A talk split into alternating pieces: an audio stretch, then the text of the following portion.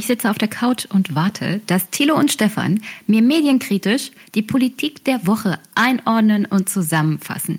Und die 342. Folge wird präsentiert von... Leider niemanden. Das ist nicht schlimm. Wir grüßen trotzdem all unsere Bauern hier. Moin, moin, Landwirtinnen und Landwirte. Und jetzt geht's los. Ich ärgere mich darüber, dass alles, was Hajo Friedrichs gesagt und gemacht hat, jetzt auf einen Satz reduziert wird. Er wird leider häufig fehlinterpretiert. Ich glaube, dass der Satz auch missverstanden wird gelegentlich. Ich frage mich häufig, ähm, ob ich in einer bestimmten Sache, die ich moderiere zum Beispiel, eine innere Haltung habe und gebe mir die größte Mühe, die dann nicht durchscheinen zu lassen. Im Gegenteil, ich, äh, ich moderiere manchmal mit Lust von der Seite der anderen, äh, oft der, der Minderheit äh, Meinung und sage dann, Warum sehen wir es nicht auch mal so? Er hat gesagt, man, natürlich soll man sich gemein machen mit der Demokratie. Man soll sich gemein machen mit den Menschenrechten und mit den wichtigen Elementen des Grundgesetzes. Das muss ein Journalist tun. Wenn er das nicht täte, wenn er also gegen die, wenn er sogar neutral gegenüber der Pressefreiheit würde, was ist das für ein Journalismus? Morgen. Guten Morgen. Morgen. Moin. Hallo. Hier ist der Aufwach-Podcast. Wake up. Ah, jetzt lass mal die Luft rauslassen. Nach der Anspannung. Nee, toll. Ganz klasse. Erster Schritt getan. Wake up and clear your brain. Time to listen to what people are saying. Government is lying again and the media is acting insane. It's good to stay in bed. And I know they're talking heads, but you can sleep when you are dead, so wake up. Netter Typ nicht abgehoben, ganz auf dem Boden geblieben. Also wunderbar. War freundlich, hat sich auch interessiert für die Themen und ich glaube, der macht das ganz gut so. Ich finde auch, er hat alles angesprochen. Natürlich ist jetzt wichtig, was man daraus macht, ne? Was jetzt, wie das umgesetzt wird. Aber angesprochen hat er auf jeden Fall, würde ich mal sagen, alles für uns alle. Ja. Wovon reden die? Über ja, wen ist, reden die? Das ist gleich das Quiz zum Anfang von 342. Herr Schulz, über welchen Politiker haben Sie gerade geredet? Ich habe ja Befürchtungen. Ich traue mich nicht auszusprechen, aber sag's, die reden über ich, März. Meinst du? Weiß nicht. Ihr Spahn? Nee, die reden über Friedrich Merz, glaube ich. Befürchte. Meinst du? Auflösung? Später. oh, weil ich sehe Schlimmes voraus. Aber allerdings, Wer gewinnt denn jetzt eigentlich? Wer gewinnt denn jetzt im Horse Race? Der CDU? Das Politbarometer der ARD meint AKK. Haben Sie, wir haben 1000 CDU-Delegierte gefragt. Ja. Also wir haben ja, wir haben ja auch ein paar Leute, die sich auskennen. Die weisen uns auf Twitter nochmal drauf hin. Wenn man eine Stichprobe macht aus einer Grundgesamtheit, die für den Deutschland-Trend immer Deutschland ist, und man macht eine Stichprobe aus 1000 Leuten, und suggeriert dann eine Aussage darüber, was andere tausend Menschen, nämlich die Delegierten, tausend und einer, machen, dann geht das gar nicht statistisch. Wenn man die Texte genau liest, steht das auch nicht drin, dass es, aber es, wir wissen ja, wie es ankommt bei Oma Erna und so. Es wird suggeriert, dass der Deutschland-Trend eine Vorahnung hat. Jemand hat mich dann darauf hingewiesen, bei YouTube, wenn man nachguckt, Friedrich Merz reden, gucken immer viermal so viele Leute. Und ich finde, das ist aussagekräftiger, als wenn der Deutschland-Trend, die ARD dann auch mal einen Deutschland-Trend macht. naja, finde find ich nicht, weil Sarah Wagenknecht und mhm. Frauke Petri wird bei Junge Naiv auch viel, viel mehr geguckt als Hubertus Heil. Und trotzdem haben die beiden Parteien jetzt nicht mehr ja, Stimmen. Da stimme ich dir voll zu, was ja nur bedeutet, also ich bleibe ja trotzdem dabei, äh, ja, die YouTube-Aussagen sind blöd, aber noch blöder sind die Deutschland-Trends sagen. Jo. Gerade zwei Prozent für Spahn. Ja, ja, gerade weil es ja bei dieser Wahl um 1000 Delegierte geht. Hier geht es ja noch nicht mal um die ja. Parteimitglieder oder ja. Bevölkerung. Ja. Naja, gut. Danke an Jenny für 342, dieses Intro-Intro. Mhm. Auch danke an Alex Freundin und Annette, die uns auch genau. was geschickt haben. Die wir deinem haben, Aufruf gefolgt sind. Wir, wir haben, wir können sie gut aktivieren, unsere Basis. Ja, wir sind, wir haben uns aber für das beste äh, Material entschieden, ja, also von der Audioqualität. Trotzdem hier auch nochmal Grüße an Alex. Alex war mein Chauffeur, als wir letztes Jahr, genau vor, nee, vor einem Jahr und einem Monat sogar, hier Seebrückentreffen und so gemacht haben. Das ist gut. Das ist gut für Deutschland. Jawohl. Ja. Ja. So, noch irgendwelche Vorreden? Ansonsten. Ich, ho ich hoffe, wir feiern heute einige Geburtstage, muss ich mal sagen. Oh ja, Thilo hat das Forum ausgeräumt, alle Clips Äh, ausgeräumt. kaputt gerammelt. Kaputt gerammelt. Ye are many, they are few.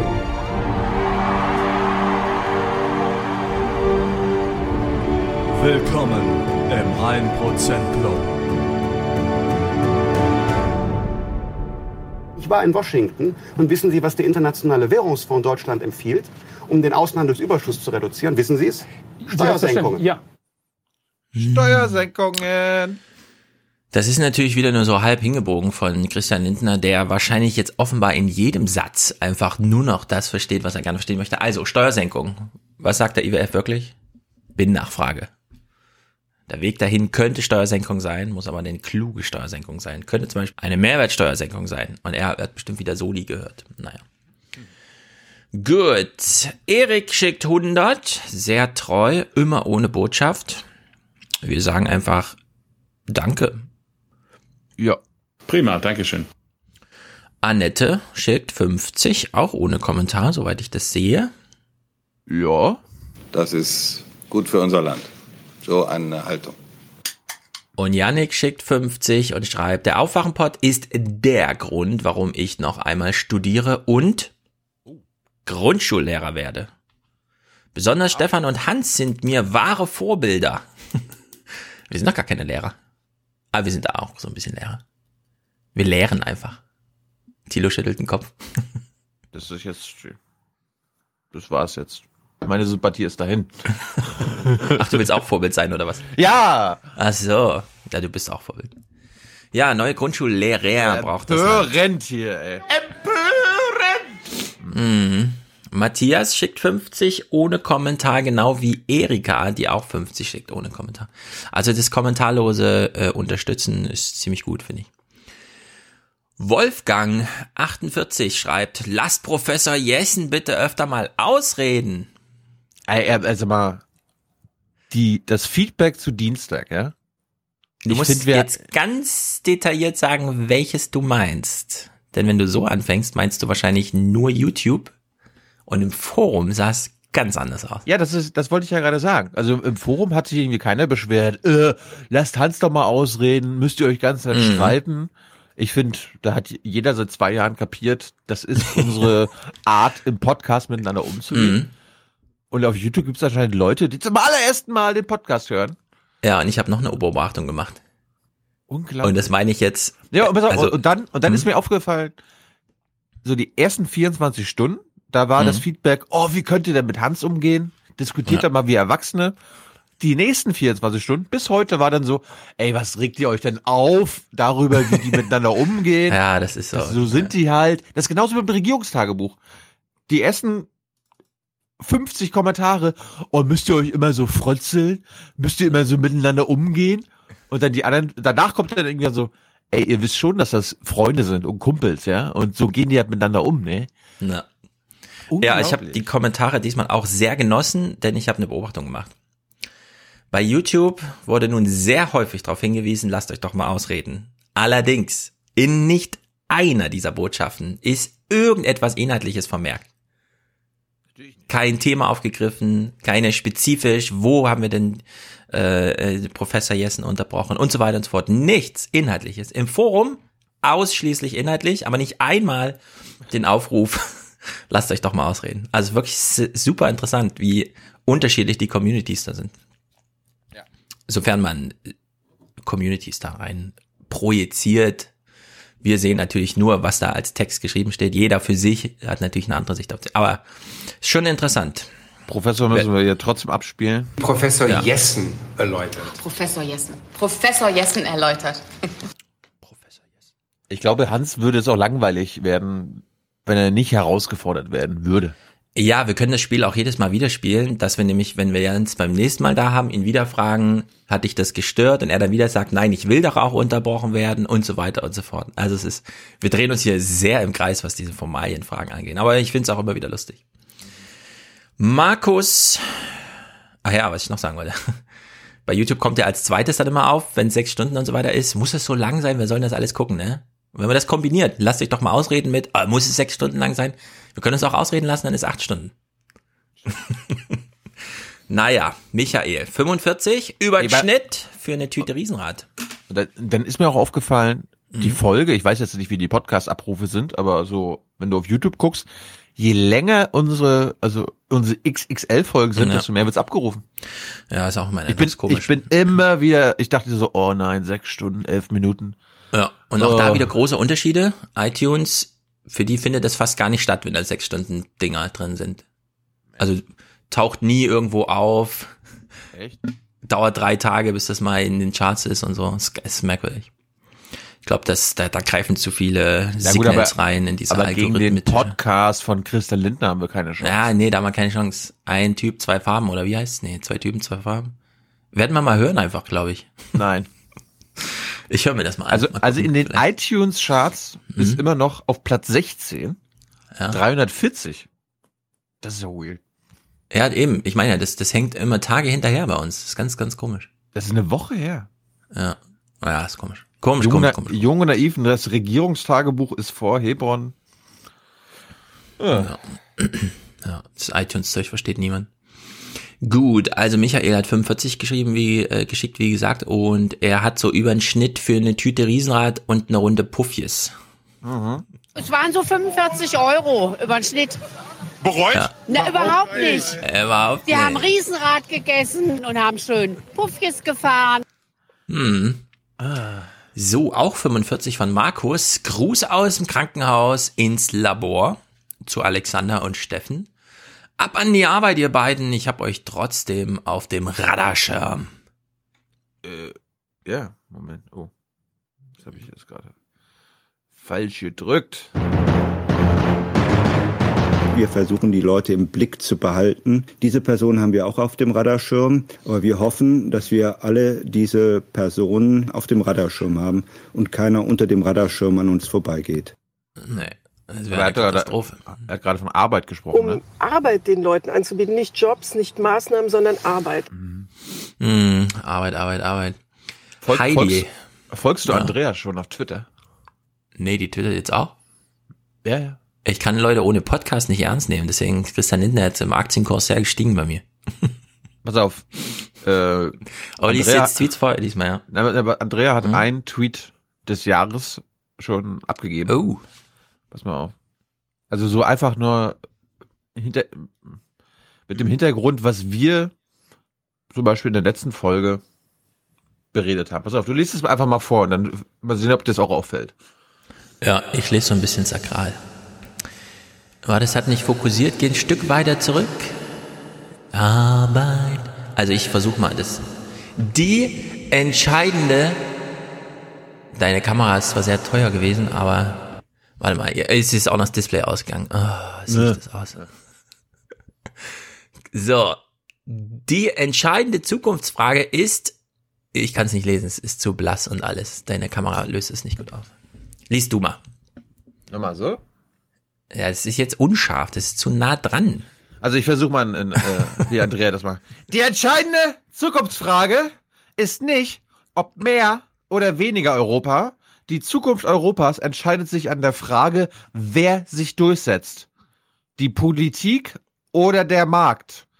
Die Antwort für die Sozialdemokratie ist klar. Starke Humboldt-Rede, Olaf Scholz. Arbeit.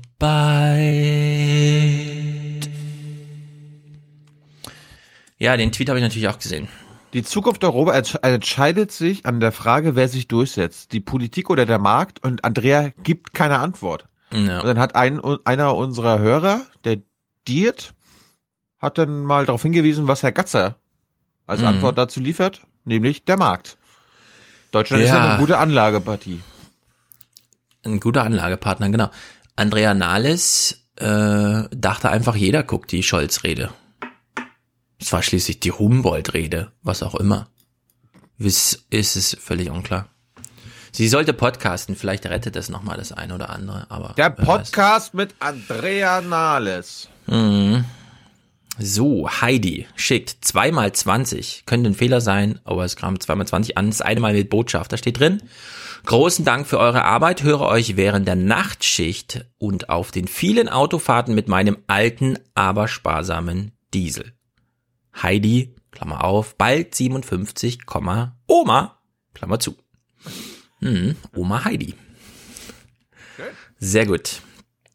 Solange der Diesel fährt, fahr ihn, denn immer noch den Diesel zu Schrott fahren ist immer noch besser, als jetzt auf äh, Mr. Supertrick Scheuer reinzufallen und zwei Tonnen neues Metall zu kaufen. Wieso denn? Ah, ja. Du, du, weißt doch gar nicht, wie teuer das ist. Dann gehen wir beide mal zum äh, Autohändler und schauen, ja. äh, welche äh, Möglichkeiten es da gibt. Ja, welche Möglichkeiten gibt's denn also?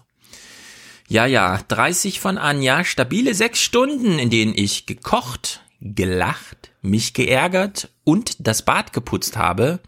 Danke und Deutschland alles Gute. Liebesgrüße. Sehr gut. Herzlichen Dank und äh, Deutschland alles Gute. Ja, das Bad geputzt. Das muss ein sehr großes Bad gewesen sein. Henning schickt 25 für Puffkes fahren. Mhm, haben wir schon gehört. 23. Ja, nee, wir, wir, haben eine Version gehört. Die mhm. nicht. Es waren so 45 Euro über den Schnitt. Bereut? Na, überhaupt nicht. Wir haben Riesenrad gefahren und haben schön Puffkes gegessen. gegessen. Ja, so 23 von Mirko. Der schreibt, und das finde ich sehr, sehr gut. Drei Prozent meines Azubi Gotteswerks. Weil wir wissen ja seit Gatzer, wie wir über unseren Beruf reden. Wir würden nicht sagen, dass wir Gottes Werk verrichten, aber, und dann kann man erklären, was man tut. Ne? Wir, wollen, wir wollen nicht Gott sein, wir wollen nur Weltklasse sein. Aber wir sind nicht überall Weltklasse und unser Anspruch muss sein, wir wollen wieder überall Weltklasse werden. Das gilt für Deutschland und das gilt für Europa. Merkel, das geht, also wirklich, wenn ich sowas höre. Wer hat denn da nicht gleich äh, ähm, Flassbeck im Ohr, ja? Der dann auch fragt, naja, wollen wir uns jetzt beim Mars verschulden, bei der Venus? Welche Aliens sind denn da? Ah ja, hast, hast du jetzt das ja, jetzt habe ich alles gehört, ja, ja. Also Sehr Stefan gut. hat ja, vor, bevor, bevor er das Ding veröffentlicht hat, Marco Bülow und Flassberg gar nicht gehört, oder? Nee, wie auch. Und? Bülow war ja erst an dem Morgen und ja, beides sehr gut. Bülow ist natürlich sehr also, niedergeschlagen. Ich habe mir danach ja mal die PK angeguckt. Also ich fand mhm. mein Kurzinterview am Ende ertragreicher als seine PK. Ja, ich frage mich auch, warum er nicht so eine richtige Botschaft hat irgendwie. Weil es stellt sich ja schon die Frage, warum dieser Zeitpunkt? Ich hoffe einfach, alle haben einen Plan und verrichten Gottes Werk. Darunter sollte man es nicht machen. Nee. Gottes Werk muss Also, jetzt, jetzt mal ehrlich, Staatsfragen, wie kommt ihr auf diese Vokabel? Ja, David, unter, ja, David unterstützt uns mit äh, für mehr Hans Jessen in allen Podcasts. Jemand hat ja schon vorgeschlagen, wir können einen Ausreden-Podcast machen. Ausreden lassen Podcast. Ja, aber auf Honigkriegel nach acht Stunden ab, da muss man dann zwei Episoden draus machen. Mats, äh, zunichte gerammelt, sagt er. Sonst nichts. Klar. Die Merkel, die hat das Deutsche, Deutschland und Europa zunichte gerammelt, hat die das mit ihrer Politik. Mhm. Ja, jetzt kommt was Witziges. Und zwar ein Unternehmen, das Mayflower heißt. Da stand leider kein weiterer Name und widmet die Unterstützung als Geschenk an CHR. Also der ist auch noch abgekürzt. Wir wissen leider nicht. Ich hoffe, es fühlt sich jemand angesprochen. Okay. In dem Sinne sind hier Geschenkegrüße. Nicht mal für Geburtstag oder so, wahrscheinlich. Mhm. Ausgeliefert. Hoffentlich. Silvia und Dirk, das dritte Türchen im Adventkalender für den Aufwachen-Fan Dirk Osiek. Achso, so heißt er. Von Silvia. ähm, ist schon dritter Advent oder was? Ist schon drittes Türchen? Ist da erst am Montag. Sonntag. Erster Sonntag Advent ist, ist am Sonntag. Ja, ja, aber das dritte Türchen, also 3. Dezember, ist am Montag. Ja. Aber wer weiß. Lars Christian erwähnt, sehr gut, herzlichen Dank. Daniel, Oliver und Melanie, Investition in die Zukunft, 5% vom Kindergeld. Oh. 19,04 Euro. Jawohl. dass wir in Zukunft investieren müssen, dass wir in Bildung, dass wir in Klimaschutz, dass wir in Forschung und Innovation investieren müssen. In alles. Querbeet, über den Schnitt. Aber, aber. Was wir nicht machen werden, wir werden keine populistische Politik machen. Das ist besonders wichtig. Björn schickt 18,59 Euro und schreibt, man muss schlafen, schlafen hilft, ungeheuer, essen ist auch gut, aber schlafen ist noch wichtiger. Und dann aufwachen. Finde ich auch. Für die, für die Folgen 336 bis 34, warte mal, was? Nee, 336 bis 33, äh, 34 und dann fehlt wahrscheinlich eine Ziffer. Gut, wir danken außerdem Tier, das wird C-H-I-I-R geschrieben, sehr gut. Tim, Hans Christian, der hat seinen World of Warcraft Account gekündigt, wie wir schon vor Monaten erfahren haben und der unterstützt uns fleißig sehr gut. Demian schickt 11,11 Euro. SPD-Austritt nach nur einem Jahr, stattdessen Komplizenschaft beim Zentrum für politische Schönheit und hoffentlich nun regelmäßiger 1% Club. Äh, an Stefan T-Tipp, alles von der Firma Lebensbaum. Mhm. Gibt's im Bioladen. Na, zum Glück haben wir ja auch Bioläden außerhalb von Berlin. Simone, 1% meiner Rente für den besten Podcast, den ich kenne. Anja, Ulrike, herzlichen Dank. Robert, ich höre Aufwachen jetzt exklusiv beim Schwimmen. Bei dieser Podcastlänge wird das langsam anstrengend.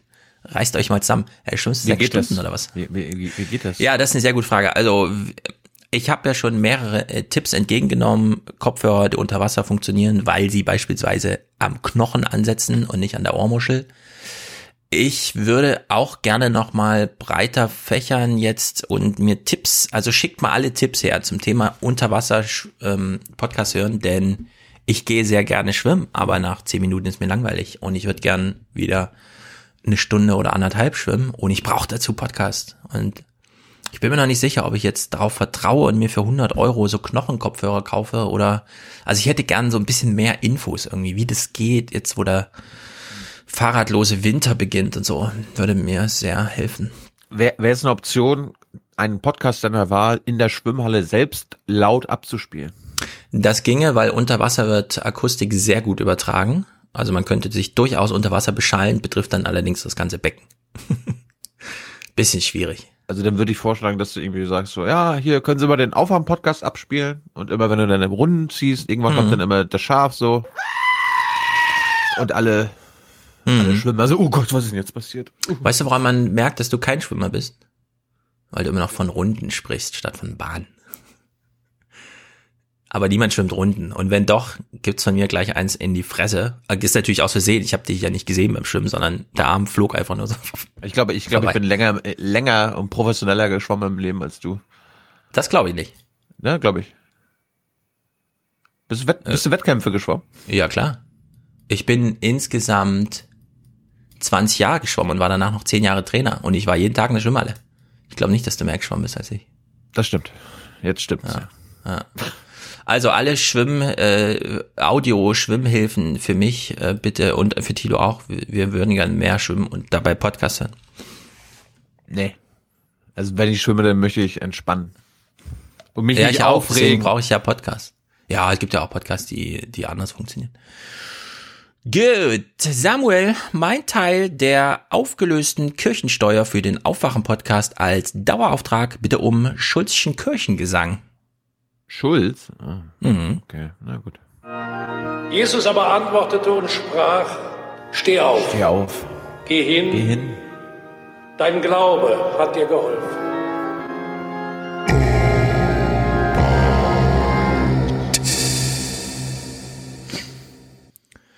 Ja, Arbeit. Valentina, Podcast Schwarzhörerschaft äh, mit kleinem, nun monatlichen Beitrag aus Studentenbudget beendet.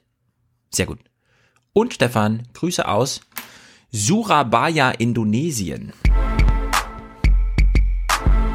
For the many. For the many, not, not the few. The few.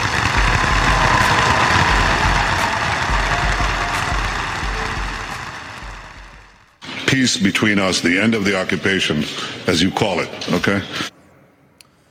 Ja. Ich habe hab gehört, die ersten, das erste Feedback zu Hebron ist eingetrudelt, aber da wir heute so viele Audiokommentare haben, werden wir das mal auf nächste Woche schieben.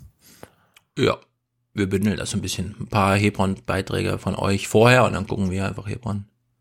Aber wie ist denn das jetzt? Soll ich jetzt nur das gucken und dann Eindruck schildern oder soll ich irgendwie Clips mitbringen oder was? Nö, ich, ich glaube, du brauchst gar keine Clips mitbringen. Okay. Du musst es nur geguckt haben, wenn wir dann mit Gut. unserem, wenn wir dann mit unserem Gast reden. Äh, Ich bringe einen Clip mit, damit ihr einen Eindruck habt, falls ihr es wirklich noch nicht gehört habt oder so. Ich finde, ich finde ja, ich bin ja die letzten Tage wieder richtig ausgerastet, wenn du mit Leuten redest, die du, naja, für den Podcast haben willst und Mhm. die Leute dir sagen, ja, unbedingt, gerne. Ja. Und denen dann Steine zwischen die Beine geworfen werden. Von ihren Arbeitgebern. Ja, so ist es. Ist halt ein hartes Thema. Da gibt's Andere, Zwänge. anderes hartes, anderes hartes Thema sind Geburtstagsgrüße, liebe Unterstützer. Wenn ihr Mhm. eure Oma, eure Mutti, eure Tochter oder eure beste Freundin grüßen wollt, dann könnt ihr das ab sofort mit der Bundeskanzlerin machen. Sie feiern heute einen ganz besonderen Geburtstag. Ich möchte Ihnen im Namen aller CDU-Mitglieder ganz herzlich zu diesem Ehrentag gratulieren und Ihnen vor allen Dingen Gesundheit und Gottes Segen wünschen. Ja, da muss aber unbedingt noch Musik drunter oder so. Gerne. Dann gibt es äh, für jeden, der irgendwie ein Arschloch als Kumpel hat und dem hier gratulieren möchte, gibt's den hier. You have a beautiful wife. You have a great business. You've been voted number one at everything. No matter what you do, you seem to be number one. I just wanted to wish you a happy birthday. I would never say in your case that you're fired because you're doing too well. So I'll just say you're hired. Und wenn ihr mal irgendwie Max Jakob Ost zum Geburtstag gratulieren wollt, dann hier sowas.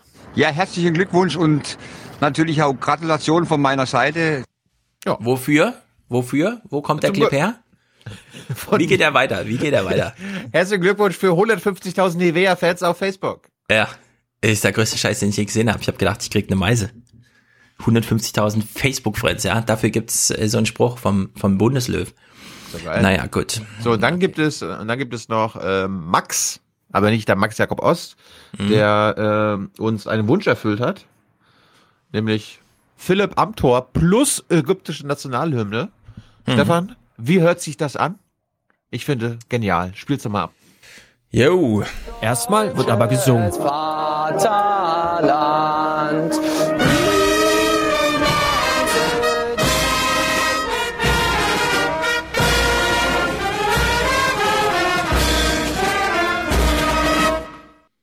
Genial. Aber ehrlich gesagt, so ist uns die Mischung beim letzten Mal auch schon live gelungen. Fast. Richtiger Einsatz und so. Ja, fast Zehntelsekunde vielleicht. Gut, so, mein Vorschlag wäre, wir haben natürlich wieder vorher kein Meeting dazu gemacht, wir, wir schalten jetzt direkt nach Dings, oder? Zum, zum Shifter. Zisch, Nach zum Falkenberg. Shiftphoner. Ja, nach also für alle- Falkenberg. Für alle, äh, wir hatten ja letzte Woche, als wir den Basti von der Eintracht, den Eintracht Basti, mit dem du jetzt am Wochenende zum Spiel Mhm. gehst, ne? Ja, am Sonntag, jawohl. Alter, ich bin so neidisch. Eintracht Frankfurt spielt gerade so ein Ja, ich weiß, ich Fußball. weiß, ich freue mich. Gestern, Ich- gestern auch schon wieder. Ja, ich kenne Bundesliga nur als, ah, Bielefeld, wollen wir echt absteigen. Was, gleich in die dritte Liga durchgereicht? Oh. Jena, immer nur Scheißstress. Assis kommen von außerhalb, parken die ganze Schnellstraße zu. Ich wünsche Nur- mir, dass jetzt Frankfurt. Eintracht, Eintracht Meister wird. Mal gucken. Bei, äh, Eintracht Ich- gegen ich drück Dortmund. die Daumen am. Sonntag. Ja. Kauf dir ein Jovic-Trikot. Oder kauf mir ein Jovic-Trikot. Größe Okay. M. Okay, okay, okay. Jovic ist der geilste. Aber Rebic Mhm. ist auch geil. Okay, Also du- ja, ich gucke mir musst- alle vorher nochmal an. Ja. Du musst dir nur merken, Jovic, Rebic, Aller. Okay, gut. Das sind die drei. Wenn du die kennst, dann denken alle, oh, das ist, das ist Experte. Der ist Experte. Ich hoffe, es sind alle dabei von diesem Fußball 2000 und so. Das sind ja Oh. nicht, äh, kennt ihr, habt Ja. ihr den mal reingeguckt, den Podcast? Bastis Podcast bei YouTube, den HR produziert. Nee, Spektakuläres Ding. Ich bin ja schon seit längerem interessiert an neuen Formaten. Und was machen die? Die stellen sich einfach mitten in die Stadt. Also, da drüben ist halt ein Späti oder so, ja. In, wie heißt das? Trinkhalle. Reden halt zu dritt über Fußball. Kameramann steht auf der anderen Straßenseite und alle zwei Minuten fährt eine Straßenbahn durchs Bild. Also, So- wir hatten so macht man wir- Podcast. Wir hatten letzte Woche Basti zu Gast und da habe ich auch ein bisschen Hessenschau geguckt, damit die beiden Hessen wissen, was in ihrem Heimatland abgeht. Unter anderem gibt es dort die Shift Phones. Ja, äh, in Mhm. Falkenberg haben Samuel und sein Bruder sich ein nachhaltiges Smartphone zum Ziel gesetzt. Und worum es dabei geht und ob wir Stefans Zweifel ausräumen konnten, erfahrt ihr Mhm. jetzt. Viel Spaß. So, wir schalten jetzt nach Falkenberg. Das ist äh, in Stefans Wahlheimat Hessen. Hat herzlich willkommen, Samuel. Hallo. So, wer äh, Wo liegt denn Falkenberg?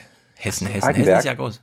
Hessen ist groß, genau. Wir sind ziemlich weit im Norden, so 30 Ah, ja. Kilometer südlich von Kassel. Ah, so weit, okay. Na, das ist weit. 800 Seelendörfchen ist das. Mhm. So, unsere Hörer kennen dich vielleicht schon, wenn sie letzte Woche zugehört haben. Äh, du bist einer der Gründer von Shift Phone. Ja, richtig.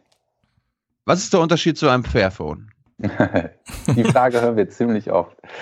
Ähm, ja. Äh, also grundsätzlich ist mir erstmal wichtig, ähm, dass wir Fairphone total gerne mögen und dass uns ähm, auch wichtig ist, nicht uns als Konkurrenten zu verstehen, sondern eher so als Mitstreiter. Ähm, ich glaube, der Markt für Smartphones ist groß genug und es ist gut, wenn es da mehrere Mitbewerber gibt, die ähm, so das Thema Fairness und Nachhaltigkeit auch auf dem Schirm haben. Aber was, was ist der Unterschied zwischen eurem Phone und dem Fairphone? Der Unterschied zwischen dem, äh, unseren Phones, wir haben ja mehrere Modelle, das ist schon mal ein Unterschied. Also wir haben nicht nur ein Modell, sondern tatsächlich mehrere, weil wir denken, dass ähm, auch unterschiedliche Nutzer unterschiedliche Ansprüche an so ein Smartphone haben. Das heißt, die einen mögen gerne ein größeres Display, die anderen gerne ein kleineres, die anderen brauchen eher ein High-End-Phone, die anderen sind mit was Einfachem zufrieden. Und ähm, genau deshalb haben wir unterschiedliche Modelle bei uns. Ähm, ein weiterer Unterschied ist, dass wir äh, eine eigene Fertigung haben, ähm, weil 80 Prozent der Arbeitsleistungen, wo Menschen beteiligt sind bei unseren Smartphones, finden tatsächlich in der Endfertigung statt. Und deshalb haben wir gesagt, die wollen wir so, so gestalten, dass wir da auch gerne arbeiten wollen. Und ähm, deshalb haben wir eine kleine Firma gegründet, die äh, ist in China und dort haben wir zehn Mitarbeiter eingestellt, wo unsere Smartphones ähm, quasi zusammengebaut werden. Und ähm, das unter Bedingungen, wo wir sagen, ja, das, das können wir uns auch genauso vorstellen. Also die Leute arbeiten nicht in einem Reinraum oder ähm, brauchen irgendwie Kittel und, und so einen Mundschutz oder irgendwie sowas, sondern das ist halt eine, sieht sogar ziemlich ähnlich aus wie die Büroflächen hier bei uns in Deutschland, so ein bisschen zu den Möbeln, die wir da haben. Ja. Über die Bedingungen werden wir wahrscheinlich nachher nochmal reden. Ich weiß Ja. nicht, ob du letzt, letzt, letzte Woche zugehört hast. Da habe ich den beiden das ja vorgespielt und Stefan war ja dann so, ach, das, wenn das wirklich fair ist, dann muss das ja tausende Euro kosten. Jetzt, jetzt, jetzt fangen wir mal damit an. Ka kannst Ja, warte, ein bisschen spezifischer. Ein bisschen spezifischer. Ich, ich verteidige nochmal meinen Faktor 10, Ja, an dem ich bitte, natürlich bitte. festhalte. Ja. Denn, ähm, also Smartphones werden in China hergestellt. Schon seit, also sagen wir mal, 2007 ist so der Ursprungszeitpunkt. Das Ja. iPhone wird irgendwie Ja, vorgestellt und seit, seitdem hängen irgendwie alle an, an dieser Art von Telefon, die nicht mehr so aus Skandinavien kommt und Nokia und Tasten und so weiter und so fort, sondern kleine Computer, für die, das finde ich interessant, dass du jetzt schon angemerkt hast, dass das nicht mehr im Reinraum zusammengebaut wird, weil irgendwo ist es ja doch eine andere Produktion als die Gummistiefel, von denen Nokia da abstammt und so weiter und so fort. Aber Faktor 10, also wir hatten das mal so grob überschlagen und da kannst du uns ja jetzt äh, berichtigen. Apple hat ja sehr viele Sorgen gehabt äh, mit iPhone-Produktion.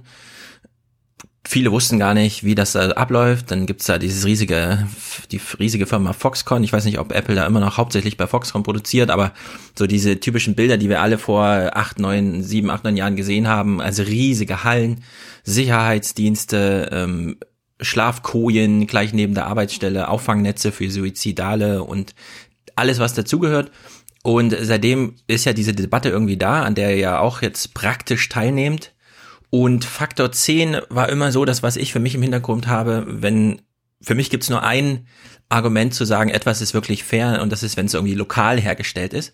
Ja. Und wenn man es irgendwie in Deutschland machen würde, wäre das irgendwie so, glaube ich, Faktor 10. Und jetzt gibt's eben diese interessante Bewegung bei euch und dann bei den Niederländern da mit Fairphone, die sagen, naja, wir, wir robben uns auch so langsam an so einen idealen, fairen Zustand irgendwie ran. Ihr vermeidet ja fair als Begriff ganz, ganz bewusst.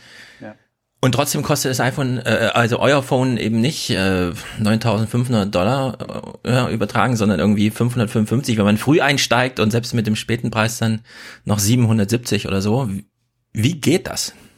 Ja, also äh, wir haben ja unterschiedliche Modelle. 555 ist schon der Endpreis für das Shift 6M Ah ja. und 777 ist das Shift 6MQ. Das ist quasi dann nochmal äh, noch mal ein Stück mehr High-End. Ähm, Genau. Äh, also das geht, weil, also wir produzieren in China, ja, das aber nicht nur aus Kostengründen. Also unsere Mitarbeiter verdienen dort im Werk äh, Minimum, also der günstigste Mitarbeiter äh, in, in, dem, äh, in der Produktion verdient 1000 Euro. Ähm, und das ist halt äh, in, in, Kombination mit den Lebenshaltungskosten in China, die ja deutlich geringer sind als hier in Deutschland, wirklich ein guter Lohn. Also damit können die Leute wirklich gut leben dort. Mhm. Ähm, das ist natürlich noch günstiger als Mitarbeiter hier in, in Deutschland wäre, ähm, der halt normal acht Stunden am Tag arbeitet. Ähm, aber trotzdem ist es ein, äh, ja, einfach ein Gehalt, was, was da halt ein sehr, sehr gutes Gehalt ist, womit die Leute auch ihre, ihre Familien gut ernähren können und nicht nur irgendwie ähm, sich selbst irgendwie über Wasser halten können. Ja. Ähm, Sag noch kurz was zu den Arbeitszeiten. Also jetzt ja. die Arbeitskosten direkt mal mit den Arbeitszeiten koppeln. Ja.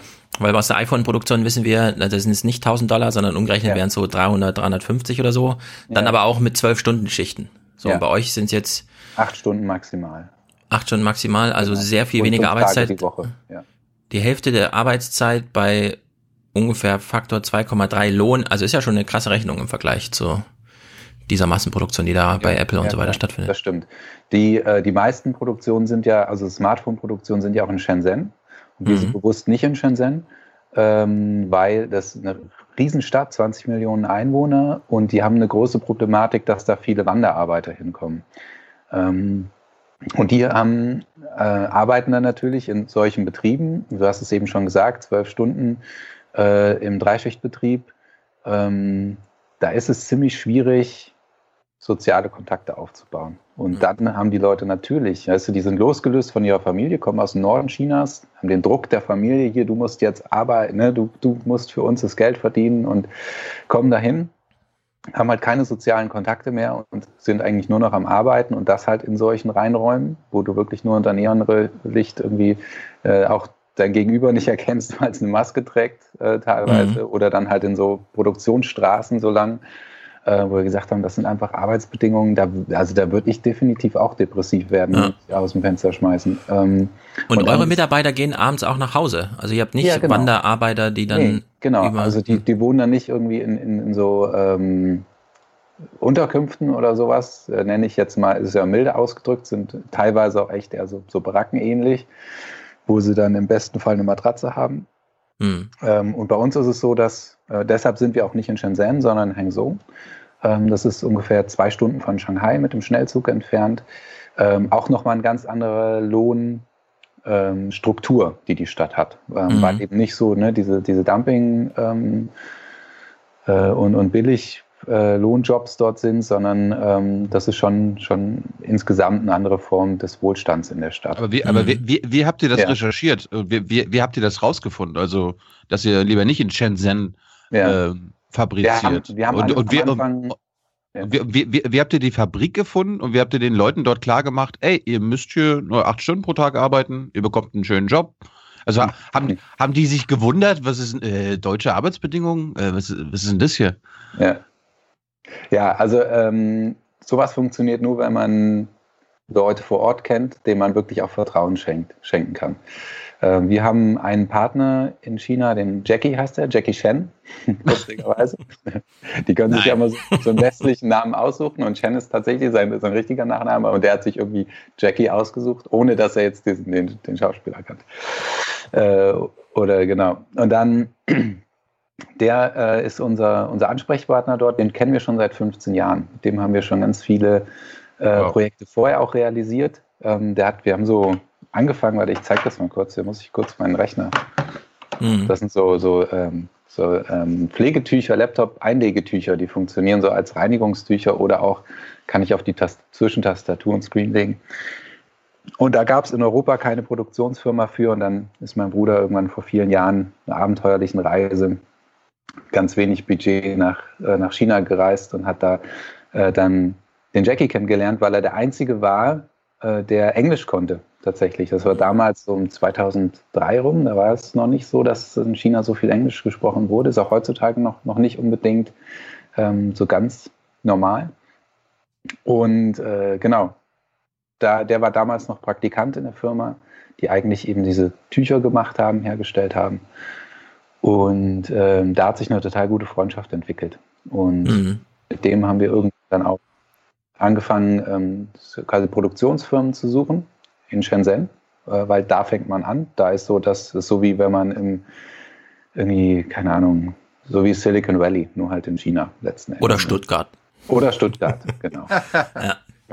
Dieser Jackie, findet man den über Ja. so internationale Netze, die sich schon da um solche Probleme kümmern oder habt ihr den durch Glück irgendwie da aufgekabelt oder? Ja, ja.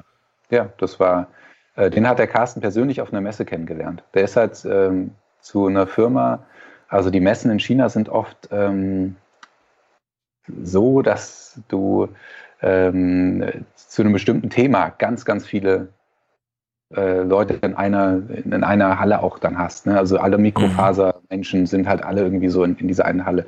Und der Carsten ist dann da rumgeirrt und er war tatsächlich der Einzige in der Halle, der Englisch konnte. Und das war der Grund, warum wir dem, dem begegnet sind.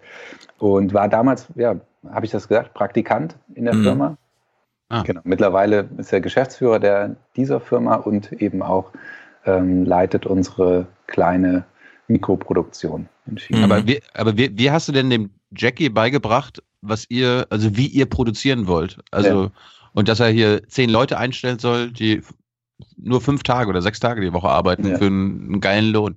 Ja, ähm, das ist, ist über viele Jahre entstanden. Also der hat uns kennengelernt und ich erinnere mich an viele Situationen, wo wir zusammen irgendwo, ich war auf seiner Diplomparty damals. Also, ähm, ne, und da saßen wir zusammen, es hat mich gefühlt wie Lost in Translation, äh, ob ihr den Film kennt. Ähm, so völlig, äh, also nur, nur Chinesen um mich rum, die halt irgendwie ihr Diplom gefeiert haben. In so einem Restaurant war das. Und egal, was du aufgetischt bekommst, du kannst eigentlich, kennst nichts von den Gerichten.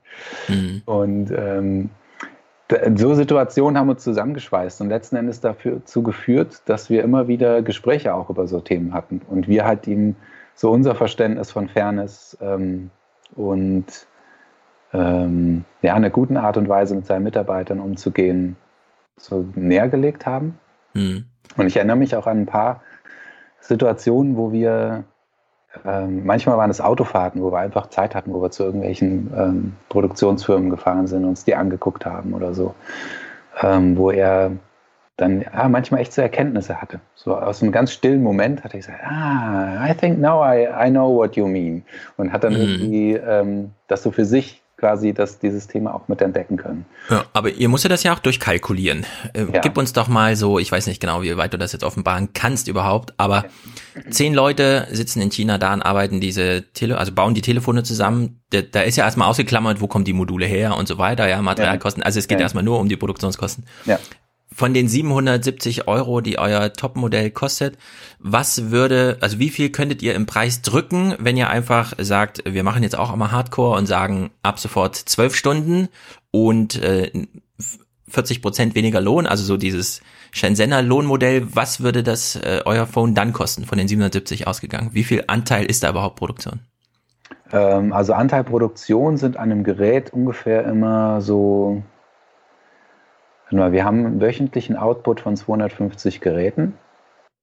Ähm, das heißt, 10 Leute, 250 Geräte. Rechnest du mit? Ich rede, du rechnest? Ich schreib's auf, ja. Ähm, 25 pro Gerät. Ja. Ja, also wenn ihr, also die zehn Leute verdienen, ich überschlag mal jetzt mal ähm, 10.000 Euro im Monat und stellen 1000 Geräte her. Pro Woche 250, 1000 Geräte. Also 1000 Geräte für 10.000 Personaleinsatzproduktionen. Dann sind wir ja schon bei 10 Prozent ungefähr. Ja, das haut auch ungefähr hin. Also so, Ja. ich hätte jetzt auf, auf so irgendwas zwischen äh, 70 und, und 100 Euro tatsächlich gedacht. Ja. An Produktionskosten, also an Lohnkosten.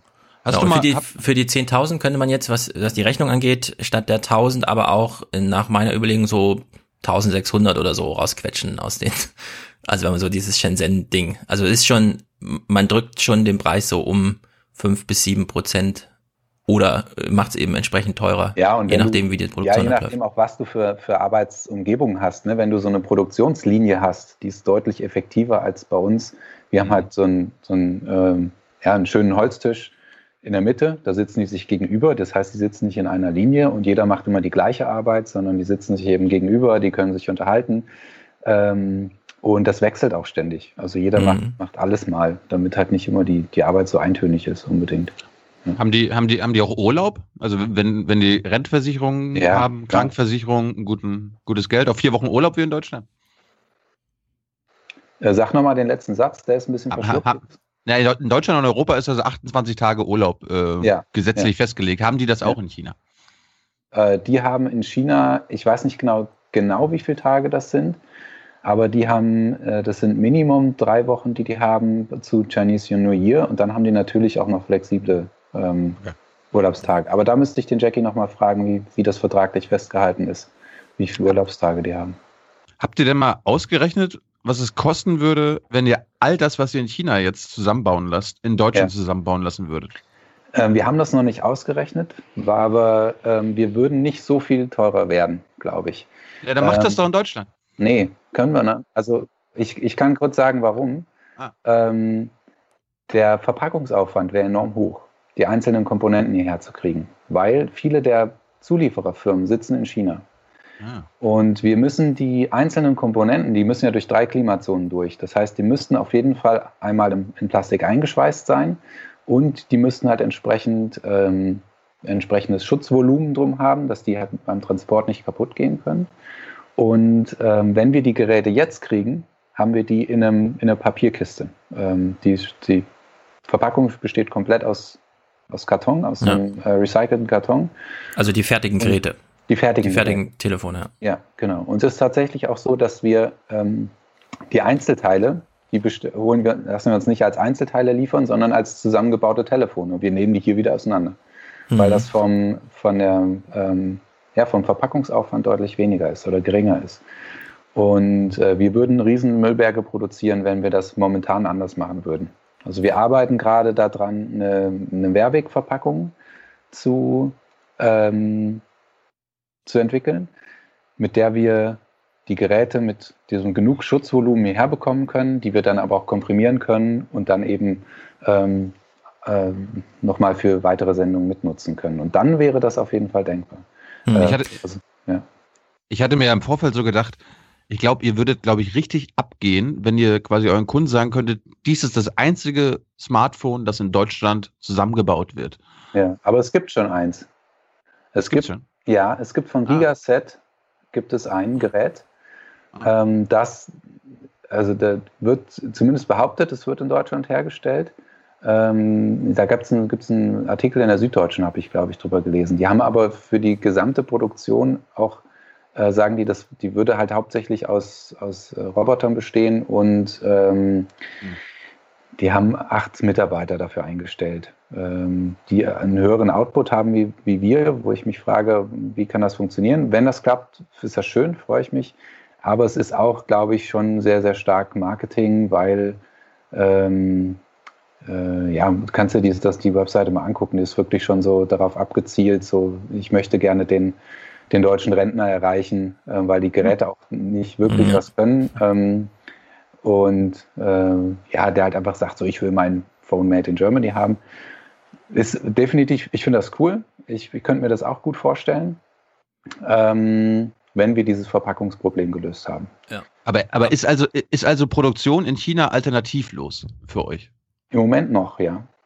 Also deshalb haben wir ja gesagt, wir wollen unsere eigene Fertigung in China aufbauen, äh, um erstmal zu gucken, wie, wie kann sowas überhaupt funktionieren, so eine eigene Fertigung. Macht ja keiner. Ne? Die meisten lassen ja irgendwo gro in großen Fertigungsbetrieben fertigen. Und äh, wir haben gesagt, wir wollen das gerne mal testen. Wir nennen das Mikrofertigung und die kann theoretisch in allen Teilen der Welt stattfinden. Also unser Ziel ist, dass wir immer dort eine Fertigung haben, wo wir auch Geräte verkaufen. Sodass wir da Jobs schaffen, wo wir auch, auch Geräte hin verkaufen. Was ich auch richtig cool fände, wäre sowas wie so eine Produktionsparty, dass man, wie so eine Tupper-Party, man lädt quasi Leute zu sich nach Hause ein und man hat einen dabei, der wei- weiß halt, wie man so ein Smartphone zusammenbaut. Und dann kann man da im Kreis sitzen oder irgendwie in der Runde sitzen, noch ein paar Chips dazu essen und baut sich sein eigenes Smartphone zusammen. Und das Coole ist, dann haben die Leute gleich die Expertise, das Gerät auch zu reparieren. Ihr habt ja nur einen Typ Schrauben, könnte Ja. also hinhauen eigentlich. Man muss Ja. nur wissen, wie die Teile, wo Ja. was Tetris-mäßig hinkommt. Aber nochmal zu dieser Frage, also jetzt rein nur aus dieser Ja. BWLer Zahlenlogik. 10.000 im Monat Personalkosten für 1.000 Leute, die zu 10 Ja. in China, also jetzt grob. Ja, 10.000 in, haut nicht ganz hin, weil die, äh, da sind auch ein paar Ingenieure und so dabei, die dann noch mehr verdienen. Achso, aber in China, Ja. äh, in Deutschland hättest du ja auch für die ähm, ganz einfache Arbeit, nämlich das Ding zusammenzubauen, ja, also nicht 1000 Euro in der Kalkulation, sondern wahrscheinlich 4000 mit allem Ja, ja. zusammen. Ja. Also es wäre schon Faktor 4, das heißt, die 770 Euro werden, würden schon so über 900 irgendwie springen, was Ja. diesen Ja. Endpreis angeht. So, und dann aber das Kniffligere, was Thilo ja eben auch schon ansprach, es ist ja nicht nur aus finanzieller Logik schwierig, in Deutschland zu bauen. Das hat ja Donald Trump auch festgestellt, dass er irgendwie mit Tim Cook darüber sprach, kann man nicht iPhone in, in, in Amerika bauen? Und dann hieß es, ja, wir bräuchten halt so 500 bis 700.000 Mitarbeiter. Die müssten wir erstmal irgendwie schulen. Also erstmal bräuchten wir sie rein materiell, da müssten wir sie irgendwie schulen. Und dann, das fand ich besonders überraschend, weil ich hatte es in diesem Ausmaß auch nicht verstanden, es ist ja gar nicht Apple, das das iPhone dort produziert, sondern es ist tatsächlich Foxconn vom Design, wie die Fabrik aussieht, über die Personalgestaltung, über den Technikeinsatz, Materialeinsatz und so weiter. Apple gibt im Grunde so, ein, so eine Ziel vor und dann bestellt das Foxconn ja wirklich her. Ja. Diesen Prozess habt ihr jetzt aber so weit unter Kontrolle. Also ihr wisst genau, was die zehn Leute da machen. Ihr steuert Ja. das, ihr entwickelt, Ja. also ihr habt diesen Tisch dahingestellt, Ja, die ja, Schrauben äh, ausgesucht und so weiter und so fort. Ja, genau. Also wir, wir haben das, das komplett, also einmal das komplette Gerät designt, also vom Hauptplatinendesign bis hin zu jeder einzelnen Schraube, zu jedem Kunststoffteil, was wir verwenden. Das haben wir alles komplett designt. Ähm, wir kaufen natürlich technische Komponenten ein. Das heißt, wir entwickeln jetzt kein Kameramodul, sondern der Chip kommt von Sony, das, Mhm. das Linsensystem kommt von der Firma Truly. Genauso auch eine Display-Einheit. Ne? Die können wir auch nicht bei uns herstellen.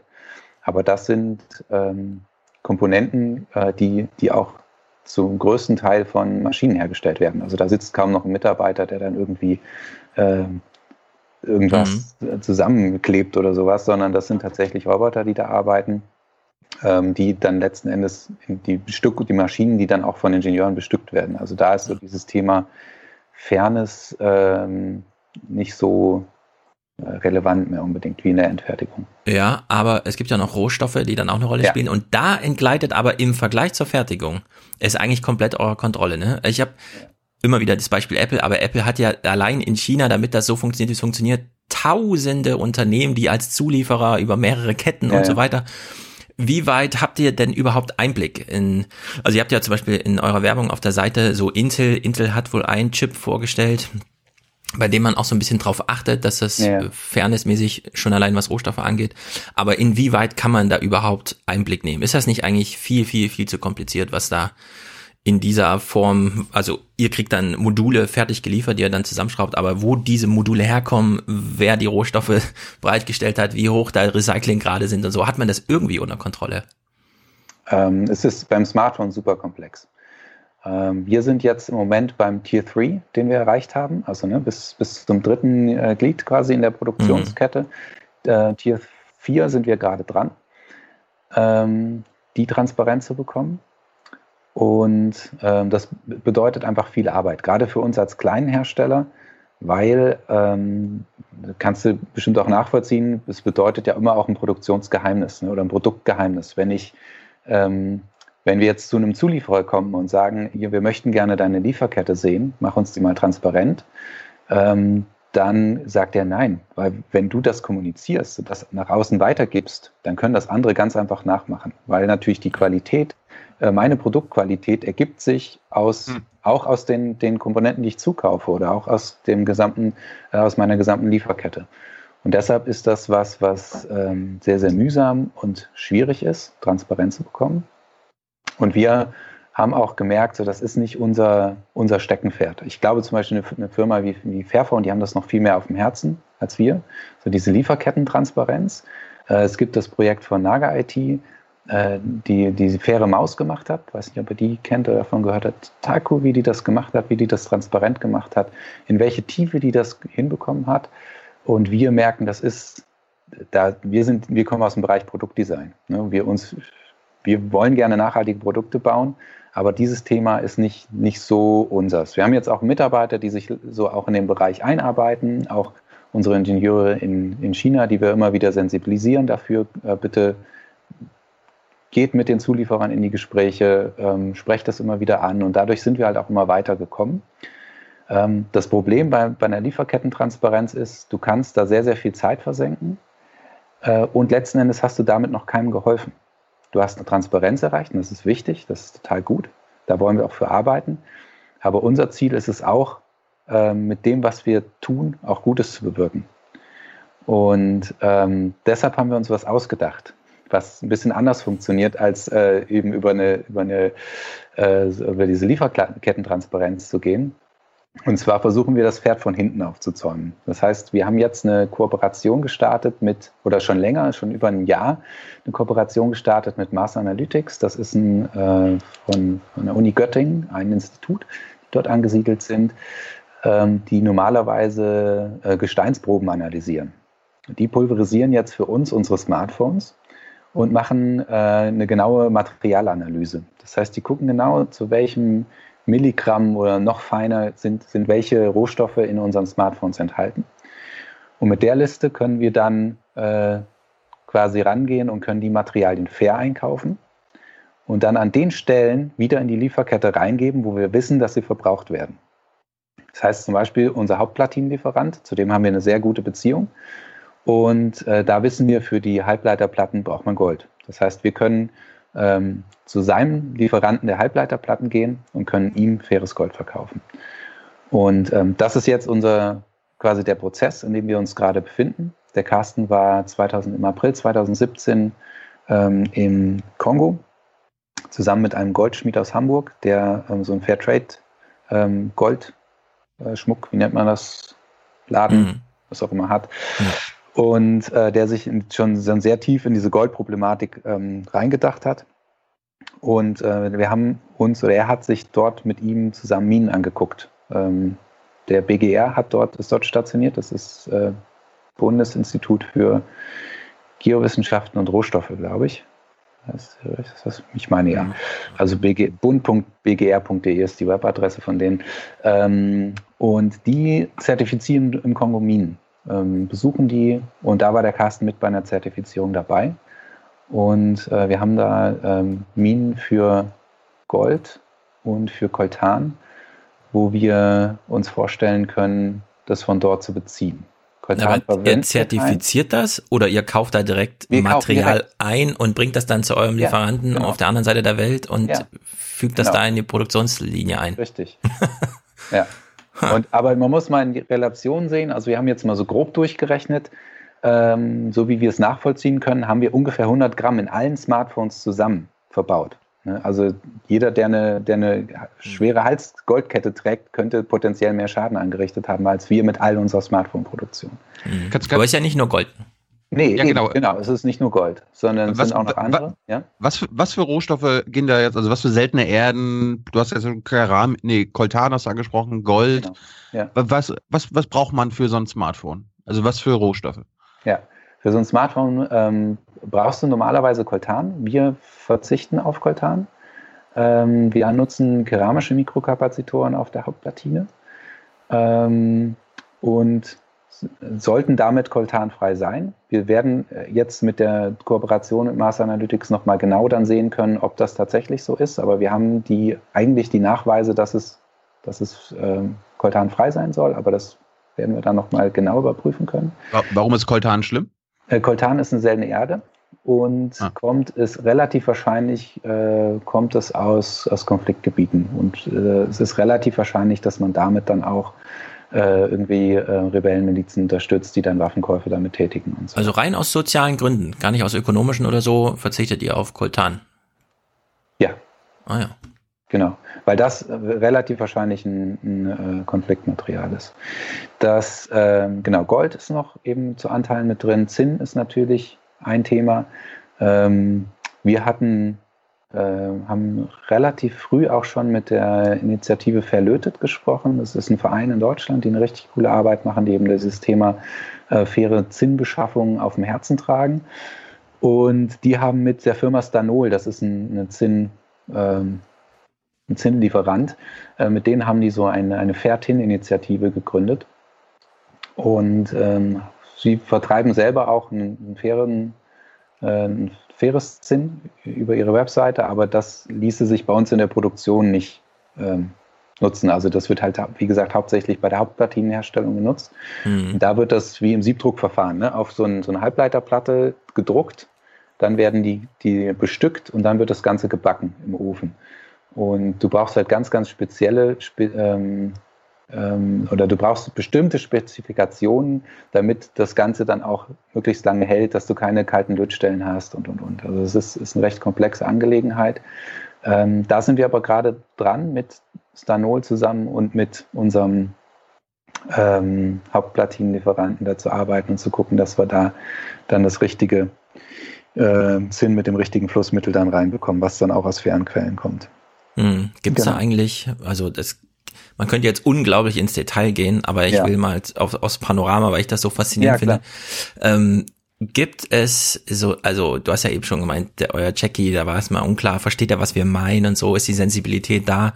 Und jetzt hat man ja so eine Situation, Apple steht auf der Bühne, präsentiert irgendwas Neues, wie jetzt zuletzt die neuen MacBooks, die dann mit äh, recycelten Aluminium und man fragt sich so, Aluminium, recycelt, keine Ahnung, was das bedeutet. Und die nehmen sich dann aber die Zeit und erklären das irgendwie fünf Minuten lang und so. Gibt es so eine globale Sensibilisierung dafür oder ist Apple jetzt wieder so ein alleiniger Vorreiter, weil sie genau wissen, wie bei Privacy auch, da gibt es so einen Markt abzugreifen, dem das eben wichtig ist. Deswegen seht ja. ihr ja da auch eine Lücke.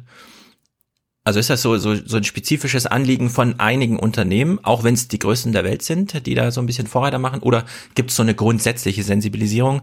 Irgendwie muss ja China auch rauskommen aus so einer Manchester-kapitalistischen Logik, wenn sie da wirklich jetzt Schritte in die Zukunft gehen wollen.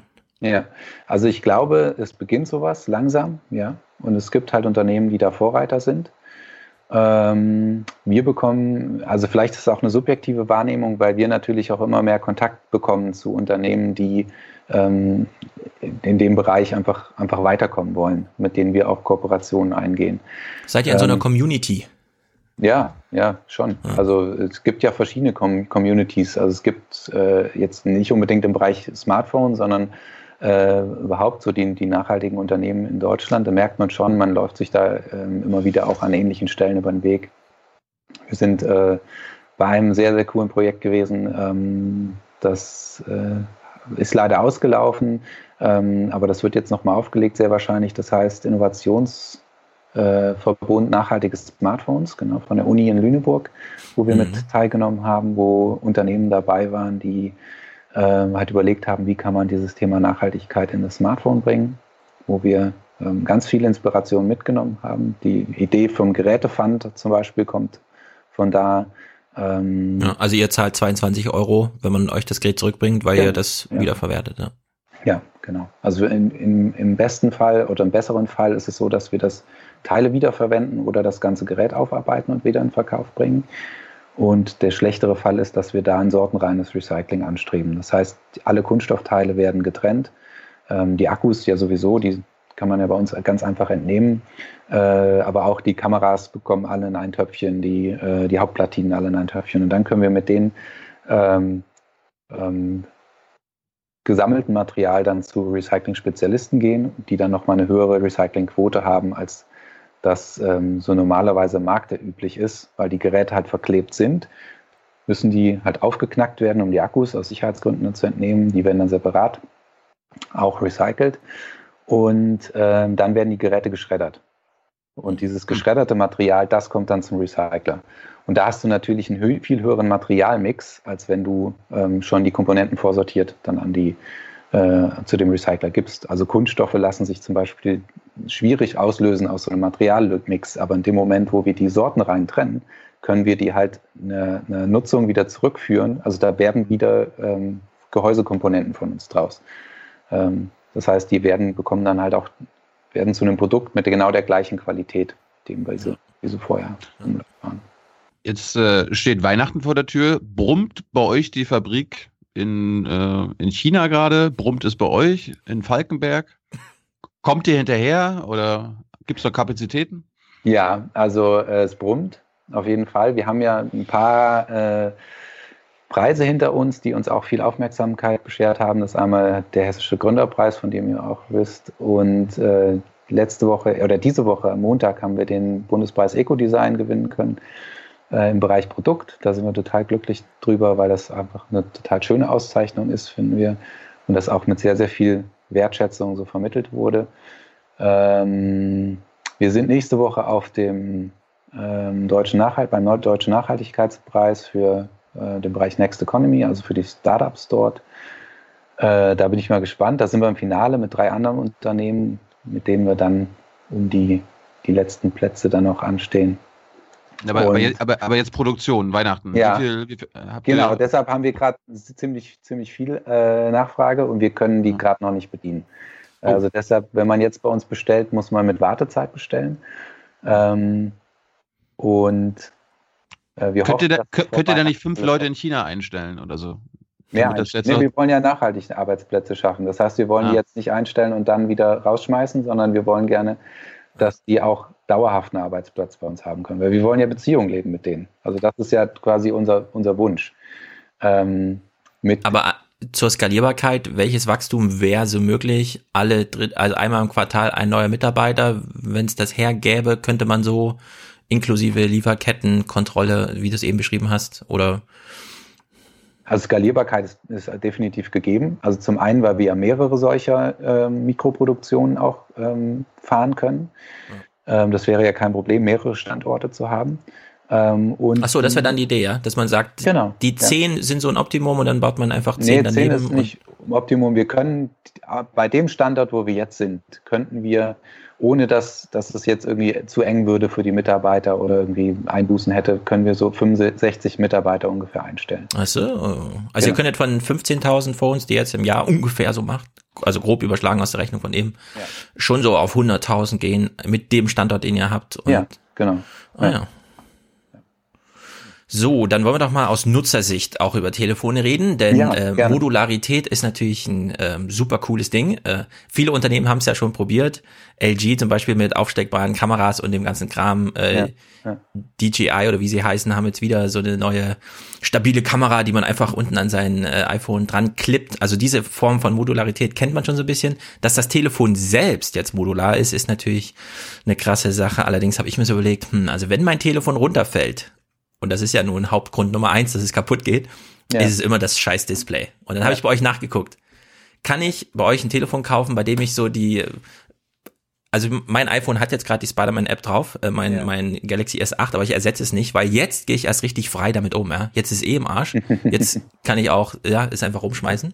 Und ja. den Zustand will ich lange erhalten. Allerdings würde ich mich sehr freuen, wenn die Möglichkeit bestünde, tatsächlich einfach ich gehe zu Amazon oder sonst wo, kaufe mir ein Display, klick, klack, wie ich sonst nur die Hinterseite austausche, ja. Warum ist das so schwer? Die, also jetzt wirklich ganz spezifisch aus so einer Nutzersicht gefragt, warum ist das so schwer, ein aufklickbares Display, dass man einfach mal austauschen kann, weil der Rest hält ja, das ist ja alles, das sind ja keine beweglichen Teile und so weiter, das ist alles verlötet und ver, verklebt, verschraubt, wie auch immer, aber das Display, warum ist auch bei euch es so schwierig, dann doch, also man muss auch wieder schrauben und gucken, wo kriege ich das Display her, bestellen kann man es bei euch auf der Seite nicht einfach so. Kannst du bei uns bestellen.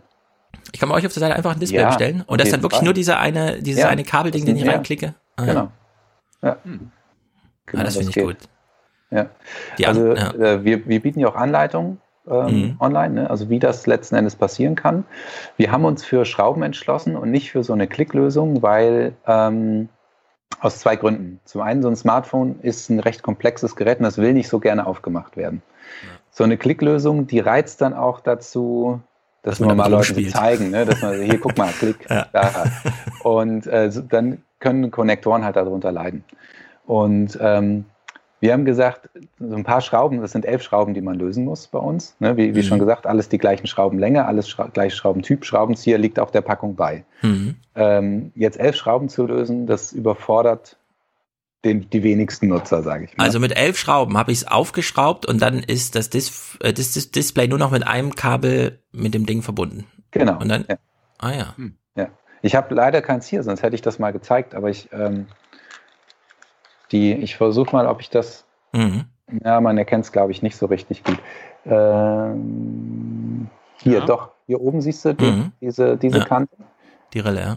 Das, genau, diese Rille, das ist quasi die, das, ähm, die Display-Einheit. Und die kann ich halt ganz einfach rauslösen. Ich kann halt bei uns diese, diese Rückseite kann ich halt ganz einfach aufmachen und den Akku tauschen. Und wenn ich jetzt hier die Schräubchen, wo haben wir sie? Da, Ja, ja. die Schräubchen rund, rundherum gelöst habe, dann kann ich das Display einfach abklipsen. Hm? Das ist in der Hand und dann ist es halt mit einem Käbelchen noch verbunden. Okay, das müsst ihr mehr bewerben.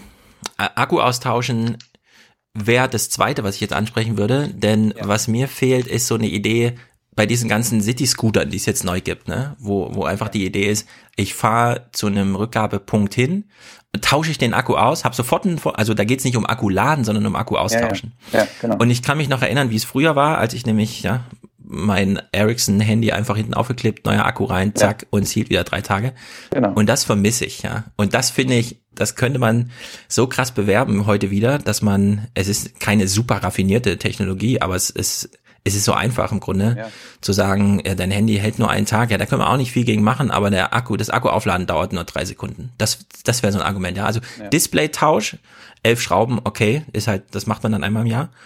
Akkutausch. Bei den restlichen äh, Modulen würde ich gern wissen, du hast jetzt den Vorteil beschrieben, ähm, Recycling. Das Ja. liegt natürlich auch sofort auf der Hand. Aber habe ich als Nutzer noch irgendwas davon, zwischendurch meinen Arbeitsspeicher auszutauschen oder sowas? Oder äh, steckt da irgendwas für mich als Nutzer drin in dieser Modularität? Ja, ähm, steckt auf jeden Fall was drunter. Also einmal, weil du Sachen, Komponenten reparieren kannst. Also einen Speicher kann man nicht austauschen. Ähm, wir haben eine Speichererweiterung über SD-Karte, aber der Speicher an sich ist schon auf der Hauptplatine fest. Das geht noch nicht. Äh, wir arbeiten gerade an einer Möglichkeit, den Prozessor tatsächlich nicht auf die Hauptplatine zu bringen, sondern den separat zu haben. Das wird für das Shift MU eventuell was. Das sind aber noch Bereiche, in denen wir, in denen wir arbeiten. Das können wir noch nicht versprechen, dass das funktioniert. Ähm, wir haben, äh, du kannst bei uns den, die Kameras tauschen und die kannst du auch upgraden. Das heißt, äh, ja. wenn wir neue Kameramodule anbieten, ähm, dann kannst du dir, dir ein neues Kameramodul reinklicken und hast halt ähm, da nochmal ein bisschen äh, Ruhe, weil die Kamera ist tatsächlich auch was, wo viele Leute dann auf ein neueres Smartphone wechseln.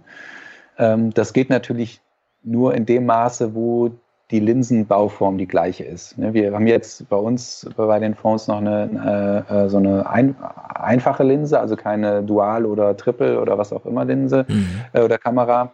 Und äh, da kann man jetzt nicht auf einmal jetzt eine Dualkamera reinbauen oder so. Das heißt, da müsste man dann schon ähm, auf ein anderes Gerät wechseln. Das kann man bei uns aber auch zu jeder Zeit, weil wir sagen, äh, also es, das kenne ich halt von mir und das hat mich immer genervt. Es gibt manchmal Situationen, wo ich mir sage, ich, ich merke so mit dem Smartphone, wie ich es mir irgendwann mal gewünscht und gekauft habe, äh, komme ich nicht mehr so zurecht. Ich brauche irgendwie was Kleineres oder Größeres oder irgendwie eine längere Akkulaufzeit. Und dann eben auf ein anderes Gerät zu wechseln, das habe ich mir mal gewünscht von Herstellern. Das geht aber so einfach bei anderen nicht. Und bei uns kannst du das Gerät einschicken und wir beurteilen den optischen und technischen Zustand und geben dir dann die Möglichkeit, auf ein anderes Gerät zu wechseln mit Zuzahlung von Betrag X. Genau. Ich, ich habe auch noch mal eine, eine Nutzerfrage. Ja. Warum, ist das, warum ist das Ding so schwer? Wegen dem Akku. Der Akku hat 4200 Milliampere-Stunden. Äh, also ich komme damit gute drei Tage weit. Das hatte ich bei einem Smartphone noch nie. Ähm, und wenn ich den Akku hier rausnehme, merkt man schon, der hat ordentlich Gewicht. Ähm, der, genau. Aber wir haben, haben gesagt, wir, wir wollen, es macht halt für uns keinen Sinn, gerade bei dem 6M, das ist ein 6 Zoll Gerät, haben wir gesagt, das sind meistens Nutzer, die eher so ähm, Süchtig Geschäft, Ja, genau. Das sind richtige Leute, die brauchen einfach richtig Power. Und wie gesagt, das bringt doch nichts, wenn ich, wenn ich mir ein, ein Smartphone kaufe und dann habe ich Mühe damit, durch den Tag zu kommen und nehme mir eine zusätzliche Powerbank mit.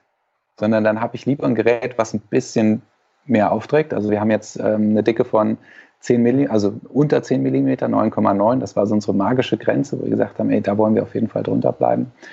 Ähm, aber ähm, aber halt auch die entsprechende Akkukapazität ne, mit 4242 mAh.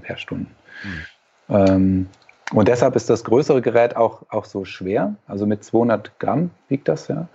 Und das kleinere, das 5ME, ist aber deutlich leichter. Ähm, damit kommt man mit dem Akku so gute zwei Tage weit ähm, und ist halt eher für Kunden gedacht, die, die sagen, nee, ich, ich möchte das, ich halt, hab das in meiner Hosentasche und ich will einfach ein leichtes und kleines Gerät drin haben. Wir kommen jetzt langsam zum Schluss. Ich weiß, ähm, Stefan hat bestimmt auch noch eine Frage, aber Eine, wir haben ja. ja hier, wir haben ja hier viele High Roller bei unseren äh, Ja. Podcast-Hörern, viele Millionäre und Milliardäre. Kann man, kann man, kann man bei euch als Investoren einsteigen? Nee. Was? Ihr, seid doch ein Start-up. Ihr wollt doch Ja. irgendwann mal reich werden und äh, an Apple verkauft werden oder so. Nee. Oder nicht? Eben genau das nicht. Ihr macht Erklär- Value for Value und steht nur in uns. Beziehung zu uns, euren Käufern oder was? Ja, genau. Das heißt, wir haben uns komplett über Crowdfunding finanziert. Also wir haben keine Investoren in der Firma drin. Und So wie beim ähm, Podcast hier. ja, ja, genau, das ist genau wie bei euch. Nee, weil wir, weil wir genau, weil das genau das nicht unser Ziel ist. Also wir merken, wir sind total zufrieden mit dem Leben, was wir führen, und wir sind der Meinung, dass mehr Geld uns nicht glücklicher machen würde. Also Nick, natürlich braucht man ein gewisses Maß an Kohle, um über die Runden zu kommen, ne, um irgendwie durchs Leben zu kommen. Ähm, gar keine Frage. Ähm, aber ich bin der festen Überzeugung, dass mich mehr materielle Dinge nicht zu einem glücklicheren Menschen machen, sondern das, was mich total dankbar macht, ist, dass ich, äh, ich bin glücklich verheiratet, aber das kann ich mir nicht kaufen. Ähm, das geht nicht. Ich habe äh, drei gesunde Kinder und das kann ich mir auch nicht kaufen, ähm, sondern das ist ein Geschenk. Und ähm, ich, ich, ich, ja, ich kann mir jetzt nicht vorstellen, dass mich irgendwie mehr Geld irgendwie glücklicher machen würde. Genauso geht es dem Carsten. Und ähm, deshalb haben wir gesagt, wir wollen gerne eine Firma, die auch nachhaltig wächst. Und unsere, unsere Wachstumsbeschränkung ist sozusagen, dass wir uns nur über Vorbestellungen und Crowdfunding finanzieren. Das Schöne daran ist, wir ähm, produzieren nichts über, weil die meisten Sachen, die wir produzieren, die haben Leute schon vorbestellt. Ähm, ne, das heißt auch, wir sind in den schwarzen Zahlen. Wir sind keines von den Startups, die irgendwie Millionen in Werbung investiert haben und irgendwie noch nicht wirklich ein funktionierendes Produkt haben, sondern wir haben unsere Kunden, weil unsere Produkte funktionieren, weil die uns weiterempfehlen. Und ähm, das ist eine, eine Form des, des Unternehmertums, die mir total viel Spaß macht, weil ich einfach mit diesem klassischen Business-Gehabe irgendwie überhaupt nichts anfangen kann. Und ähm, mir einfach so gewünscht habe, dass wir als Unternehmen so funktionieren können. Und dass wir Menschen gefunden haben im Crowdfunding, besonders in dem ersten Crowdfunding, da haben wir 1000 Leute zusammenbekommen, die, mit, denen, die, mit denen wir so einen Phone realisieren konnten.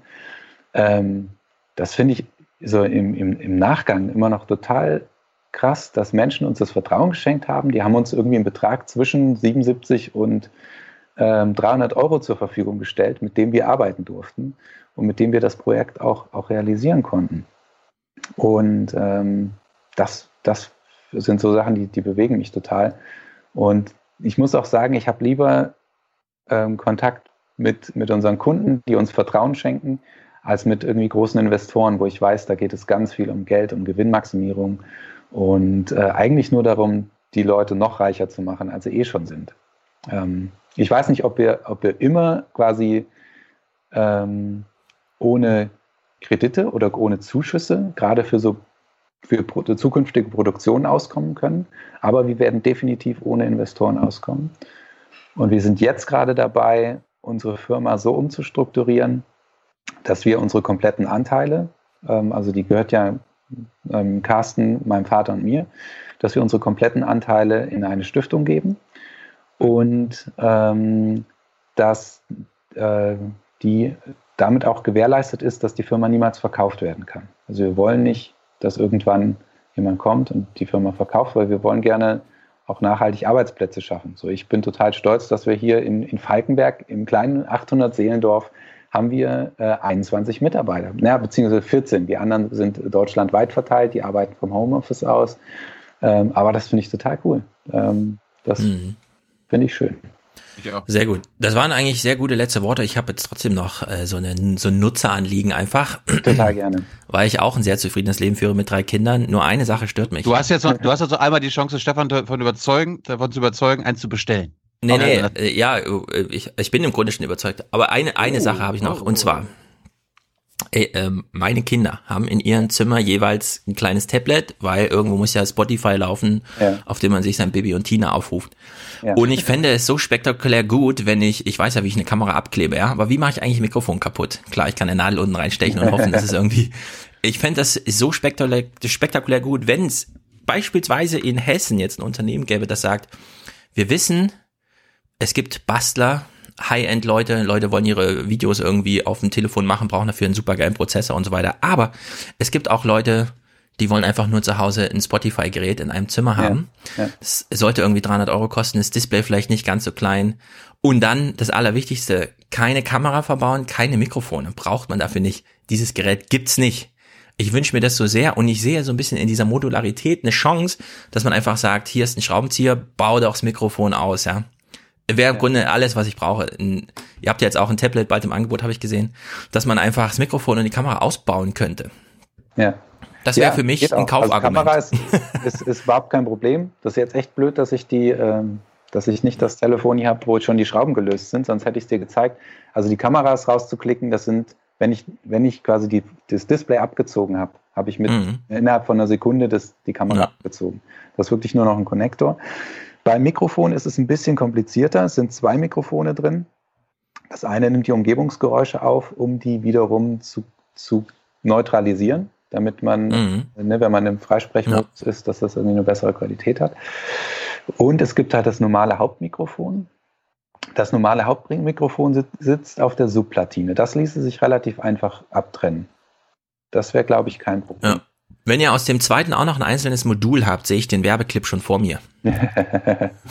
Ja, sehr gut. Wir haben, wir haben viele, viele Kunden, äh, oder was heißt viele, aber wir haben jetzt in der letzten Zeit haben öfter mal Anfragen gekriegt von Leuten, die gesagt haben, mach doch mal so einen Schalter rein, so ein hardware Oder das, ja, ein Hardware-Schalter, genau. Wo man einfach sagt, so jetzt sind alle Kameras und Mikros aus. Klack. Ja. Und weiß, Mhm. jetzt kann keiner mehr mithören oder irgendwas, sondern jetzt habe ich auch meine Privatsphäre. Ähm, dadurch, dass manche Sachen auf der Platine fest drauf sind, ist es nicht so eine ganz leichte Lösung, aber wir haben das im Hinterkopf. Ähm, Also wir, Jetzt habe ich wirklich noch eine, eine letzte Frage. ja. Wie, wie stellt ihr sicher, wir hören ja immer, dass die NSA irgendwelche Geräte abgreift oder durch Snowden haben wir das ja gelernt, dass die dann Ja. irgendwelche ähm, Chips oder so einbauen zur Überwachung. Die Chinesen sollen das ja angeblich auch machen. Wie stellt ihr sicher, dass bei euch in der Fabrik keiner sitzt und äh, vielleicht nochmal ein, irgendein Überwachungsding da reinsteckt? Ja, also wir kennen ja die, die, wir haben ja die Hauptplatine designt. Das heißt, wir wissen ganz genau, ähm, welche äh, Komponenten da drauf verbaut sind. Und ähm, natürlich könnte es sein, dass in der Hauptplatinenfabrik, dass da jemand sitzt und irgendwie noch mal was reindrückt. Mhm. Aber bei uns werden die auch kontrolliert. Also das heißt, wir haben bei uns im Team Elektrotechniker, die ähm, quasi genau auch überprüfen, sitzt, sind die Komponenten, die wir denn auch bestellt haben, tatsächlich da mit drin? Oder haben die uns da irgendwas anderes äh, angedreht? Ähm, deshalb sind wir uns ja schon sehr sicher, dass äh, da keine zusätzlichen versteckten Spionage-Chips oder sowas mit drauf sind. Und, und, und eine Frage fällt mir auch noch ein. Ja. Habt ihr jemals mit dem chinesischen Staat zu tun gehabt? Wenn ja, wie? Nee, zum Glück noch nicht. Also, dass ihr Steuern zahlt oder so. Ja, genau. Nee, damit noch nicht. Also die, die Firma, die läuft ja auch mit über den Jackie. Ähm, und in der Regel so diese ganzen, äh, ne, die ganzen Sachen in China, weil das ist halt einfach eine Wissenschaft für sich, auch das zu regeln. Ähm, aber wir hatten tatsächlich noch nie eigentlich Probleme mit dem chinesischen Staat bisher. So. Also ich, es ist, China ist schon, auch wenn man das Land bereist, einfach ist spannend. Als Europäer nochmal eine riesen Horizonterweiterung, weil vieles ganz anders funktioniert. Auch die Mentalität der Menschen halt einfach ganz anders ist. Ähm, Wie denn? ich glaube, Wie, wie, wie, können wir Deutschen das verstehen? Also, Der- das- ich glaub, Chinesen jetzt ein Riesenfass. als, als Riesenfass, ne? Das machen Ja, wir aber jetzt er- auf. Ja, aber, aber, aber Samuel hat es ja ein paar Mal jetzt schon erklärt. Jetzt bin ich neugierig geworden. Ja. Ist, wie ist da die Ich Mentalität? glaube, also mein Eindruck ist, dass äh, Chinesen sich eher als ein Kollektiv verstehen, als als Individuen. Äh, also ich glaube, die sind, haben eine recht hohe Leidensbereitschaft für ihr Land. Ähm, und das ist bei, bei uns Deutschen ja eigentlich ähm, nicht, nicht unbedingt so, ähm, sondern wir sehen uns als Individuen und irgendwie wollen gerne, dass es uns irgendwie gut geht. Und natürlich gibt es auch ein paar Leute, die über den Tellerrand gucken und irgendwie soziale Sachen auch machen. Aber ähm, in China ist es schon so, ähm, ja, das, das ist irgendwie, ähm, es sind ja auch so viele Menschen, weißt du, und ich glaube, da nimmt sich jeder gar nicht so wichtig, so richtig. Also das, Ja. das ist so mein Eindruck gewesen. Also wenn Ähm, die Deutschen in die Geschichte zurückgehen, dann blicken sie bis 1945. Wenn die Chinesen in die Geschichte gehen, dann gehen sie in ihr Archiv und lesen die 3000 Jahre alten äh, Papierrollen. Da seid ihr bestimmt auch in so einer Archivpflicht, ne? Ihr müsst bestimmt auch mit dokumentieren, was er da so tut und so. Ich war mal so einer Konferenz hier in Frankfurt, wo die äh, deutschen Unternehmensarchivare, weil die DAX-Konzerne Ja. schreiben ja auch immer ihre Geschichte Ja. mit irgendwelchen Museen Ja. und so weiter. Da haben die sich die Chinesen eingeladen und die meinten so, ja, also jeder Bäcker hat hier die Pflicht, sein Archiv zu führen. Und das sind dann diese Familienunternehmen, die in der 45. Generation irgendwie eine Backstube betreiben und die können tatsächlich in ihren Büchern nachgucken, wie vor 728 Jahren der damalige Inhaber des Unternehmens war. Also in der Hinsicht haben die wirklich ein anderes Bild von Geschichte. Und ich weiß nicht genau, aber ich denke, ihr müsst auch so ein bisschen mitschreiben oder so, oder? Es gibt da bestimmt irgendwelche Auflagen, dass man da so, weiß nicht, einfach mitdokumentiert, was man da tut oder sowas. Ja, ich muss den Jackie mal fragen. Ja. Ja. Habe ich mich noch nicht mit beschäftigt, muss ich ehrlich gestehen. Aber ihr verbaut ja Kameras, da kann man ja eh alles dokumentieren. Eben. Samuel, vielen Dank für deine Zeit. Wir hatten eine halbe Stunde vereinbart, jetzt ist es fast eine Stunde geworden. Ich hoffe, Sehr es gerne. war trotzdem einigermaßen interessant, dass du nicht so viel erzählen musstest, was du immer erzählst. Nee. Meine, du gibst ja, du gibst ja öfter Interviews darum. Ja, mittlerweile. Ja, tatsächlich. Das auch, hätte ich auch nicht gedacht. Hätte man mir vor einem Jahr gesagt, dass ich ab und zu mal Interviews geben würde, hätte ich die Leute für verrückt erklärt. Ähm, Aber hätte mir jemand vor vier Jahren gesagt, ihr baut irgend, äh, in, in, in fünf Jahren habt ihr irgendwie ein modulares Smartphone gebaut, hätte ich auch gesagt, nee, äh, glaube ich dir nicht. Genau. Sehr gut. Ja, Sagen- vielen Dank euch auch. Also ich finde es Ja. total spannend, euch kennenzulernen. Ähm, ich habe, hatte ich dir erzählt, ne, so ein bisschen Blog mal verfolgt gehabt, äh, Podcast verfolgt gehabt. Ähm, aber das noch nicht so richtig bewusst auf dem Schirm gehabt. Ich glaube, ich werde euch jetzt öfter mal anhören. Ich finde, ihr habt was zu sagen. Und äh, lass uns vielleicht in einem Jahr nochmal äh, reden, wie sich die Sache bei euch entwickelt hat. Und dann, Ja, dann skypen wir auf deinem Shift-Phone. Ja. Aus China. Aus China. Ja, genau. Sehr gut. Samuel, vielen Dank. ja, sehr gerne. Macht's gut. Ciao. Stefan, konnten deine Zweifel eigentlich ausgeräumt werden? Ja, konnten ausgeräumt werden. Ich bin, habe ich ja schon währenddessen gesagt, ich bin überzeugt, dass das als Versuch funktioniert.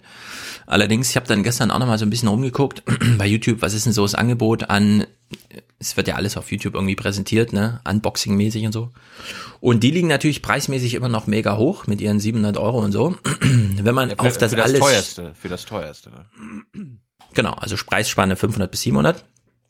Wenn man auf alles, was dieses, was wir jetzt besprochen haben, scheißt, Nachhaltigkeit, wo kommt mein Gold her und so, dann kriegt man ja tatsächlich reihenweise jetzt bei Amazon für 200 Euro Smartphones, also die, die echt preislich keinen Unterschied mehr machen, ja. Also die, also jeder, jeder scheint wahrscheinlich gerade ein Smartphone zusammenzubauen, weil man sitzt halt am Computer, klickelt so das Modell zusammen, schickt das nach China als Vorlage, die machen einen Prototyp, da sagt man, ja, will ich, dann werden da zehn Leute abgeordnet in diesen Riesenunternehmen und bauen dir irgendwas zusammen mit, was weiß ich, einem 13.000 Milliampere-Stunden Akku, hab ich letztens bei Unbox Therapy gesehen.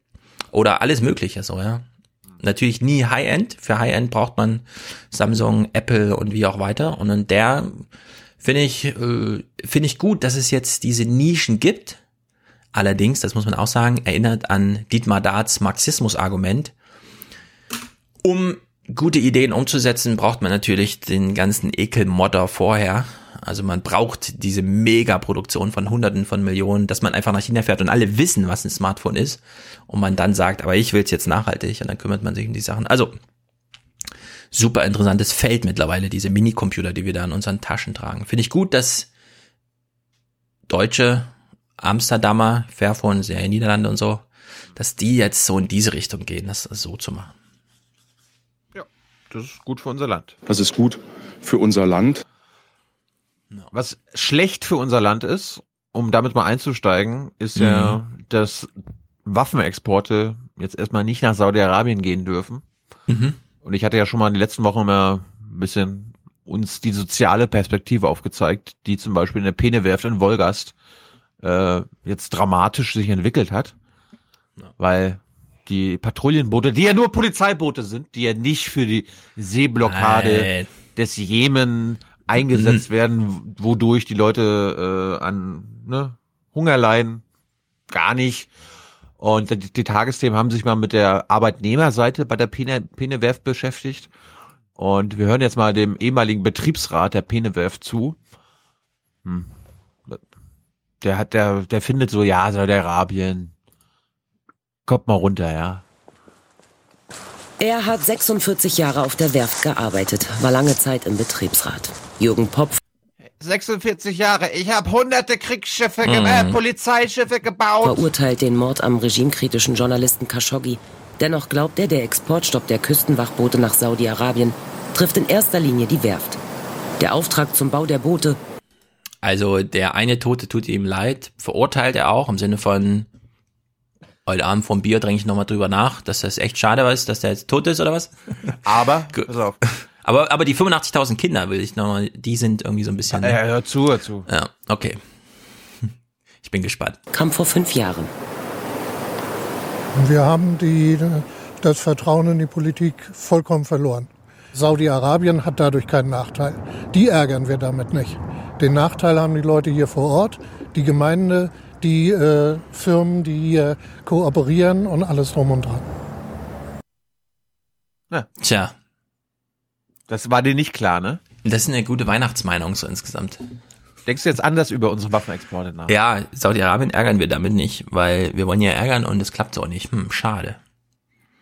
Er hat jetzt nur noch vergessen zu sagen. Man kann auch mit deutschen Waffenexporten zum Frieden beitragen. Ja, vor allem dieser Spruch, ich habe das Vertrauen in die Politik verloren. nee, alle, wir alle. Ja, wir alle. Also ich, ich gewinne es gerade so ein bisschen wieder, ja. Das, das endlich gibt's, man hätte es ja nicht geglaubt, dann doch mal einen Anlass zu sagen, wir exportieren jetzt erstmal nichts, aber gut, es kann natürlich auch ein Vertrauensverlust sein in die Politik. Gut. Kann es ihm eigentlich unser- nicht egal sein? Andere Frage, kann es ihm eigentlich nicht egal sein? Er, er, ist ja jetzt Rentner, ja. Ja, okay, wenn, wenn wir jetzt schon bei Saudi-Arabien sind, wir müssen jetzt nach Jemen gucken, glaube ich. Denn wir wissen, in Jemen tobt ein Krieg, bei dem erstmal unklar ist, wer gewinnt denn den eigentlich, weil alle Seiten feststellen, ach so, die andere Seite, die will gar nicht verlieren, die macht immer weiter, okay. Dann gibt's natürlich eine gewisse Medienöffentlichkeit, weil dann doch mal durchgezählt wird, 85.000 Kinder erstmal nur verhungert. Es kommen ja noch die Kriegsgeschädigten dazu. Und Erwachsenen, über die ist ja noch gar nichts ausgesagt dabei, kann man ja noch mal einen Faktor drauflegen. So, der Journalismus interessiert sich so ein bisschen dafür. Wir stellen wieder fest, ah, warte mal, ein Toter in der Türkei verändert die ganze Welt Sicht darauf, aber die Kriegsopfer selbst nicht. Was ist denn da los? Uli Gack war nicht vor Ort, sondern in Kairo, hat trotzdem Bericht gemacht und weiß nicht, warum sollten wir uns das nicht drei Minuten mal angucken, ja? Seltener Einblick nach Jemen, Filmmaterial aus Jemen ist da. Warum nicht mal ein bisschen gruseln? Gerade jetzt, wo wir den ehemaligen Betriebsrat gehört haben, kann man ja mal gegenüberstellen einfach. Wann man wirklich Vertrauen in Politik verlieren sollte. Und danach hören wir mal, was die Bundesregierung sagt. Ein Brot für eine vielköpfige Familie an einem Tag, wenn überhaupt. Millionen im Jemen hungern, verhungern sogar. Die Vereinten Nationen sprechen von der größten Katastrophe der Gegenwart.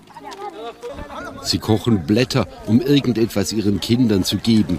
Es ist unfassbar. Wir haben keine Unterkunft, wir haben nichts, nicht mal Wasser, unsere Kinder sind krank.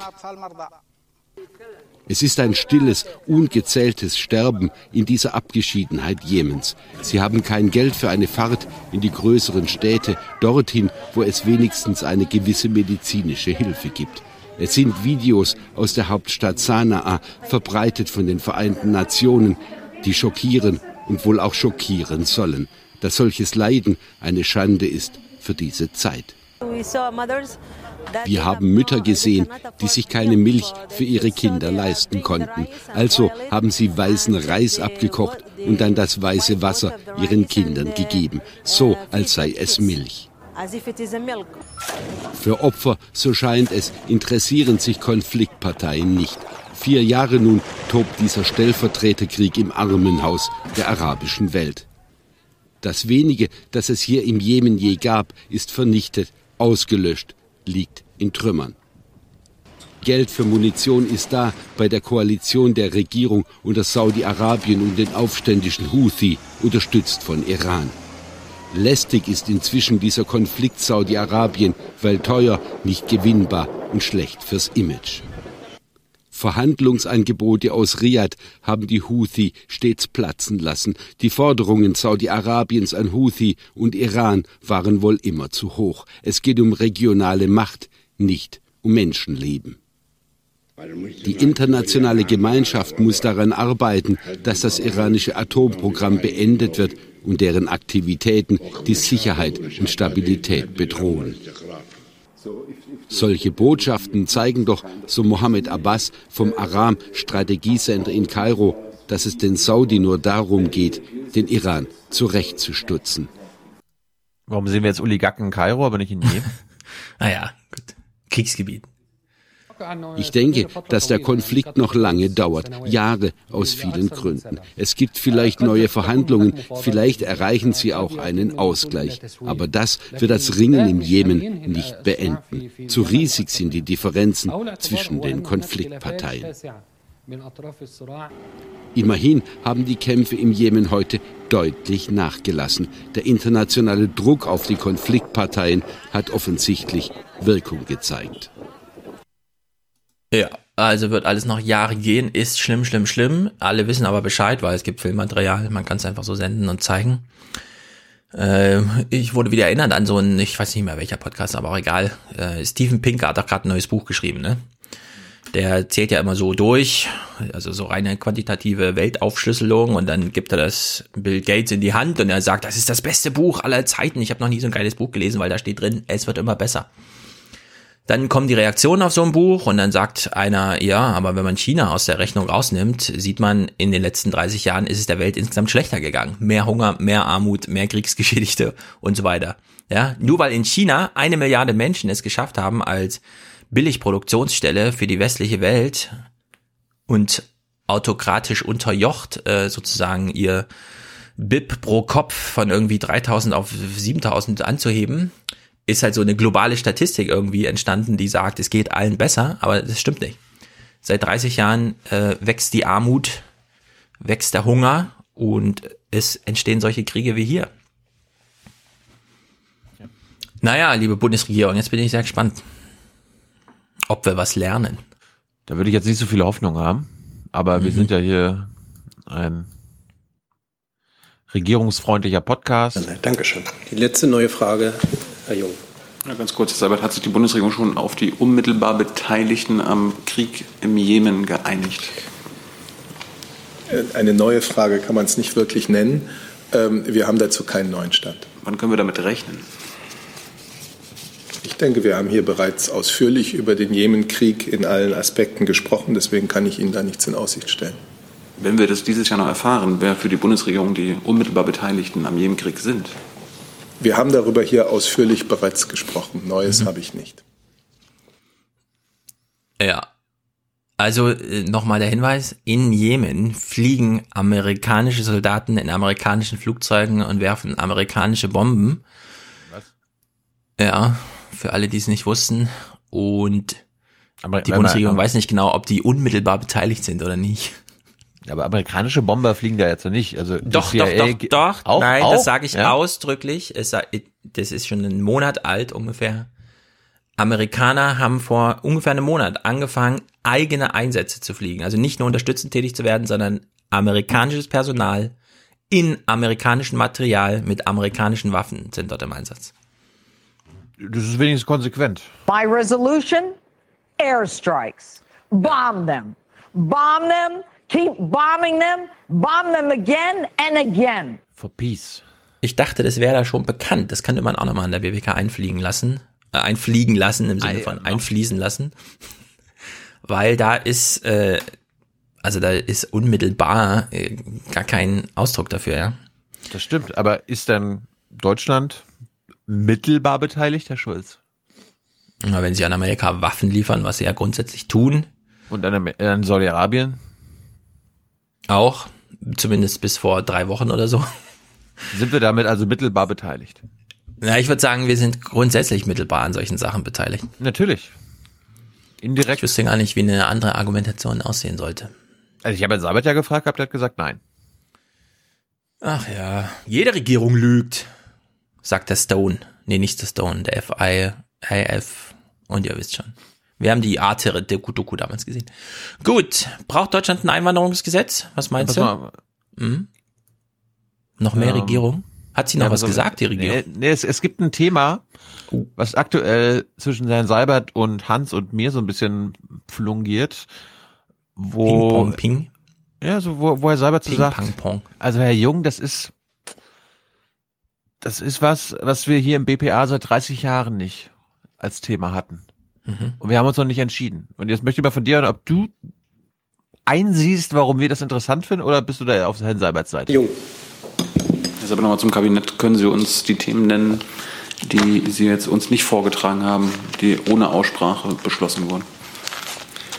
Äh, Wenn Sie mich nach einem konkreten fragen, könnte ich darauf eingehen. Ich, weiß werde ja- ich Ihnen auch ja nicht, heute, was- ich werde Ihnen auch heute nicht die gesamte Liste der ohne Ausfrage, Aussprache beschlossenen Themen vortragen, weil das definitiv die Mittwochsregierungspressekonferenz sprengt und die Bundesregierung sich darüber noch erstmal klar werden muss, wie wir mit solch einer Anfrage, die Haben die, das auf dem, warte, haben die das auf dem Radarschirm, dass die äh, Mittwochskabinettssitzung gesprengt würde, wenn mal ihr da mehr nachfragt? Spring mal fünf Sekunden mal zu. Eieieiei. Auch heute nicht die gesamte Liste der ohne Ausfrage, Aussprache beschlossenen Themen vortragen, weil das definitiv die Mittwochsregierungspressekonferenz sprengt und die Bundesregierung sich darüber noch erstmal klar werden muss, wie wir mit solch einer Anfrage, die es in, weiß ich nicht, 30 Jahren nicht gegeben hat, umgehen wollen. Veränderungen sind immer was Neues. Aber Es wäre aber keine Wohle der Bundespressekonferenz. Seit drei oder vier. Wochen bitten wir darum, sich da mal Gedanken drüber zu machen. Sie können uns das ja im Na- vornherein schicken, damit wir dazu fragen können. Darüber wollten Sie sich Gedanken machen. Genau. Haben Sie noch nicht. Noch nicht abschließend. Also es gibt, es gibt ja eine, Kabinettssitzung jede Woche und dann gibt's ja Mhm. danach eine REC-PK, wo Herr Seibert uns vorliest, was denn da beschlossen wurde. Ja. Immer mit Aussprache. Ja, also ja, hier Rentenversicherungsbericht, alle sind happy, bla bla bla. Aber Mhm. es gibt ja neben diesen Aussprachethemen, was meistens so drei oder vier große Themen sind, ja auch noch so 15 Sachen, die quasi ohne Aussprache einfach nur so im Kabinett beschlossen werden, Mhm. die wir aber nicht erfahren. Obwohl Vielleicht sind das das nur dann, Personalentscheidungen. ja, das wissen wir ja nicht. So, und dann sagen, dann haben wir uns jetzt gesagt, na, Herr Seibert, weil Herr Seibert immer sagt, ja, Sie können zu allem fragen. Mhm. Zu allen Kabinettsthemen. Ja, Herr Seibert, dann sagen Sie uns doch mal alle Kabinettsthemen. Ja, nee, das wollen wir jetzt auch nicht. Aber wird es nicht irgendwo veröffentlicht, zumindest als Nein. Themenliste oder so? Nein, das, was veröffentlicht wird, wird in der RecPK Hm. bekannt gegeben. Gleichzeitig ist es aber nicht geheim, was denn da sonst noch beschlossen wurde. So, jetzt bin ich gespannt, jetzt sind wir seit ein paar Wochen gespannt, wie sich das BPA entscheiden wird, weil Ja. wenn, wenn wir das schaffen, dann haben wir ein bisschen revolutionär, äh, Revolution geschafft, was seit 30 Jahren nicht passiert ist. Ja. Muss er ja nicht mündlich machen, er kann ja einen Zettel bereitlegen. Oder? ja, genau, das habe hab ich mir gerade gesagt. Er kann ja einfach vorher eine E-Mail Mhm. rumschicken, hier, das sind die 20 Themen gewesen. Viel Spaß. Man kann sich nicht über alle Beschlüsse des Bundeskabinetts informieren. Hm. Wusste ich auch nicht. Ja. Interessant. Das dauert noch ein paar Wochen, bis wir da. Ja, weil dann könnte man auch wirklich mal alle Personalentscheidungen, dann käme man nicht 30 Jahre zu spät auf, ach, Gatzer. könnte man das gleich mal nachgucken, wer das ist. Ja. Ich meine, Sie, Ah ja, müssen ja. Sie müssen ja am Ende eh die Öffentlichkeit äh, informieren. Und darum, Ja, spätestens irgendwann steht da irgendwas im Gesetz oder so. Naja, gut, sehr gut. Dann bleibt doch da mal hart, hart, hart, hart, hart, hart, hart dabei. Hart! Hart, hart, hart bestraft. So, Einwanderungsgesetz. Da Uh. gab es eine Aussprache zu. Denn ich bin mir nicht ganz sicher. Vielleicht passt es heute besonders gut. Ich lese kurz oder ich trage kurz vor, was die Tagesschau gestern mündlich verhandelt hat mit ihren Zuschauern und Bürgern dieses Landes. 2,1 Millionen Arbeitslose. Das ist der niedrigste Stand seit Beginn der Zählung. Das ist natürlich in Deutschland immer noch ein, oh, das ist aber gut, weil Vollbeschäftigung und so. Allerdings 807.000 offene Stellen. Während wir ja von Jens Spahn schon gehört haben, nicht mehr lang und dann jedes Jahr doppelt so viel raus ins Rentenalter als rein in den Arbeitsmarkt, als frische Kräfte. wenn du, Und wenn dieser, du, hm? 2,1 Millionen Arbeitslose? Ja. Sind das denn jetzt die Zahlen, die manip manipulierten Zahlen von der Ja. Arbeitsagentur oder sind das Ja. die tatsächlichen Arbeitslosen? Äh, das kommt jetzt sehr auf den Arbeitsbegriff an, wenn du meinst, Arbeit sei auch morgens zur ähm, Behörde zu gehen, um zu lernen, kommt- wie man es kommt- schreibt. Es kommt überhaupt nicht auf den Begriff an. Es kommt einfach nur darauf an, die tatsächliche Arbeitslosenzahl, die die Arbeitsagentur selber herausgibt, man muss das einfach nur zusammenzählen, Ja. die zu verkünden. Das könnte Ja, das das, ist heute natürlich- Journal, das könnte Ja. das heute Journal oder die Tagesthemen auch ganz locker machen, anstatt Mhm. einfach nur die Pressemitteilung von der Arbeitsagentur. Nö, ist natürlich die Fake-Zahl, wissen wir ja. Hat sich ja nichts geändert seitdem. Obwohl Andrea Nahles damals schon meinte, nee, also von mir aus können sie auch die Originalzahl. Naja, Außer, jedenfalls. außer Hubertus Heil. Du hast es ja nicht gesehen, aber Mhm. Hubertus Heil hat mir ja gleich Verschwörungstheorien Ja. unterstellt. Ja, also zwei oder drei Millionen, keine Ahnung, jedenfalls, ne? So, jetzt, jetzt haben wir aber den Zustand, dass sich das ja jetzt, das kippt ja jetzt. Also das ganze Modell kippt ja jetzt von der einen Seite auf die andere Seite mit, hören wir ja mal, Fachkräftemangel, zu wenig Arbeitskräfte und so weiter. Jens Spahn hat uns ja schon darauf hingewiesen. 500.000 ist die Lücke, die hat die Zahl hat er nicht genannt, aber mit doppelt so viel ins Rentenalter meint er so 1,1 Millionen. Mit Einmarsch in den Arbeitsmarkt meint er so 650.000, 700.000. Also irgendwo ist so eine Lücke von um grob eine halbe Million Menschen jährlich, spätestens in den 20, 2030er Jahren dann jedes Jahr. Also man könnte sozusagen aus so einer Arbeitslosenzahl auch schon für die Bürger keine schlechten Nachrichten, sondern für die Unternehmen einfach eine richtig schlechte Nachricht rausstricken im Sinne von ab sofort heißt Fachkräftemangel nicht mehr, ihr habt nicht sieben Bewerber auf eine Stelle, sondern ihr habt tatsächlich nur einen Bewerber auf eine Stelle und der ist vielleicht nicht qualifiziert genug. Meine Lösung dafür wäre ja, über Migration neu nachzudenken. Gerade wenn wir, wie von Stephen Miller gehört, exorbitante Reproduktionsraten in Afrika haben. Uganda, Durchschnittsalter in Uganda, du kennst dich da aus in Uganda? 20. Unter 15. 14,8 Jahre, glaube ich. Also Ägypten Wow. hast du ja auch gehört, ne? Ägypten fünf, fünf Kinder pro Frau und so. Naja, ist ja jedenfalls sehr viel. Ich würde sagen, wir können jetzt mal global einsteigen in so eine Diskussion. Die wäre in Deutschland eine Diskussion über das Einwanderungsgesetz. Jetzt, in der vierten Amtszeit von Angela Merkel, gibt's endlich mal ein paar Neuerungen in der Hinsicht. Sie, sie ist gerade, Hm? sie ist gerade, sie ist gerade auf dem Weg nach Buenos Aires. Er fliegt sie ja? Linie Mit der was? Linie. Ah, sehr gut. Ihr, ihr Ehemann Joachim Sauer hat leider keinen Platz mehr bekommen. Aber ja, sehr Olaf, viele werden keinen Platz bekommen. Olaf oder? Schäuble, Steffen Seibert und ihr außenpolitischer Berater Jan Hecker haben es geschafft. Ja, die mussten wahrscheinlich sehr viele Leute auch rauskaufen aus den Fliegern jetzt. Ja. Ehrlich, das ist so peinlich, als ich das gestern verfolgt habe auf Twitter. Unglaublich. Das ist so Bananenrepublik. Aber wie Die schon Ersatzmaschine war noch nicht mal bereit. häufig, ja, also wie schon häufiger angemerkt, die Flugbereitschaft, das scheint wirklich ganz, ganz gruselig zu sein. Also da gibt's auch mehrfach Angsterzählungen, dass man wirklich glaubte, man kommt nicht mehr richtig an und so. Also es ist gruselig. Ist kein guter Zustand. Trump lacht sich schlapp, glaube ich. Da wird er einfach mit seinem Privatding fliegen. Und nochmal den Witz aufgegriffen, den alle machen. Friedrich Merz hat ja ein Privatflugzeug, wie es so schön heißt, ja, eine Cessna für 15.000 Euro Kaufpreis. Mit der kann man auch nicht nach Buenos Aires fliegen, ja. Gut, also wir haben jetzt ein Einwanderungsgesetz. Offenbar. Vier Regierungen unter Angela Merkel bedurfte es, bis die Union ihren Widerstand aufgab. Weder Müntefering noch Westerwelle oder Gabriel konnten CDU und CSU überzeugen, dass Deutschland ein Einwanderungsland ist und ein entsprechendes Gesetz braucht. Jetzt also die Wende. Das ist ein großer Erfolg, dass wir ein Einwanderungsgesetz nach über 20 Jahren Debatte jetzt endlich in Deutschland bekommen.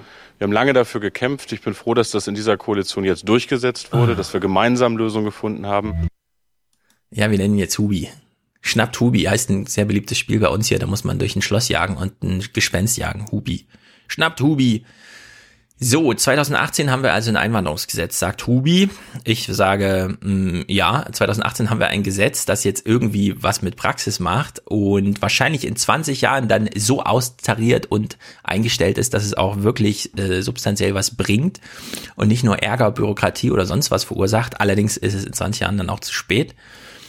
Hören wir doch nur kurz noch die O-Töne, in dem Falle CDU. Ich glaube, es ist der Lindemann. Ich bin froh, dass auch meine Partei jetzt den Frieden geschlossen Lienemann, Linnemann. hat, weil dieses Einwanderungsgesetz ganz klar trennt zwischen Asyl und Einwanderung in den Arbeitsmarkt. Und das war entscheidend und das wird jetzt auch kommen. Das ist, Lindemann ist der, liebe Hörer und Hörende und Hörerinnen, der auch bei der FDP sein könnte. Im Grunde wäre er da besser aufgehoben. Der, wenn, wenn, wenn wir anfragen seit zwei Jahren, können wir mal ein Interview haben. Also, mit Ihnen doch nicht. Na.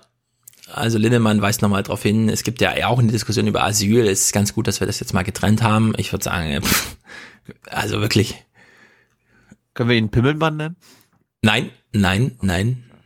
Können wir natürlich nicht. Wie du weißt, wir verrichten hier nicht Gottes Werk, in dem es nicht Aufgabe ist, Herrn Linnemann Herrn Pimmelmann zu nennen. Das wäre sehr unhöflich. O-Ton Grüne. Es ist kompliziert, nach wie vor bürokratisch Mhm. und äh, legt sehr viele Hürden auf. Ja, also viel Spaß mit dem Gesetz die nächsten zehn Jahre. Und nochmal O-Ton AfD, denn warum nicht noch ein bisschen Klamauk hinterher schieben? Jeder, der in dem Gesetz nicht aufgerufen ist, die Kriterien nicht erfüllt, kommt einfach an die Grenze und sagt Asyl. Was Absurderes kann man sich eigentlich überhaupt nicht vorstellen. Was? Ich darf hier nicht arbeiten? Hm, was habe ich? Option Nummer zwei. Asyl! Oh, dann müssen sie mich aufnehmen. Oh Das, ich würde, also ich weiß nicht, ich würde gerne mal mit so einem AfD-Typ, der Baumann ist ein ganz guter, glaube ich, wirklich mal über Deutschland die nächsten 20 Jahre reden. Die Fakten sind so klar, demografisch, ist einfach völlig unklar, wie, wie, wir, also wie die AfD jetzt einfach eine Schrumpfung der Deutschen um 20 Millionen Menschen hinnimmt. So müsste man, glaube ich, argumentieren. Du, ich meine, Folge 350 steht ja an. Wir können ja da eine Live-Sendung machen im Januar. Ja, wir laden uns mal jemand von der AfD ein. Wollen wir Bernd Baumann einladen? Ja. Ja, wir laden den mal ein und dann fragen wir mal, Herr Baumann. Die kommen alle, die kommen alle. Deutschland sinkt um 20 Millionen Menschen, die sterben einfach. Was tun Sie gegen diesen Verlust deutschen Materials, deutscher Biomasse? Ja, so müsste man mit dem diskutieren. Und dann mal gucken, was bei rumkommt so insgesamt. Naja, weil wir am Dienstag so viel über den Haushalt gesprochen haben, allerdings die Folge schon sehr lang wurde, ein Thema aber noch auf der Hand lag, nämlich, also wie gibt denn der Staat jetzt konkret sein Geld aus eigentlich? Wollen wir doch hier noch mal kurz reingucken. Marietta Slomka moderiert uns mal zum Thema Beraterverträge bei Ursula von der Leyen. War bestimmt auch ein großes BBK-Thema. Nein. Nee? Nein. Hm. Na gut. Für Bundesverteidigungsministerin Ursula von der Leyen wird das keine angenehme Woche. Morgen berät der Bundestag unter anderem über den Verteidigungshaushalt. Und am Donnerstag muss die Ministerin dem zuständigen Fachausschuss im Bundestag Rede und Antwort stehen. Sie muss erklären, was es mit den vielen externen Beratern in ihrem Ministerium auf sich hat und wie deren Verträge zustande kamen. Ja. Okay. Beraterverträge im Sinne von, kennen wir ja, jedes Ministerium macht das überall. Es ist ja, wir hatten es ja im Innenministerium mal, ne? Es gibt mehr Budget für Beraterverträge als für das eigene Personal im Haus. Das scheint hier im ähm, sehr ähm, äh, Einwohner, hätte aber- ich fast gesagt. Ähm, Aber du musst, halt, du, Mitarbeiterstarken. du musst halt verstehen, dass die Kosten für McKinsey dadurch wieder reinkommen, indem sie Ja. uns sagen, wo gespart werden kann. Ja, zahlen Sie mir mal eine Million, damit ich Ihnen sage, wo Sie 10.000 Euro sparen können. So, der Bundesrechnungshof kritisiert allerlei. Wir haben ja von Jürgen Lauber auch gelernt, alle Regierungs- und Verfassungsämter sind, ähm, haben sich mindestens verdoppelt unter Merkel, was dieses Haushalt im, also für das äh, konkrete Ministerium aussieht. Außer der Bundesrechnungshof, der wurde irgendwie so ein bisschen klein gespart. Was macht der denn so, der Bundesrechnungshof? Na, der rechnet halt nach. Von der Leyen, die seit Jahren dabei ist, die Bundeswehr zu reformieren, sieht sich schweren Vorwürfen ausgesetzt. Ihr Ministerium soll auffällig oft externe Fachleute eingekauft haben, für etwa 200 Millionen Euro jährlich, zumeist ohne öffentliche Ausschreibung. In einem vertraulichen Bericht des Bundesrechnungshofes heißt es, in über 80 Prozent der Fälle hat die Bundeswehr den Bedarf für die beauftragten externen Leistungen nicht nachgewiesen. 80 Prozent der Fälle, ne? Wir merken uns das mal. Wir hören ja gleich, wie sie es im Bundestag Ja, verteidigen. aber bei 20 Prozent nicht. Meist gab es keine oder nur unzureichende Wirtschaftlichkeitsuntersuchungen. Knapp 80 Prozent hat die Bundeswehr freihändig vergeben, also keinen Wettbewerb hergestellt. So kritisieren die Prüfer. So, 80 Prozent freihändig vergeben, so heißt das. Während jeder deutschen Schule mittlerweile verboten ist, nur eine Kloschüssel zu kaufen, ohne europäische Ausschreibung und so weiter, ne? Also es ist wirklich ein bisschen pervers auch. Naja, ich, hab- also ich, 80. Ich, ich, ich hatte von Jürgen Lauber gelernt, dass der Bundesrechnungshof, Bundesrechnungshof auch mehr Geld bekommen hat. Und dann wurde es ihm wieder weggenommen. Oh, nee, war das Bundesverfassungsgericht war das, ne? Beide jedenfalls. Das Bundesverfassungsgericht ist wieder auf dem Niveau wie vorher, während alle Ministerien sich einfach verdoppelt haben. Also extrem viel mehr, wo der Minister einfach, mach mal hier ein Projekt, hier. So wie früher bei der FAZ, die alten Geschichten. Wenn man vor 20 Jahren da Volontär war. Mach doch mal eine Reportage über das Rotlichtviertel, hier hast du 800 Mark. Schreibst Aber morgen gab- was Schönes. Gab ja, gab ja auch nochmal Feedback zu Lauber. Ich möchte nur betonen, Mhm. der verrichtet nicht Gotteswerk, liebe Leute. Und äh, nur weil wir ihn featuren, heißt es nicht, dass er hier uns sagt, was Sache ist, sondern ich, ich bin interessiert, was er sagt. Ich verstehe nicht alles und ich möchte sein Engagement würdigen. Ja, ich auch. Und ich will auch nochmal die Hörer darauf hinweisen, nur weil Jürgen Lauber immer Elite sagt und so, heißt das nicht, dass er in der falschen Ecke steht oder so. Ja? Also man muss da auch ein bisschen, klar, man könnte ihn jetzt auch durchcoachen und sagen, verzichte auf die drei Worte und schon klingst du sehr viel seriöser. Dann kommst du in Deutschland besser rum damit, aber nö. Finde ich nicht. Äh, manchmal muss auch Vorschlaghammer sein und dann müssen, dann muss auch mal klar sein, dass die Eliten Milliarden ausgeben. Eliten? Ja, so. Wo ist jetzt das ganze Geld hin? Von der Leyen steht vom Bundestag und macht hier so mehr Culpa-Style. Ja, es hat Fehler gegeben. Es hat Vergaberechtsverstöße gegeben. Ist ja wie bei alles Es weiter. ist teilweise nicht dokumentiert worden. Bedarf, Notwendigkeit, Wirtschaftlichkeit. Die Einbindung externer ist nicht immer korrekt verlaufen. Das hätte nicht passieren dürfen. Ja. Sorry. Wir machen ja so viele Verträge, aber 80 Prozent ohne Ausschreibung und 80 Prozent ohne Nachweis. Wozu eigentlich? Bringt das jetzt wirklich was? So, und wir wissen natürlich alle Bescheid. Sie hat so eine Staatssekretärin gehabt, Katrin Suder. Bei der sich alle gefreut haben damals, Manager-Magazin und so, voll davon, oh, das ist so krass, die Suda, die macht so eine geile Karriere, zuerst bei McKinsey voll Karriere gemacht und jetzt einfach eins zu eins rüber und im Ministerium, da stehen ja goldene Zeiten an, wenn jemand mit so viel organisatorischem Fachwissen, so viel Einblick in so viel Unternehmen jetzt sich mal einem Ministerium zuwendet. Spektakulär, wir hören uns das mal an. Eine wichtige Rolle in dieser Geschichte spielt Katrin Suder, ehemals Mitarbeiterin der Wirtschaftsberatung McKinsey, die von der Leyen 2014 zu ihrer Rüstungsstaatssekretärin machte, bis sie kürzlich kündigte. Zahlreiche Berateraufträge sollen in Suders Zeit an McKinsey gegangen sein, direkt oder über Unterverträge. Ja, ich würde sagen, es ist ganz einfach. Die Frau kam, hat hier gemacht, womit sie sich auskennt. Und ich will nochmal darauf hinweisen, wir haben gerade eine Diskussion darum, ob wir jetzt den Aufsichtsratschef von BlackRock in Deutschland als Bundeskanzler haben wollen. Und ich rate davon noch, noch mal ab, weil das wird genau das gleiche Theater werden.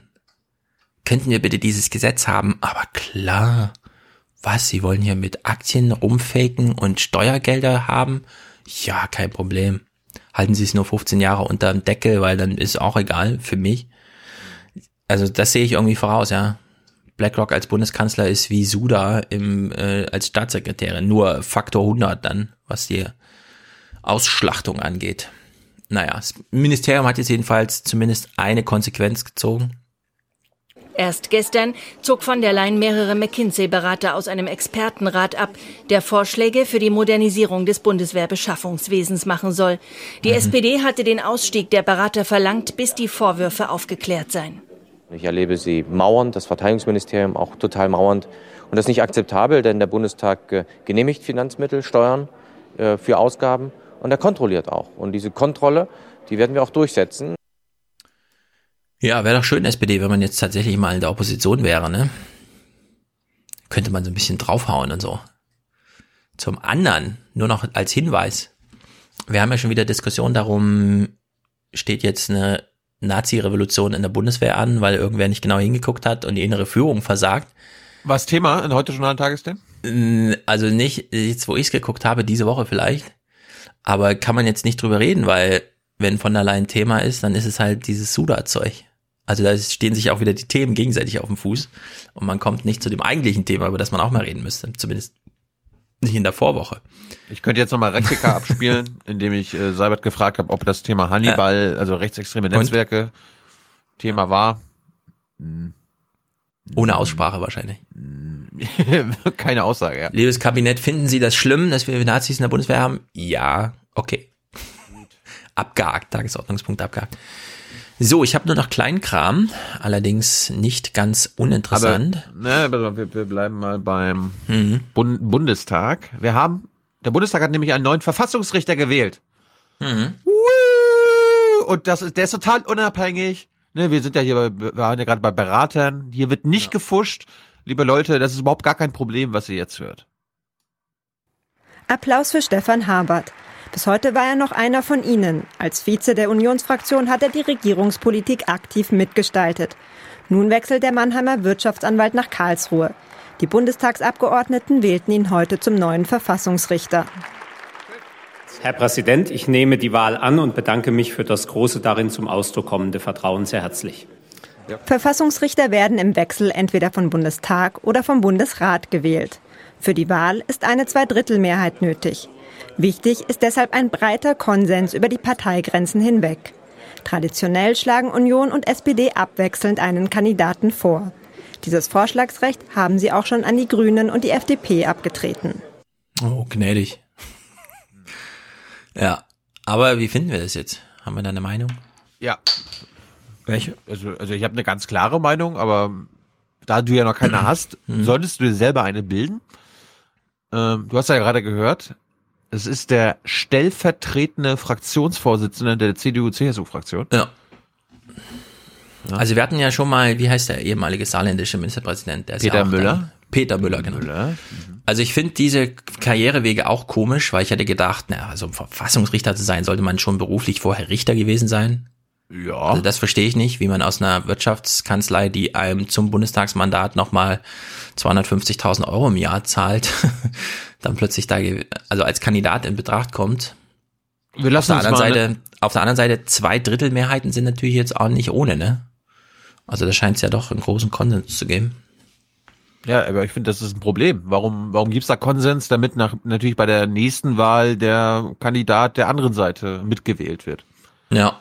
So, und das muss man jetzt hier mal sagen. Der Habart wurde nicht nur von der SPD und CDU-Fraktion, sondern auch von der FDP-Fraktion und den Grünen gewählt. Und das haben wir jetzt mal mhm. im Hinterkopf. Aber erstmal mhm. die Kritik von dem ARD-Rechtsexperten. Der direkte Wechsel des Politikers nach Karlsruhe ist umstritten. Denn als Verfassungsrichter könnte er über Gesetze entscheiden, an denen er als Parlamentarier selbst mitgearbeitet hat. Hm. hm. Zum Beispiel seine Anwaltskanzlei hat äh, die deutschen Autokonzerne äh, ja. beraten und vertreten. Und ja. Mm, es gab ja auch schon die ein oder andere Dieselgesetzgebung die letzten Monate, wo er auch mit abgestimmt hat. Aber naja. Dass ein Politiker ans Verfassungsgericht geht, ist nichts Neues. Jeder Richter, auch der Präsident, hat übrigens nur eine Stimme bei den Urteilen. Und trotzdem ist und bleibt das zumindest ein sensibles und umstrittenes Thema, weil gerade in diesen Zeiten intensiv über die Unabhängigkeit von Gerichten diskutiert wird und das Verfassungsgericht eben sehr stark vom Grundvertrauen der Bürgerinnen und Bürger lebt. Ja, ich finde, ich finde halt einfach, der sollte Richter gewesen sein vorher. Es braucht ja. eine Richterlaufbahn, keine Ahnung. Ich finde es auch blöd. Es ist ein Wirtschaftsanwalt, der sich mhm. dumm und dämlich verdient hat, äh, sogar in der, im Bundestag sitzt und jetzt der Verfassungsrichter wird. Na. Also wir, wir regen uns auf über die Amerikaner. Ja, gut, da ist nochmal, da braucht es keine Zweidrittelmehrheit für irgendwelche Kandidaten.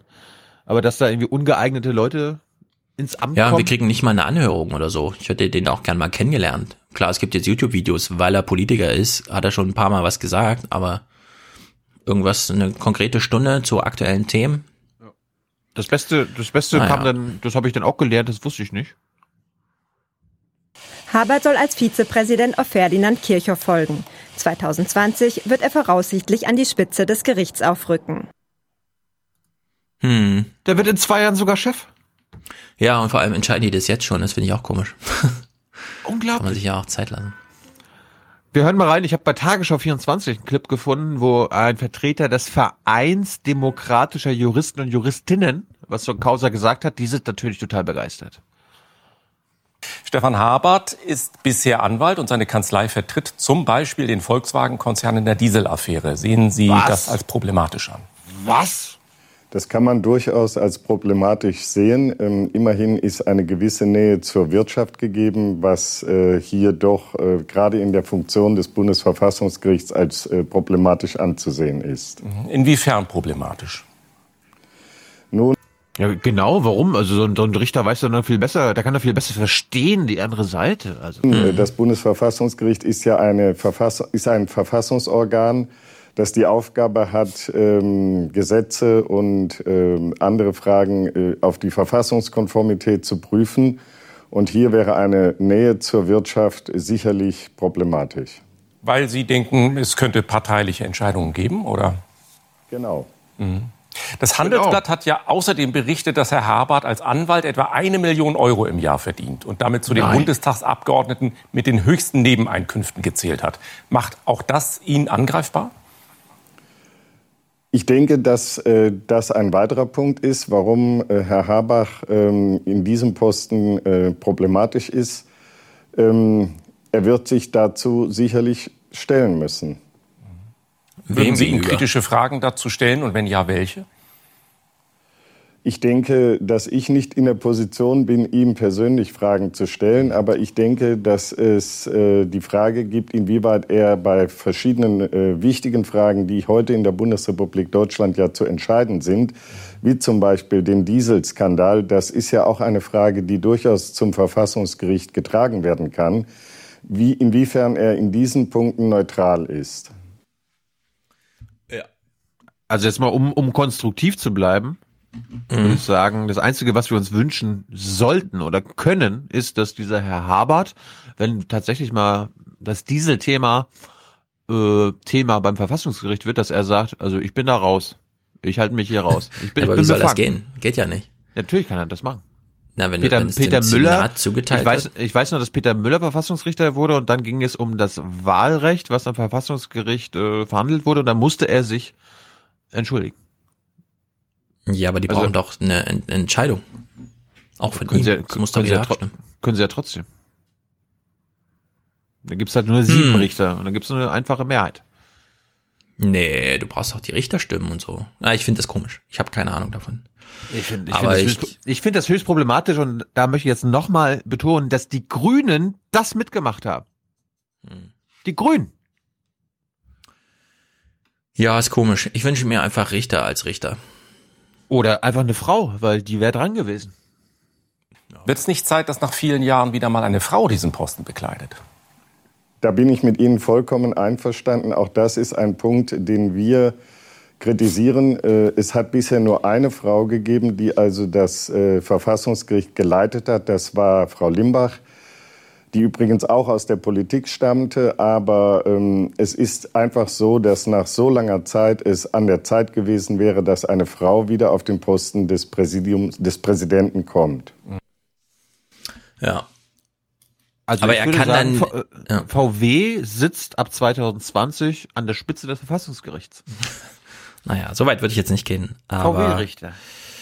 ähm, haben wir denn als nächste Wirtschaftsweise schon eine Frau jetzt? Oder da gab es doch auch wieder Probleme.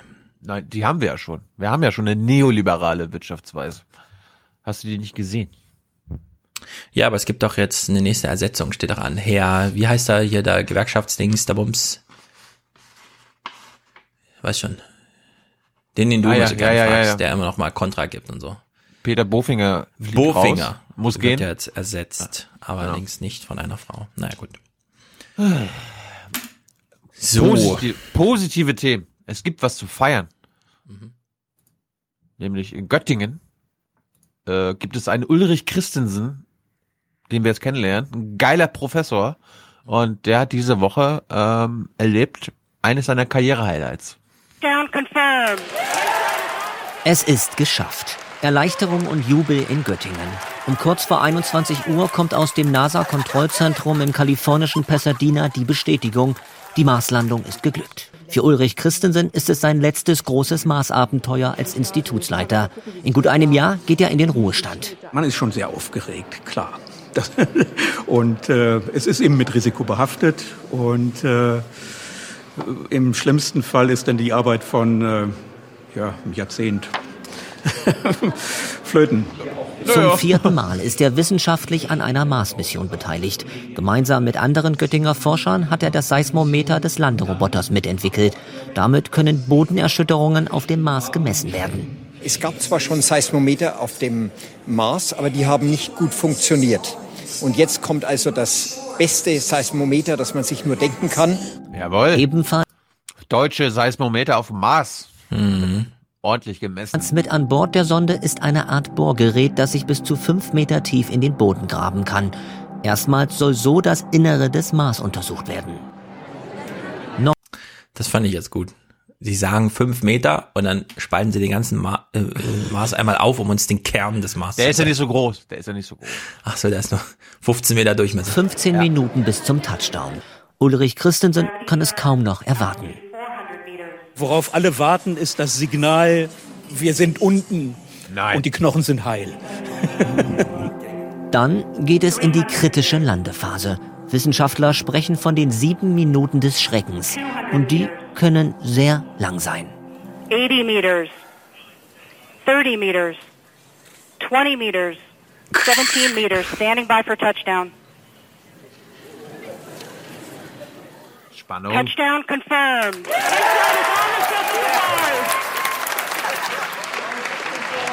Ah, jetzt erstmal die Luft rauslassen. Nach der Anspannung. Nee, toll. Ganz klasse. Erster Schritt getan. Jetzt äh, bin ich zuversichtlich, der Rest klappt auch noch. Nur fünf Minuten später kommt dann auch schon das erste Foto vom Mars. Zwei Jahre lang soll die Inside-Mission dauern. Dann gibt es sicher wieder ein Fest, bei dem Ulrich Christensen aber nicht mehr die Hauptrolle spielt. Ja, und deswegen machen wir einen Podcast. Da laden wir einfach ein Video hoch und sagen Touchdown confirmed und dann gehen wir unserem Danke, Ulrich Christensen. Alltag nach. Ja, apropos, das waren die guten Nachrichten vom Mars. Jetzt kommen die schlechten Nachrichten von der Erde. Was ich noch fragen wollte, war das Thema äh, VW-Richter-Thema beim Heute-Journal, ein Tagesthemen, die du gesehen hast. Äh, das ist ja jetzt die Woche gewesen, ne? Nee, letzte Woche war das schon. Letzte Woche? Ja, war, war Thema, aber ohne jetzt Weggemeldet. substanziell. Wurde weggemeldet. Na, nicht so weggemeldet. Er wurde schon mal gezeigt, aber es, Wurde er, hat, er hat wohl mal eine Frage gegen die AfD gestellt oder so. Boah, okay, dann, dann ist Ein Zwischenruf gegen die AfD oder so. Ja, das ist halt, er verdient halt eine Million von seiner Anwaltskanzlei, von der wir wissen, wenn man VW vertritt, kriegt man einfach mal hier 75 Millionen, da nochmal hinterhergeschoben und so weiter. Die legen nicht ohne Grund Milliarden und Milliarden für solche Sachen zurück. Dass er noch im Bundestag sitzt, ist wahrscheinlich, das ist eher sein Nebenberuf, im Bundestag zu sitzen und ohne Richterkarriere Verfassungsrichter zu werden. Ich, was soll man sagen, ja? Da gibt's dann kein großes Videomaterial oder nochmal irgendwas erklärt wird, sondern es ist halt einfach, passiert halt. Ja, aber Naja. Klaus, Kleber, Klaus Kleber konnte ja auch quasi, ähm, ich will jetzt nicht sagen eine Opposition, also die AfD, aber eine linke Vertreterin einladen in die Sendung oder so ein Du meinst, Anwalts- Klaus Kleber Anwalt- könnte selbst mal die Seite, die Gegenseite einnehmen und das mal so moderieren, weil es eine gute redaktionelle Entscheidung. Ja. Ja. Habe ich ja von ihm gelernt, dass er das gerne mal macht. Äh, Habe ich auch gelernt, allerdings, na gut. Okay, der Mars ist äh, fast gerettet, weil wir können jetzt ein Loch bohren und gucken, ob da irgendwas ist. Die Erde, auf der wir leben, also unser Planet, wir hören mal ein paar O-Töne von Andreas Oschlies, das ist ein Ozeanforscher, kein Sonnensystemforscher wie eben der Professor, sondern ein Ozeanforscher, etwas jünger, entsprechend wird er auch am Ozean interviewt. Wir hören uns mal Zusammenschnitt aus drei O-Tönen in einem Film, den wir ansonsten nicht gucken, aber die drei O-Töne hören wir uns mal hintereinander weg an. Meeresforscher haben jetzt erstmals die globale Erwärmung der Ozeane bestimmt.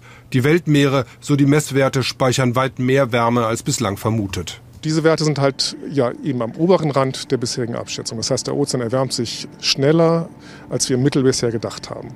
Und auch als der letzte IPCC-Bericht, also der Bericht des Weltklimarates, benutzt hatte für seine Abschätzungen, da liegen wir jetzt ähm, einige 20 Prozent oben drüber. Das heißt, wir rechnen mit einer, einer schnelleren Erwärmung des Gesamtplaneten. Wir haben bestätigt, dass die Erderwärmung am oberen Rand der bisherigen Abschätzungen ist, was das Tempo und auch was die äh, Menge der bisher absorbierten Wärme angeht. Das heißt, die Unsicherheiten verschieben sich in Richtung der schlimmeren Szenarien, die wir an. Wir denken, dass es auch in der Zukunft eben so weitergehen wird, dass die Erwärmung eher am oberen Rand der bisherigen Abschätzung ist. Auch wenn wir jetzt heute sofort aufhören zu emittieren, also CO2 stoppen, wird diese Erwärmung des Ozeans weitergehen. Der Ozean wird aber auch weiter die Atmosphäre kühlen, weil immer wieder altes Wasser an die Oberfläche kommt. Aber letztlich dringt diese Wärme immer weiter von der Meeresoberfläche in den tiefen Ozean ein und der Meeresspiegel steigt dann noch ein bis zwei Meter weiter, auch selbst wenn wir heute aufhören mit unseren Emissionen. Wir sollten die Sonne verklagen. Können wir uns darauf einigen? Ja, wir hören Lynn heute. Das ist eigentlich perfekt. Sie redet über den Wolf. Jetzt, wo der erste Mensch vom Wolf angefallen wurde. Wahrscheinlich. Ah, darüber, das ist, das wird die nächste, das Wir wird die nächste zurück, Woche, ich weiß. das wird nächste Woche ausgewertet. Ich habe schon wieder Ja. recherchiert. Sehr gut. Worauf ich aber hinaus wollte. Lynn führt den Es Kommentar spricht heute ein. einiges dagegen.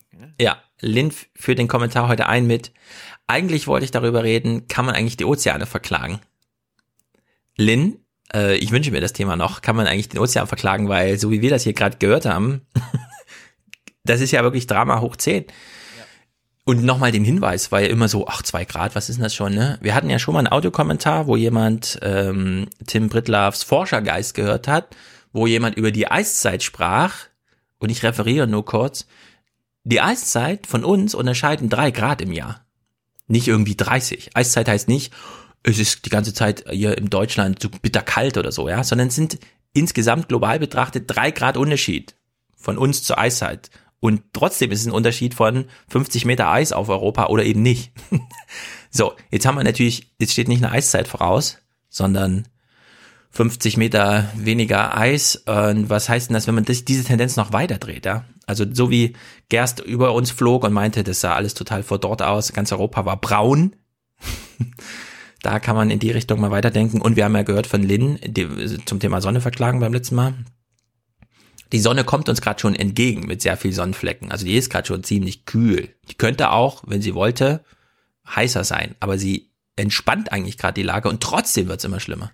Also es gab einen juristischen Vergleich zwischen der Sonne und uns. Wie meinst du, juristischen Vergleich? Ja, weil sie uns ja, sie, sie kommt ja uns näher, hast du gerade gesagt. Also genau, es gab einen Vergleich und die Sonne hat zurückgesteckt. Sie hat gesagt, okay Leute, ich schenke euch ein paar dunkle Flecken. Bevor ihr mich hier verklagt, ja. Ja, wir unterstellen der Sonne jetzt natürlich Gehirn und Intelligenz. äh, mindestens in dem Maße, wie wir das auf der Erde gerade finden, wie wir hier gesehen haben. Also naja. gut, also gut, hier äh, Thema. Nee, warte, warte, warte, warte. Doch nicht? Bevor du das Thema nochmal wechselst, wir gucken nochmal kurz nach Teneriffa. Es gab tolle Videoaufnahmen von einer Flutwelle. Es ist wirklich erstaunlich. Schwere Unwetter sind am Wochenende über die spanischen Kanaren und Teile des Festlandes gezogen. In Mesa del Mar auf der Ferieninsel Teneriffa peitschten bis zu sechs Meter hohe Wellen gegen die Küste. 65 Wohnungen wurden vorsorglich evakuiert. Ganze Straßen standen unter Wasser, mehrere so. Häuser und Geschäfte wurden verwüstet. Du stehst in deinem Hotel auf dem Balkon im vierten Stock, kommt eine Welle und spült dich runter. Ich glaube nicht, dass es gegen den Klimawandel irgendetwas gibt, was wir Menschen machen können. Also Lynn, ein Panoramablick auf den Ozean in diesem Sinne, wie wir das jetzt hier schon eingeführt bekommen haben als Thema, würde mich sehr interessieren. Du kriegst eine Viertelstunde dafür wieder. Ist natürlich gesetzt. ja. Also da Linja jetzt das Thema aufmacht. Hm. Wir kommen nächste Woche auf diesen angeblichen Wolfsbiss zurück, wenn man da ein bisschen recherchiert. Ah, komm, ich erzähle noch diesen kleinen Aspekt. Aber er wurde ja nicht im Sinne von hinten angesprungen und so weiter, sondern er machte Gartenarbeit, der Mann, griff Im dann nach Friedhof, hinten und merkte, Friedhof, er ist im Friedhof im Friedhof und kriegte, er merkte, meine Hand steckt irgendwie fest, was ist denn da los? Und dann hat er gemerkt, ein, ein Wolf beißt ihn gerade. Und da habe ich gedacht, hä, was ist denn das für ein Szenario, ja? Er dreht sich um, einer beißt ihn schon in die Hand und andere drei Wölfe gucken ihn an. Also das ist ja Ausgangsszenario. Ich bin gespannt, was du denn nächste, Nächste Woche Woche. nachlieferst. Ey, Das, das ist der Cliffhanger für nächste Woche. Jetzt Ja, habe ich ja, was ja. gefunden im Schleswig-Holstein-Magazin. So, und Basti und du hatten ja die geniale Idee. Mhm. Ah, die Wölfe sind quasi die Flüchtlinge der Tierwelt in Deutschland. Hm. Genau. Und mit diesem Mantra guckst du dir jetzt mal diesen Bericht an. Okay. Und denkst dir einfach nur, immer wenn du Wolf hörst, denkst du an Flüchtling. Und jetzt fragen wir uns und unsere Hörer, hm, kennt ihr den Flüchtling 924? Mhm. Und die zweite Frage, sag mal, wie schaffen wir das eigentlich so geil über unsere Wölfe Bescheid zu wissen? Wer hat die Schafe und Kälber in den Kreisen Steinburg und Pinneberg gerissen? DNA-Untersuchungen haben ergeben, es war ein Wolf, das Tier mit der Nummer 924. Ja. Jeder Wolf, der einmal identifiziert wurde, bekommt eine individuelle Codenummer zugewiesen. Wolf Kennen wir 924 Vom BAMF, ne? ist ein junger Rüde, im vergangenen Jahr geboren in Dänemark, als einer von acht Welpen. Einwanderer? Ja, viele. Rudel, wo zwischen sechs und acht Welpen geboren werden. Ähm, nicht überall überleben so viele. Äh, Großfamilien? Es hat hier jetzt mal geklappt in Dänemark. Alle acht haben lange überlebt. Und ja, gut, jetzt sind sie so weit, dass sie auf Wanderschaft gehen. Äh, Wanderschaft. Migration? Ist das ein Karawan? Mindestens vier Migration, von ja. ihnen machen sich vermutlich im Frühjahr auf den Weg nach Süden. DNA-Spuren zeigen, im April ist Nummer 924 in Riebe. Aha.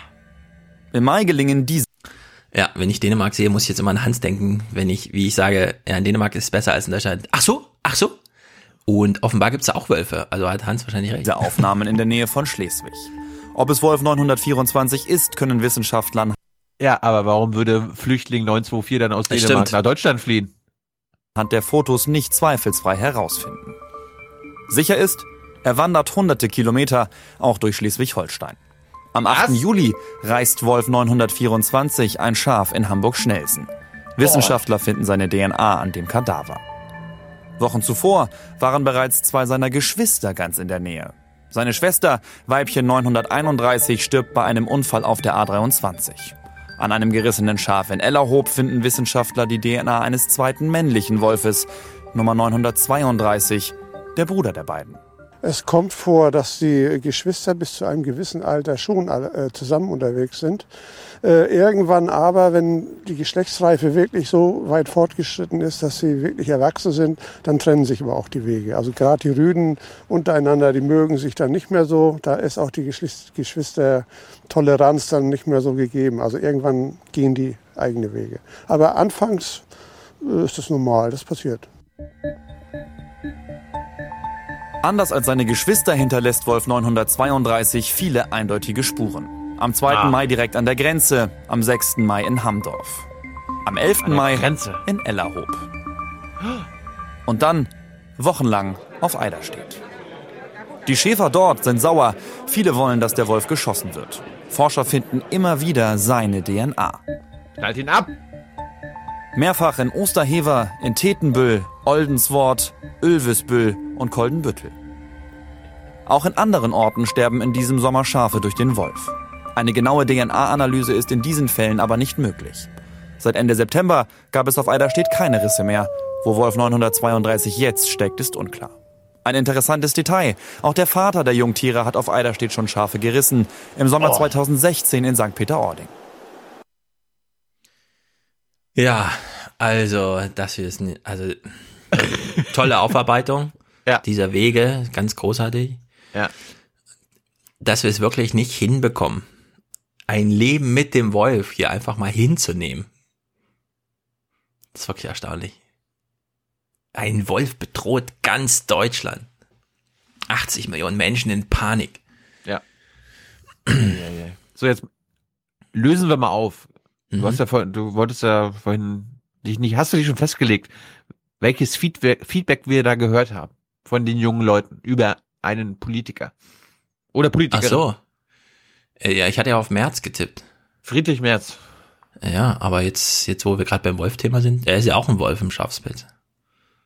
Stimmt. Du hattest jedenfalls Unrecht. Das war je, weder Jens Spahn Oh, oh nee. Okay, noch. Friedrich Merz, Ah, Mann. sondern Nicht unbedingt ein Heimspiel für einen grünen Agrarminister. Treffen mit den jungen Landwirten. Moin, moin, Landwirtinnen und Landwirte. Moin Jan Philipp. Die Botschaft Gute. hängt parat. Die jungen Bauern wollen ernst genommen werden. Ein Minister, der die Alltagsprobleme kennt. Thema des Tages, die Düngeverordnung. Die erlaubt nur noch begrenzte. Mengen an Gülle und Dünger auf dem Acker. Mm. So soll das Grundwasser besser werden. Ja, gerade äh, der Schutz des Wassers und auch der Umwelt, des Klimas äh, muss auch den Landwirtinnen und Landwirten äh, wichtig sein, denn es geht um die Grundlagen ihres Betriebs, ihrer wirtschaftlichen Zukunft, äh, die eben zusammenliegt auch mit den Grundlagen unseres Lebens. Und äh, da haben wir ein gemeinsames Interesse. Wenn die Werte, die gemessen werden, eben nicht so sind, wie sie sein sollten. So scheint es ja im Moment jedenfalls. Äh, da müssen wir daran und da wollen wir uns dem auch stellen. Der Agrarnachwuchs will Düngemittel in Zukunft gerne gezielter aufs Feld bringen. Doch dafür fehlt schnelles mobiles Netz, gerade auf dem Land. Ich glaube, ich spreche für alle, wenn ich sage, dass das Thema Digitales für uns eigentlich kein Problem mehr ist. Ähm, ich glaube, das Kernproblem ist im Moment erstmal die Infrastruktur, dass wir nicht überall eher, zum Beispiel für Trecker keine Korrektursignale haben. Ich glaube auch, Äh, kurze Stilnote. Ich muss leider, ich hab's durch Zufall jetzt, habe ich gedacht, hä? Also da sitzt eine ganze Turnhalle voller junger Bauern. Ja. Und die trinken alle Milch. Da steht reihenweise die Milch und die trinken alle Milch, so wie man sonst halt Bier oder so Wasser. Buttermilch. Ja, ja. Die trinken alle Milch da. Dass eine der großen äh, Her- Herausforderungen die Infrastruktur sein wird, dass wir nicht abgehängt werden in dieser Entwicklung. Und da ist es halt besonders enttäuschend, wenn dann halt irgendwie eine Bundesbildungsministerin sagt, irgendwie 5G braucht's nicht an jeder Milchkanne, wo ich halt dann in dem Moment denke, nee, genau da bräuchte es 5G. ja.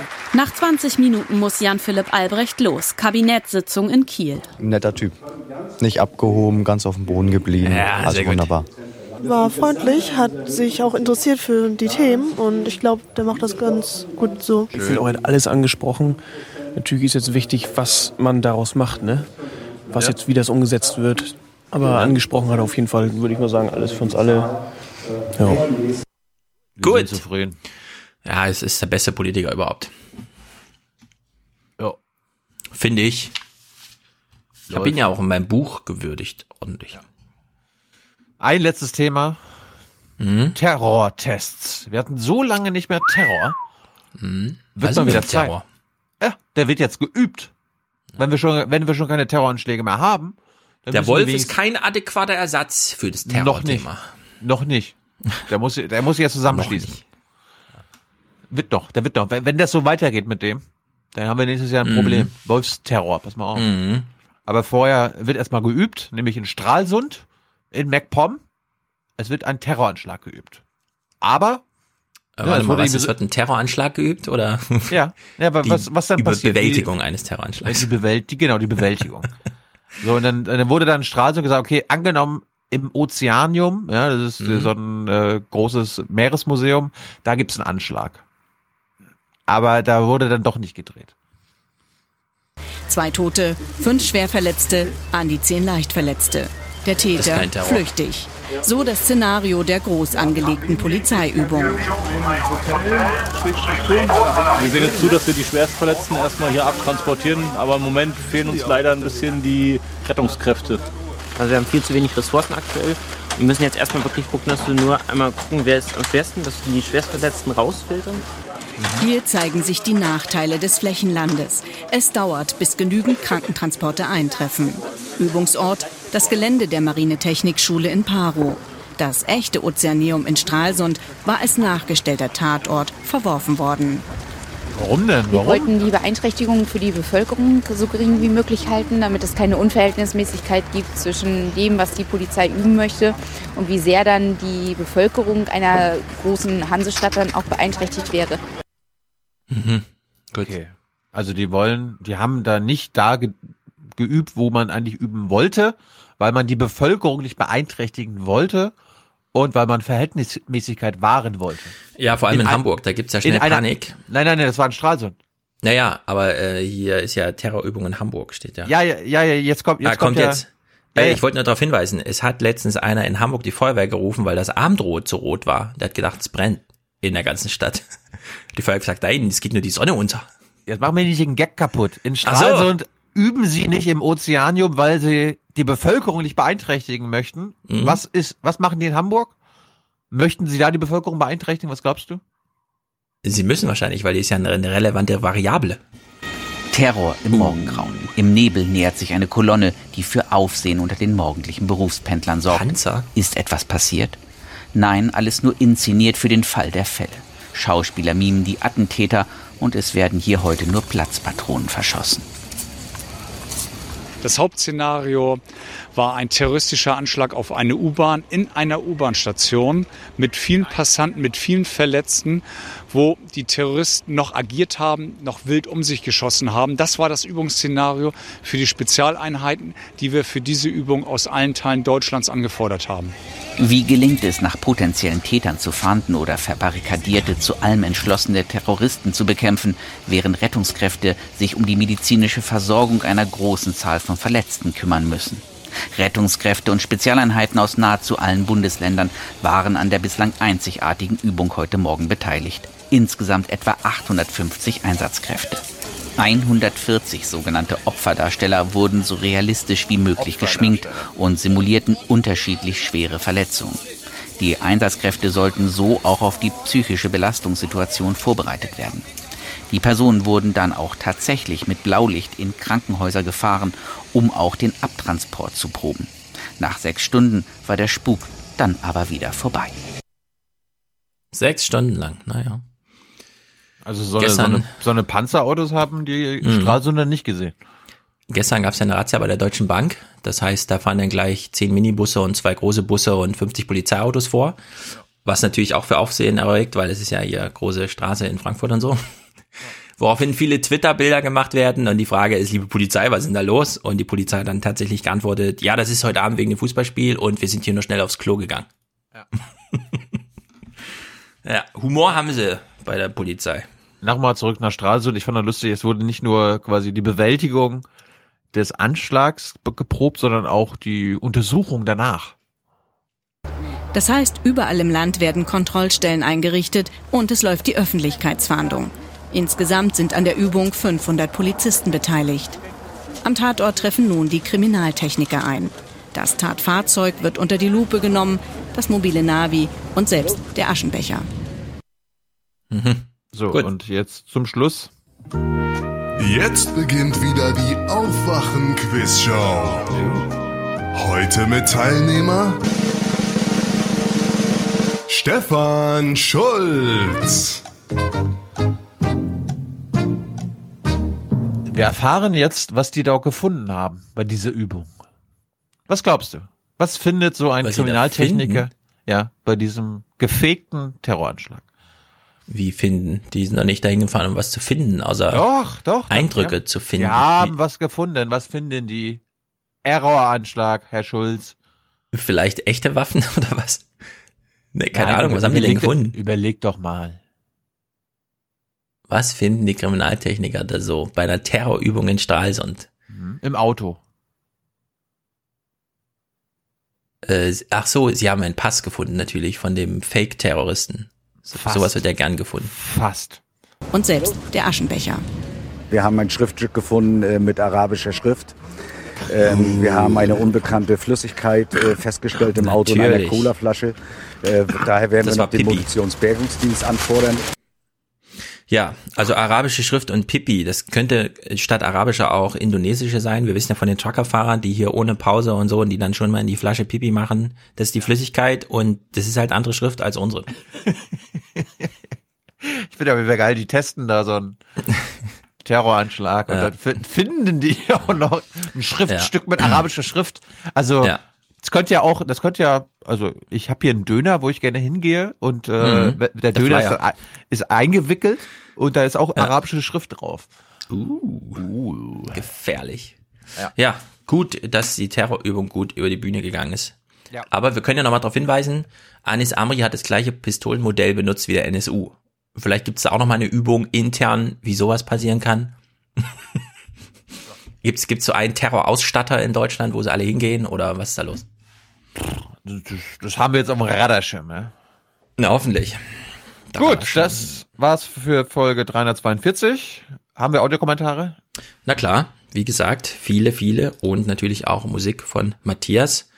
Heute wieder mit Vorwort aus dem Maschinenraum seines, äh, er ist ja auch ein Tester, er testet nicht Terror, sondern er testet ja Kreuzfahrtschiffe. Kreuzfahrtschiffe. Kreuzfahrtschiffe, wie wir gehört haben, ne? Hatte jede Menge zu tun. ja. Ahoi, Matthias. Ahoi. Gut, dann äh, brauchen wir für Folge 343 noch Unterstützung. Wir brauchen Produzentinnen und Produzenten. Wir brauchen Präsentierende.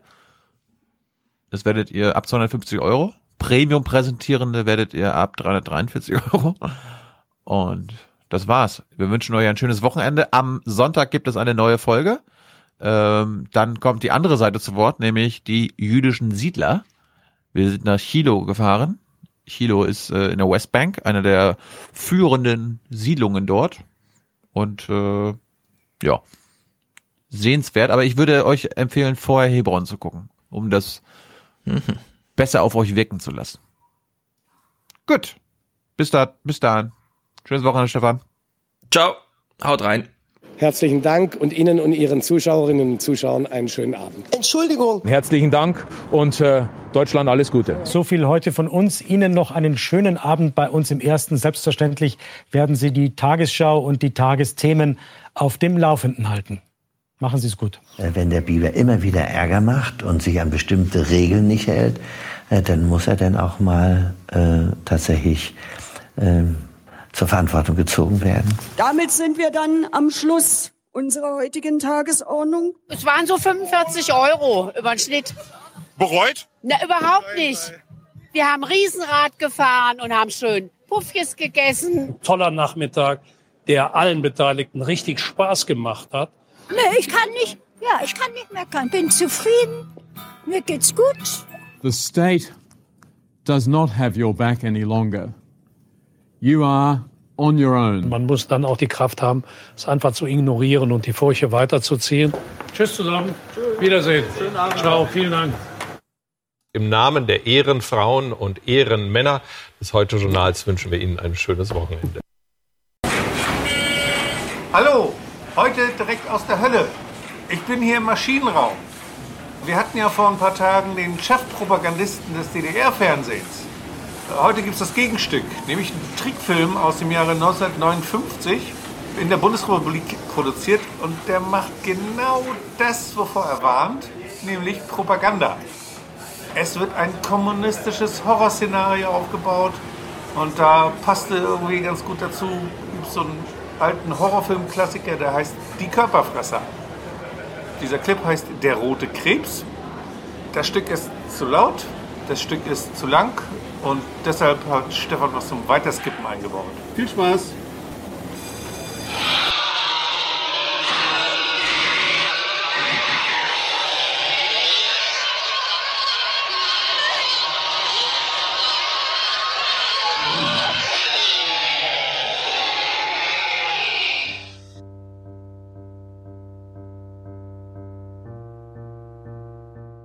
Über zweieinhalb Milliarden Menschen leben auf der Erde. Davon ein Drittel in Unfreiheit.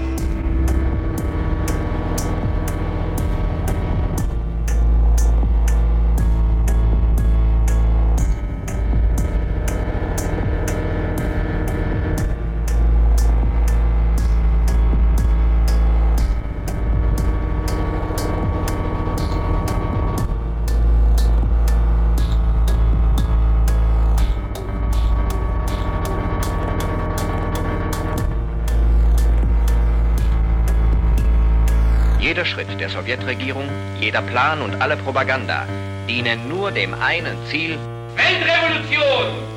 Wir müssen verhindern, dass die freien Völker unter diese Macht geraten. Dazu müssen wir die Mittel und Methoden, die Absicht und den Plan der Sowjets kennen.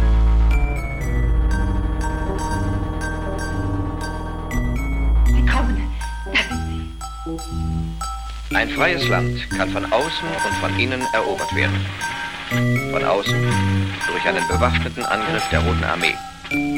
Von innen durch Revolution, Bürgerkrieg. Kommunisten haben es in den Ländern am leichtesten, in denen politische und wirtschaftliche Verwirrung herrscht.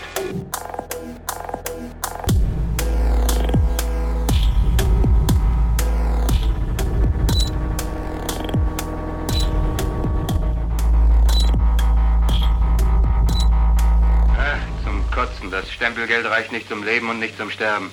Ist ja deine eigene Schuld. Wieso? Ich will ja arbeiten. Arbeiten. Zunächst musst du dich mal einreihen in die proletarische Front. Weißt du, was Karl Marx gesagt hat? Nee. Proletarier aller Länder vereinigt euch. Ja? Ja. Immer noch gilt für die Kommunisten der Leninsche Satz, wer Deutschland hat, hat Europa. Ein Drittel der Menschheit gehört bereits zu uns. Das zweite Drittel ist dabei. In das kommunistische Lager einzutreten. Über dem letzten Drittel ist die Abenddämmerung angebrochen. Wir haben Zeit. Wir können abwarten. Der Sieg des Bolschewismus über die ganze Erde ist nicht aufzuhalten. Sie kommen. In aller Stille überziehen die Kommunisten unsere Wirtschaft, die Betriebe, Vereine und Organisationen mit einem Netz von getarnten und gut bezahlten Agenten. Das sind Menschen, wie du und ich. Jedenfalls sehen sie so aus. Sie sehen aus wie biedere Bürger. Hinter der Maske eines äh, Buchhalters Müller, der Vorstand im Kegelclub Alle Neune ist. Hinter der Maske einer Sekretärin, die harmlos an ihrer Schreibmaschine sitzt. Hinter der Maske des Mittelstürmers in unserem Fußballverein, der neulich so begeistert von dem Länderspiel in Moskau erzählt hat. Hinter diesen Masken verbergen sich die Werkzeuge der Weltrevolution.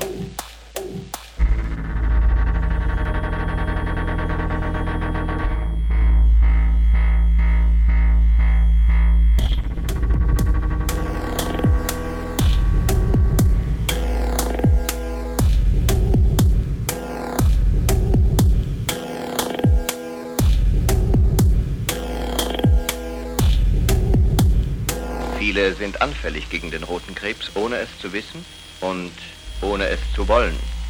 Sind Sie Kommunist? Nein, nein, bestimmt nicht. Und doch sind Sie der kommunistischen Propaganda auf den Leim gegangen. Ich? Wieso? Sie haben gestern Abend Tanzmusik eingeschaltet. Mhm.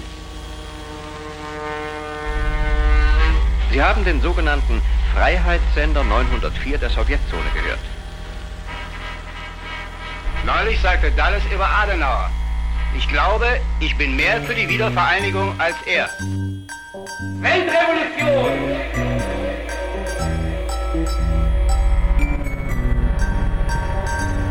Sie kommen. Da will ich daraus wieder Propaganda machen. Die machen doch aus Schwarz-Rot, aus Braun-Rot, aus allem Rot. Ich finde jedenfalls, dass alle Deutschen an einen Tisch gehören. Deutsche ja. Richtige Deutsche. Gute Deutsche. Ehrliche Deutsche. Um ihr Ziel zu erreichen, ist den Kommunisten jedes Mittel recht. Ja, sie machen nicht einmal Halt vor der Vergiftung der Kinderseelen. Äußerungen argloser Kinder und Sportler, die in der Zone waren, Worte großer deutscher Dichter und Staatsmänner werden durch die ostzonale Presse gejagt, vom Rundfunk ausgestrahlt, verdreht, verfälscht und aus dem Zusammenhang gerissen. Drüben lesen Sie es in den Zeitungen. Und auch manche von uns hören zwischen Tanzmusik diese Meldungen. Viele lachen darüber. Aber manche zweifeln. Von diesen Zweifeln lebt der rote Krebs.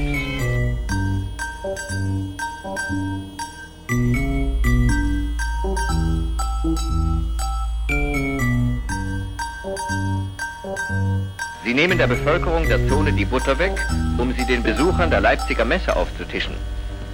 Sie holen sich die Kinder aus dem Westen in ihre Ferienlager, aber ihre Arbeiter müssen mit Überstunden die Ferienlager bezahlen. Sie tun alles, um uns zu verwirren. Durch ihre Methoden der Begriffsverdrehung stürzen sie die Menschen in Zweifel. Sie wollen unser politisches Bekenntnis zur Freiheit ins Wanken bringen. Die Regierung, die Parteien, die Wirtschaft, die Kirche, die Kunst, die Gewerkschaft, der Mensch an seinem Arbeitsplatz, der Mensch in seiner Familie.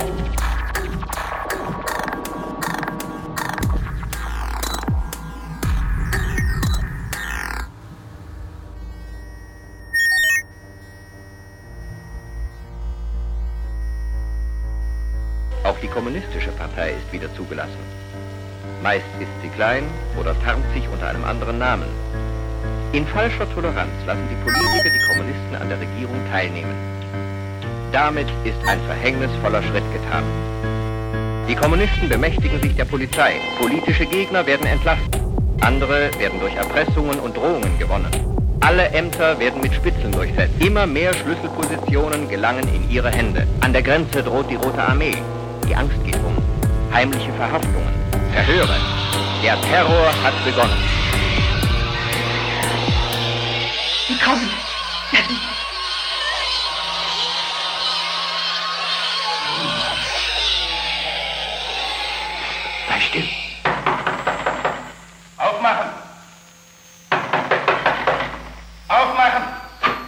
Ja, bitte. Sie sind verhaftet. Los, kommen Sie mit. Dazu haben Sie doch kein Recht. Recht ist, was dem Volke nützt. Recht ist, was der Partei nützt. Ihre Propaganda regnet erst heimlich, dann offiziell. Unterdessen haben die Kommunisten die Umgestaltung des öffentlichen Lebens in Angriff genommen. Sie wollen die ganze Macht. Nun sind die Kommunisten allein an der Macht. Diesen Zustand lassen sie sich aus propagandistischen Gründen durch eine sogenannte Wahl bestätigen. Wo soll ich denn mein Kreuz hinmachen? Der rote Krebs hat sein Opfer aufgefressen.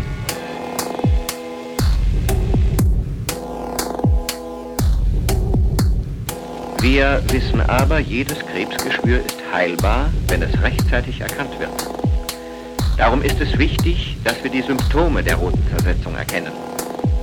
Die wirksamste Abwehr gegen diesen roten Krebs ist die Kenntnis der kommunistischen Methoden und das Bekenntnis zur Freiheit. Kein bloßes Lippenbekenntnis, keine Rückversicherungskarte, sondern mit der ganzen Kraft unseres Herzens ein bewusstes, standhaftes Ja zu unserer freiheitlichen Lebensform. Damit uns das kommunistische Regime nicht von außen aufgezwungen werden kann, reichen sich die Soldaten aller freien Länder die Hände. Der entschlossene Wille, diese unsere Freiheit zu verteidigen, das Wissen nicht allein zu sein, ist die Garantie dafür, dass uns die Rote Armee nicht von außen überrennen kann.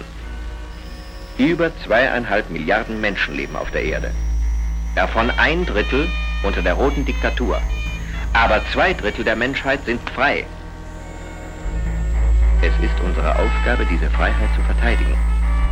Dann wird uns der rote Krebs nicht auffressen. Die rote Rechnung wird nicht aufgehen. Weltrevolution!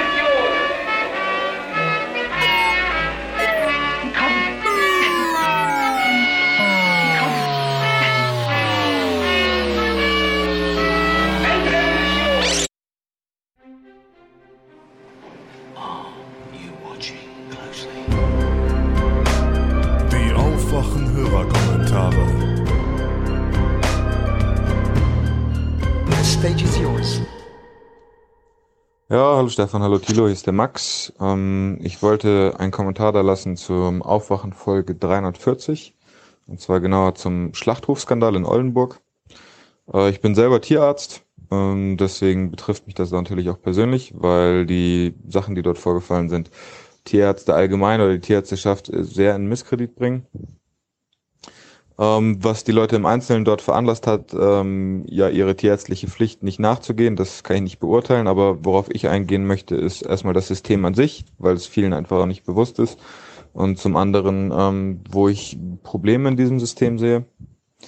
Ähm, zum einen ist es so, also die tierärztliche Tätigkeit gliedert sich natürlich in diese privatwirtschaftliche Tätigkeit, das heißt ein praktischer Tierarzt, der seine eigene Praxis hat, und dann das öffentliche Veterinärwesen ähm, auf der anderen Seite.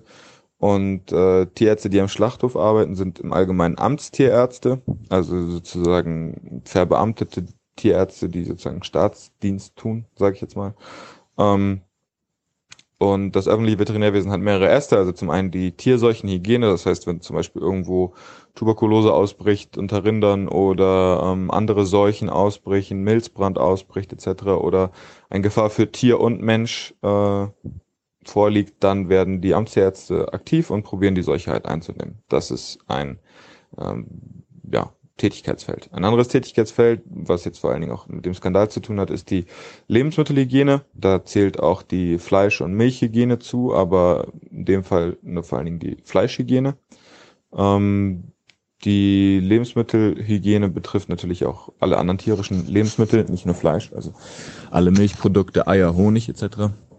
Das heißt, unter tierärztlicher Aufsicht ähm, oder Kontrolle mh, werden halt alle Lebensmittel tierischen Ursprungs ähm, ja, hergestellt quasi. Das heißt, stichprobenartig kontrollieren Tierärzte oder unter tierärztlicher Aufsicht Lebensmittelkontrolleure alle tierischen Lebensmittel auf irgendwelche Verunreinigungen, auf Pestizidgehalt, auf ähm, ja, irgendwelche anderen Infektionsträger oder infektiöse Agenzien.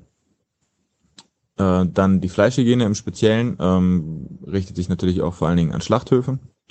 Ähm, per Gesetz ist das geregelt, erstmal über das europäische Gesetz, aber es gibt auch ein nationales deutsches Gesetz, was im Schnitt eigentlich ähm, stärkere oder härtere Maßnahmen vorschreibt. Äh, am Schlachthof ist es leider so, dass die Fleischindustrie, die ja sehr mächtig ist, wenn wir uns jetzt das Beispiel Clemens Tönnies anschauen, der mit Putin zum Beispiel per Du ist, ähm, hat sie dafür gesorgt, dass unsere Handhabe an Schlachthöfen aus tierärztlicher Sicht immer schlechter wird. Quasi.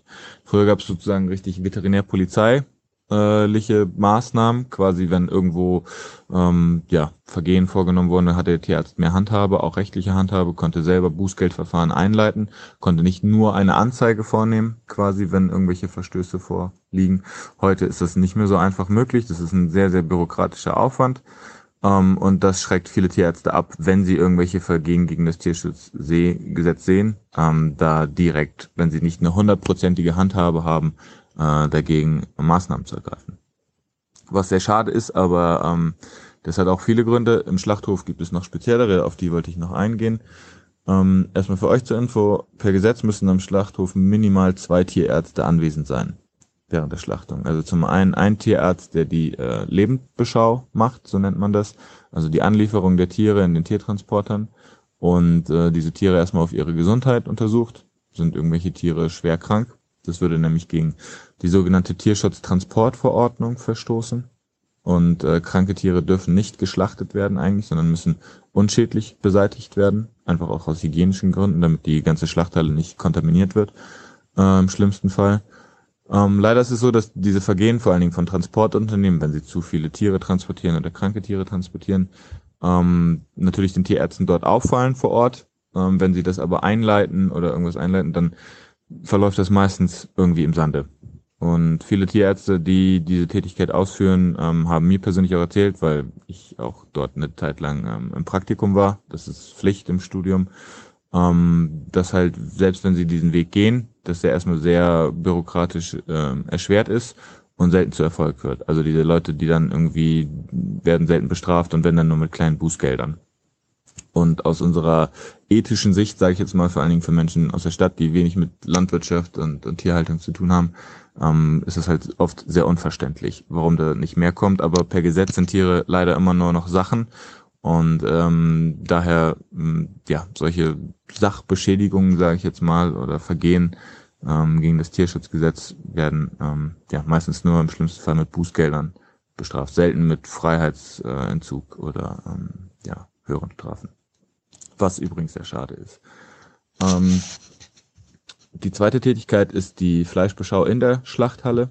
Ähm, die Skandal, also der Skandal jetzt in Oldenburg war primär quasi im Tätigkeitsfeld des, des ersten Tierarztes, den ich genannt habe, also der, der Anlieferung, denn neben der Anlieferung wird auch die Tötung überwacht von dem Tierarzt, der auch die Lebendbeschau äh, macht und, und da kontrolliert halt die Betäubung der Tiere und das Ausbluten der Tiere. Das ist alles gesetzlich geregelt, also die Tiere müssen betäubt werden. Bei Rindern ist es mit dem Bolzenschussgerät. Und da ist an diesem Schlachthof in Oldenburg sehr viel falsch gelaufen. So, also die Betäubung war nicht ordentlich, wie es per Gesetz vorgeschrieben wird. Und der Tierarzt hat dagegen nichts gemacht, quasi. Und Tierärzte, oder, sag ich mal, hygienische Mängel, die dort waren, wurden von dem Tierarzt, der eigentlich in der Schlachthalle ist, auch nicht ähm, angeprangert oder äh, angezeigt. Und jetzt zu den Problemen, wie sowas entstehen kann. Also zum einen das Strukturproblem, die geringe Handhabe, die wir dort haben. Also das heißt früher der, der polizeiliche Dienst, sage ich jetzt mal. Und jetzt eine Art quasi Dienstleistung, die wir für den Schlachthofbetreiber machen. Die, die Lobby war so stark, dass sie auch verhindert hat, dass Tierärzte die alleinige Fleischbeschau machen, sondern dass es auch jetzt von Laien, sage ich mal, ausgeübt werden kann, die zwar eine Weiterbildung haben, aber eigentlich Laien sind. Ähm, einfach, weil es Kostenersparnis ist für den Schlachthof. Also er muss einen Tierarzt, glaube ich, mit 35, 38 Euro pro Stunde bezahlen, im Nachtdienst noch mehr oder in, in der Nachtschicht noch mehr und äh, diese Fleischfachassistenten werden sie, glaube ich, genannt, die kriegen maximal die Hälfte des Gehalts. Ähm, dann ist es natürlich auch so, dass es einfach vom Status her zwischen ähm, dem einen oder zwei Tierärzten, die dort sind, und der, der dem großen Schlachthofbetreiber, diesem Konsortium, was den Schlachthof betreibt, ähm, ja, es oft, sag ich mal, so eine Art Machtgefälle gibt. Das heißt, der Tierarzt hat nicht dort diesen exekutiven äh, Charakter aufzutreten, als ja, hier habt ihr das Tier ähm, nicht ordnungsgemäß geschlachtet und so weiter und so fort. Da müssen wir jetzt gegen vorgehen. Ähm, vor allen Dingen was den Tierschutzaspekt äh, angeht. Was den Seuchenaspekt und den Hygieneaspekt angeht, da ist die Handhabe viel stärker, weil das kann man genau nachweisen. Man kann nachschauen, okay, hier gibt es eine Kontamination, da war ein Erreger nachgewiesen, der für den Menschen gefährlich ist, etc. etc. Und ähm, kann dort äh, ja besser dagegen vorgehen. Ja, Genau, das wollte ich einfach mal anbringen, so aus tierärztlicher Sicht. Es gibt noch ähm, andere Probleme dort, wie zum Beispiel einfach, dass dieser Job dort sehr unterattraktiv ist für Tierärzte, dass sie Nachwuchsmangel haben, dass dort oft ähm, ja sehr große ähm, Probleme auch mit, Korrum ja, mit Korruption oder mit Korrumpierung vorliegen. Das heißt, der, der Schlachthofbetreiber, wenn man dort als Tierarzt lange arbeitet und diesen Dienstleistungscharakter an den Tag legt, sage ich jetzt mal, dann kommt es oft dazu, dass es halt ja Klüngeleien gibt etc., dass dort ein Auge zugedrückt wird, wo eigentlich keins zugedrückt werden darf. Genau. Das wollte ich einfach mal sagen. Aus tierärztlicher Sicht macht weiter so. Eure Sendung gefällt mir sehr gut. Ähm, genau. Ciao, ciao. Hallo, aufwachen. Hier ist wieder Lynn. Eigentlich wollte ich was über Ozeanverklagen machen, aber äh, ich habe dafür viel zu lange gebraucht. Deswegen gibt es heute etwas zum Thema Wolf, der ja auch in den letzten Folgen Thema war. Und zwar ähm, habe ich in der Geo einen sehr interessanten Artikel gehabt. Das ist die Geo von äh, August. August? Ja. Ähm, und äh, da haben die interessanterweise ähm, mal, also nicht nur jetzt irgendwie Schäfer gegenüber Naturschützer gestellt, sondern ähm, haben sozusagen die, die Probleme, die heutzutage Bauern und Schäfer haben, dem Problem Wolf gegenübergestellt. Dass also es viele Auflagen gibt, also jetzt nicht nur was den Wolfsschutz betrifft, sondern es auch allgemein und dass das Verbraucherverhalten sich verändert und da immer höhere Ansprüche gibt, während gleichzeitig der Preis für Milch, Wolle und Fleisch sinkt. So, und dass das aber halt alles eher abstrakt ist, während der Wolf halt so ein konkreter Feind ist. Und ähm, da wollte ich mal einen Absatz vorlesen, der so zum Fazit gehört. Mit dem Wolf ist dem Landwirten ein Feind erwachsen, der blutige Bilder liefert, der eine konkrete Bedrohung ist anders als das abstrakte Konsumverhalten der Verbraucher zum Beispiel. Dabei halten Wölfe sich zumeist an Frischlinge, an Rotwildkälber, an kranke und schwache Rehe. Unter einem Prozent dessen, was Wölfe in Deutschland reißen, sind Weidetiere. Aber die verenden nicht still im Wald, sondern liegen morgens medienwirksam in ihrem Blut und manche leben noch. Und zur Wahrheit gehört auch, dass in Brandenburg auch ohne Wolf mehr als zehn Prozent aller Kälberjahr des eines Kälberjahrganges das erste Jahr nicht überlebt. 11.000 Tiere, die 2014 auf der Weide verendeten und 59 Wolfsrisse im selben Jahr. Dass manche Schafherden in Ostdeutschland so groß sind, dass, Länder, äh, dass Lämmer ihre Mütter nicht wiederfinden und verhungern. Dass auch ein Schäfer wie Jan Tüllmann Totgeburten und Krankheiten mit einkalkulieren muss. Ein totes Schaf wird ihm nur dann ersetzt, wenn der Wolf es getötet hat.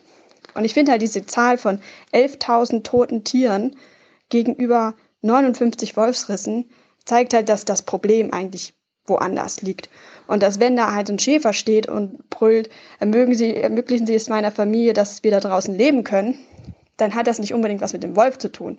Aber wenn er sich halt hinstellt und sagt, ermöglichen Sie es meiner Familie trotz EU-Auflagen dort draußen zu überleben, dann wird halt ein Politiker sagen, naja, das ist halt Wirtschaft. So, passen Sie sich dem an oder suchen Sie sich einen anderen Job. Beim Wolf liegt das aber halt irgendwie anders weil es halt dieses böse Wesen ist. So, ich meine, der Wolf ist in unserer Kultur erst seit neuestem ein positiv besetztes Tier. So vor allen Dingen in der Popkultur. Früher war das die Ausgeburt der Hölle. So, also Wölfe wurden nicht einfach aus Zufall ausgerottet, sondern gezielt. So, ähm, da wurde richtig Treibjagd auf Wölfe gemacht. So, und ich meine, wenn man sich so alte Märchen anguckt, Ne? Der Wolf, der hat die, die äh, Zicklein gefressen und er hat das Rotkäppchen gefressen und Werwölfe gab es früher schon als Monster. So, das weiß man heute gar nicht so mehr, so dass es neben der Hexenjagd auch ähm, welche der Lykantrie, also des Werwolfsverhalten beschuldigt wurden und dann ebenfalls umgebracht wurden. So, ähm, und das betrifft nicht nur Wölfe, also zum Beispiel ähm, Luchse, Eulen, Raben und Krähen galten halt auch als, als böse Tiere. Also vor allem die die drei Vogelarten als ähm, Todesboten oder als ähm, ja, Boten des Teufels, während Luchse halt auch als ja, niederträchtige Tiere galten. Die wurden zum Beispiel auch im Harz ganz gezielt ausgerottet. Dabei sind ähm, Wölfe eigentlich oder allgemein diese Großprädatoren, also nicht nur Wölfe, sondern Luchse, Bären, Puma, aber auch zum Beispiel Haie und Orcas, das sind alles ähm, ja, Polizisten der Natur. Also da, wo es solche Großprädatoren gibt, ist der Zustand des Ökosystems besser. So, das hat ähm, einfach mit deren Jagdverhalten zu tun. Ein, ein Wolf macht es sich halt nicht unnötig schwer.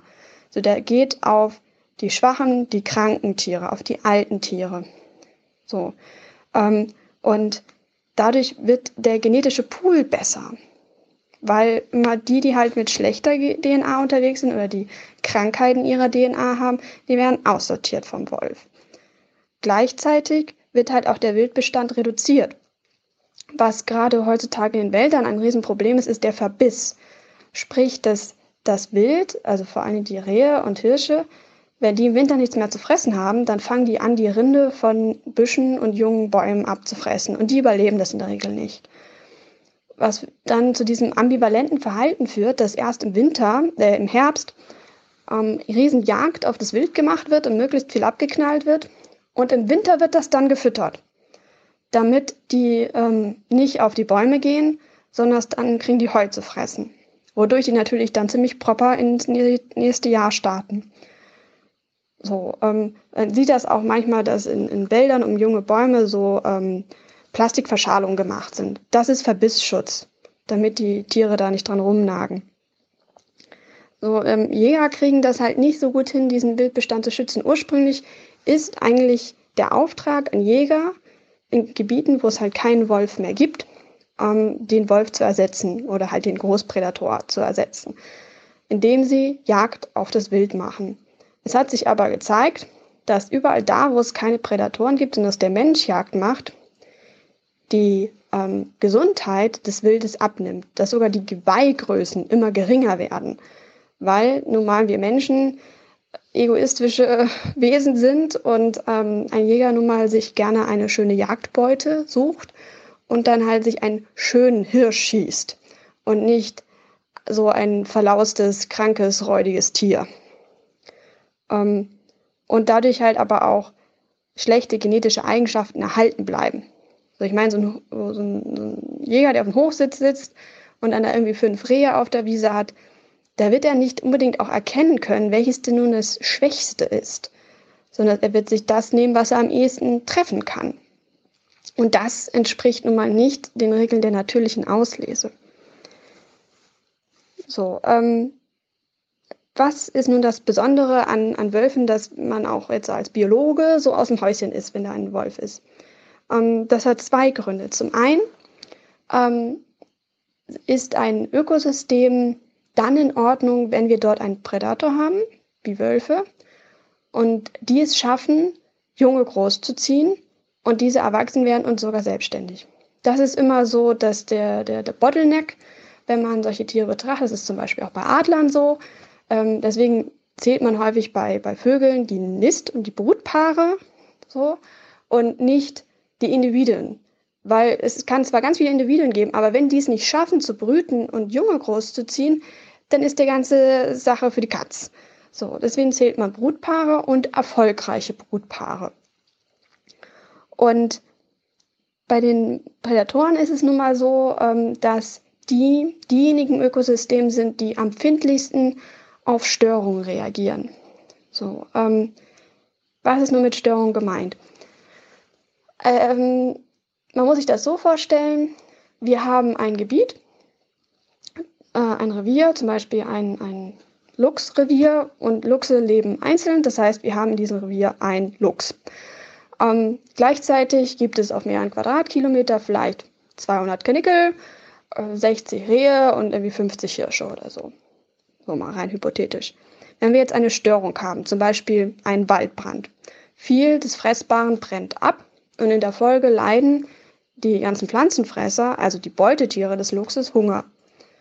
Und dadurch reduziert sich ihre Anzahl. Viele verhungern im Winter und wir sagen mal, die reduzieren sich um die Hälfte. Das heißt, wir haben jetzt noch 100 Kanickel, 30 Rehe und 25 Hirsche. Das ist für eine Population immer noch eine groß genug Zahl, damit die sich erholen kann. Das heißt, wenn der Wald sich erholt im nächsten Sommer, dann ist wieder genug zu fressen da für die Rehe, Hirsche und Kaninchen, dass sich die Population erhalten kann, äh, erholen kann und die Art in diesem Gebiet nicht ausstirbt. Wenn jetzt der Luchs aber aufgrund der wenigen Beutetiere die gleichen, gleiche Reduktion erfährt, nämlich 50 Prozent, dann haben wir null Luchs. Und aus null Luchs kann nicht wieder Luchs entstehen. Das heißt, ohne Einwanderung von außen kriegen wir keinen neuen Prädator. Wenn jetzt aber ein Ökosystem eine solche Störung erfährt und der Prädator überlebt das, und kann sich weiterhin fortpflanzen, wissen wir, dieses Ökosystem ist sehr gesund und sehr stabil. Warum ist das so, dass die so hart darauf reagieren? Ähm, das hat zum einen mit der geringen Populationsgröße zu tun, aber auch, dass die allgemein weniger Nachkommen haben. So ein Kanickel kann sich, glaube ich, fünfmal im Jahr Junge kriegen. Die sind nach wenigen Wochen selbstständig und können sich nach ein paar Monaten selbst fortpflanzen. So, das heißt, die Anzahl an Nachkommen pro Jahr ist unglaublich hoch. Wenn man jetzt zum Beispiel einen Wolf nimmt, klar, die leben im Rudel, aber immer nur ein Wolf, das Alpha-Weibchen, hat Nachwuchs. Und darum kümmert sich die ganze Gruppe. Das heißt, wenn wir eine Gruppe von vier Wölfen haben und wir haben vier Welpen, so, dann haben wir trotzdem pro Wolf pro Jahr nur ein Nachkommen. So, wenn denn alle durchkommen. Nicht immer, also meistens die Wölfe sind immer so um fünf rum, vier bis fünf. Das kommt immer auf die Gruppe drauf an. Das heißt, die Anzahl ist sehr gering. Und bis so ein Wolf selbst ähm, geschlechtsreif wird, so, dann müssen die ja auch noch einen Partner finden und ein eigenes Revier und so. Da können mal fünf Jahre ins Land gehen, bis so ein Wolf sich wirklich selbst erfolgreich fortpflanzen kann. Und Wölfe haben halt diese hohen Habitatansprüche. So, ein Reh oder ein Kanickel, die brauchen nur was zu fressen, so also ein Wald oder eine Wiese und irgendwie ein bisschen Schutzmöglichkeiten und dann geht das schon. Während so ein Wolf braucht ein Revier, was auch relativ frei von Menschen ist. Deswegen leben die so gerne auf Truppenübungsplätzen. So, da fahren zwar Panzer rum, aber da laufen keine Menschen rum. So, da sind die ziemlich in Ruhe, da gibt es weniger Autos, also sie haben echt Probleme mit, mit Straßen und sowas. Straßen können richtige ähm, Barrieren sein für Wölfe. Die kommen da nicht durch. Und deshalb ähm, ist es immer so etwas Besonderes, wenn irgendwo sich ein Wolfsrudel etabliert und es schafft, dort Nachwuchs zu bekommen. So, ähm, dann habe ich noch was zu der Schafsjagd. Wir hatten ja vor, oh, keine Ahnung, drei, vier Folgen diesen Fall, dass in einem äh, eingezäunten Gebiet Schafe waren und dass der Wolf die Schafe so in Panik gebracht hat, dass die also irgendwie ihren eigenen Zaun getrampelt haben und hat dann irgendwie 30 Schafe getötet oder die Wolfsgruppe, ich weiß nicht, ob es ein oder mehrere waren, aber auf jeden Fall sind 30 Schafe getötet worden und das so als ja, Blutrausch bezeichnet wurde. Da muss man mal ein bisschen was erklären. Und zwar gibt es einen Jagdtrieb so in diesen Tieren.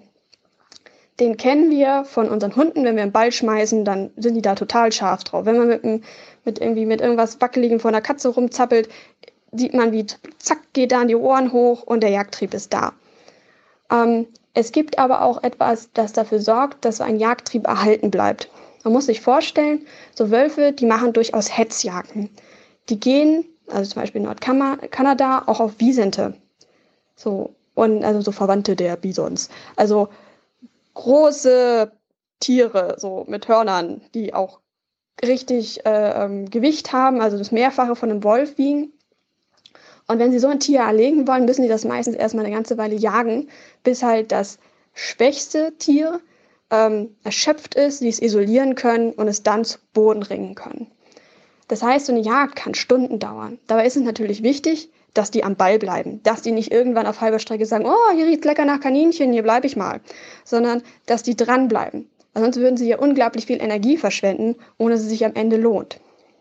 Dieser Trieb sorgt halt dafür, dass ein herumrennendes Beutetier, vor allem in Panik, dafür sorgt, dass sie weiter jagen, obwohl sie schon längst gerissen haben. Würden diese Schafe einfach wegrennen, würden die Wölfe bei ihrer Beute bleiben. Wenn jetzt aber um ihre Beute immer noch weiter herum Schafe rennen, bleibt dieser Trieb erhalten. Man kennt das auch von Mardern, die in den Hühnerstall kommen. Die töten meistens alle Hühner, fressen aber nur eins. Und das ist genau dasselbe, weil die ganze Zeit die Hühner ihnen um die Ohren fliegen, bleibt dieser Jagdtrieb erhalten und sie jagen weiter, obwohl sie schon längst Beute geschlagen haben. Das ist also kein Blutrausch oder ein böswilliges Verhalten, sondern eigentlich ein ja, Nebeneffekt des Problems, dass wir Menschen so bekloppt sind, Tiere einzuzäunen.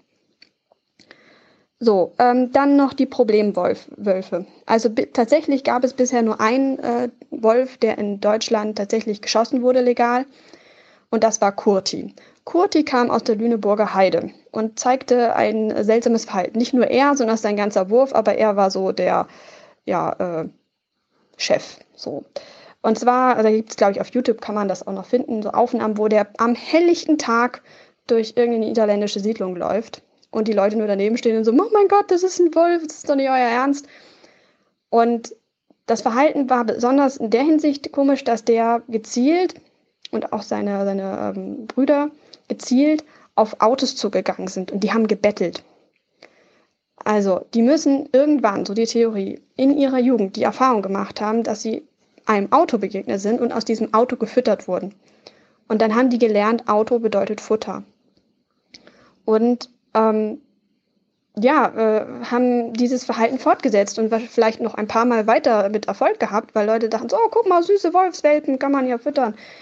Ihr tut einem Wildtier niemals einen Gefallen, wenn ihr es füttert.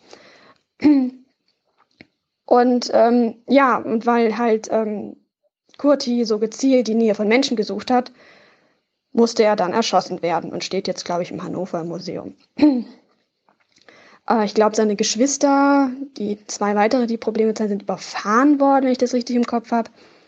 So, ähm, in der Regel muss man sich keine Angst machen oder keine Angst haben davor, dass man von einem Wolf angegriffen wird. Wölfe gehören zu den skeptischen Jägern. Das heißt, sie jagen eigentlich nur etwas, was sie gelernt haben zu jagen, von ihren Eltern. So, das zeigt sich allein schon darin, dass die äh, nachfolgenden Geschwistergenerationen von Kurti dieses Verhalten nicht gezeigt haben. Man hat auch in der Gegend Aufklärungskampagne betrieben, füttert bloß nicht die Wölfe. So. Die erwachsenen Wölfe sind sehr scheu und ähm, in der Regel nähern die sich Menschen nicht. Wenn, die haben gute Nasen, ähnlich wie Hunde. Wenn die Mensch riechen, dann sind die weg.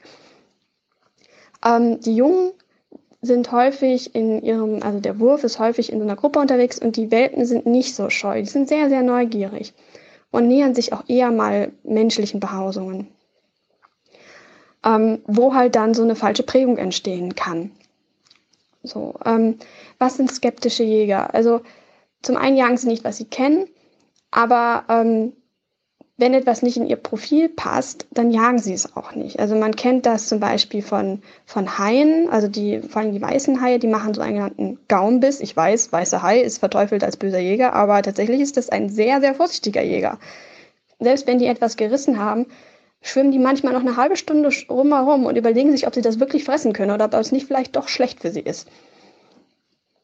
Ähm, tatsächlich ist es aber so, dass zum Beispiel bei Surferangriffen ähm, die Messer sind halt mega scharf, äh, nicht die Messer, die, die Zähne sind halt messerscharf, so rum, ähm, dass halt dadurch trotzdem schwere Verletzungen entstehen. So, aber in der Regel ist eigentlich, wenn ein Hai dir ins Bein beißt, dann ist es ab. So, und es gibt viele Menschen, die haben spektakuläre Narben, aber ihr Bein immer noch. Und das war dann ein Gaumenbiss. Und die meisten Haie brechen auch ihren Angriff tatsächlich ab, wenn sie merken, das ist irgendwie äh, Neopren und Surfbrett ist irgendwie äh, nicht das Richtige. Und Wölfe gehören auch zu denen. Man kennt das auch von Orcas, dass die Orcas, also da gibt es ähm, unterschiedliche Gruppen, die unterschiedliche Sachen jagen. Und das lernen die halt in ihren Schulen. So. Und ein Orca, der in einer Schule aufwächst, die Fische jagt, der jagt auch nur Fische. So. Und wenn dem plötzlich mal ein Pinguin über der Nase rumhüpft, der weiß dann gar nicht, was er damit machen soll. Und denkt eher so, ja, vielleicht lieber doch nicht. So. Ähm, es gibt tatsächlich auch Orcas, die haben sich darauf spezialisiert, Haie zu jagen. Naja, ähm, insofern muss man sich keine Angst machen, dass die Wölfe auf Menschen gehen, so, weil wir überhaupt nicht in ihr Schema passen. So, man muss auch nicht Angst haben, dass die Kinder angreifen, nur weil die paar Köpfe kleiner sind als wir. Ähm, es ist auch nicht so, dass wenn man durch einen Wald spaziert, man wirklich Angst haben muss, dass man dort einem Waldwolf begegnet. So, ähm, wenn man bedenkt, was, was Wolfsforscher alles veranstalten, um mal einen Wolf vor die Linse zu bekommen, was die, an, die, die dekorieren eine ganze Wälder mit Fotofallen nur um mal zu sehen, wie es dem Wurf gerade geht. So, also die Chance ist sehr, sehr gering. So, so viel zu den Wölfen. Jetzt sind es schon wieder fast 19 Minuten. Ich hoffe, das war äh, interessant und weiterführend und äh, fröhliches Podcasten. Tschüss. Hallo, mein Name ist Maike.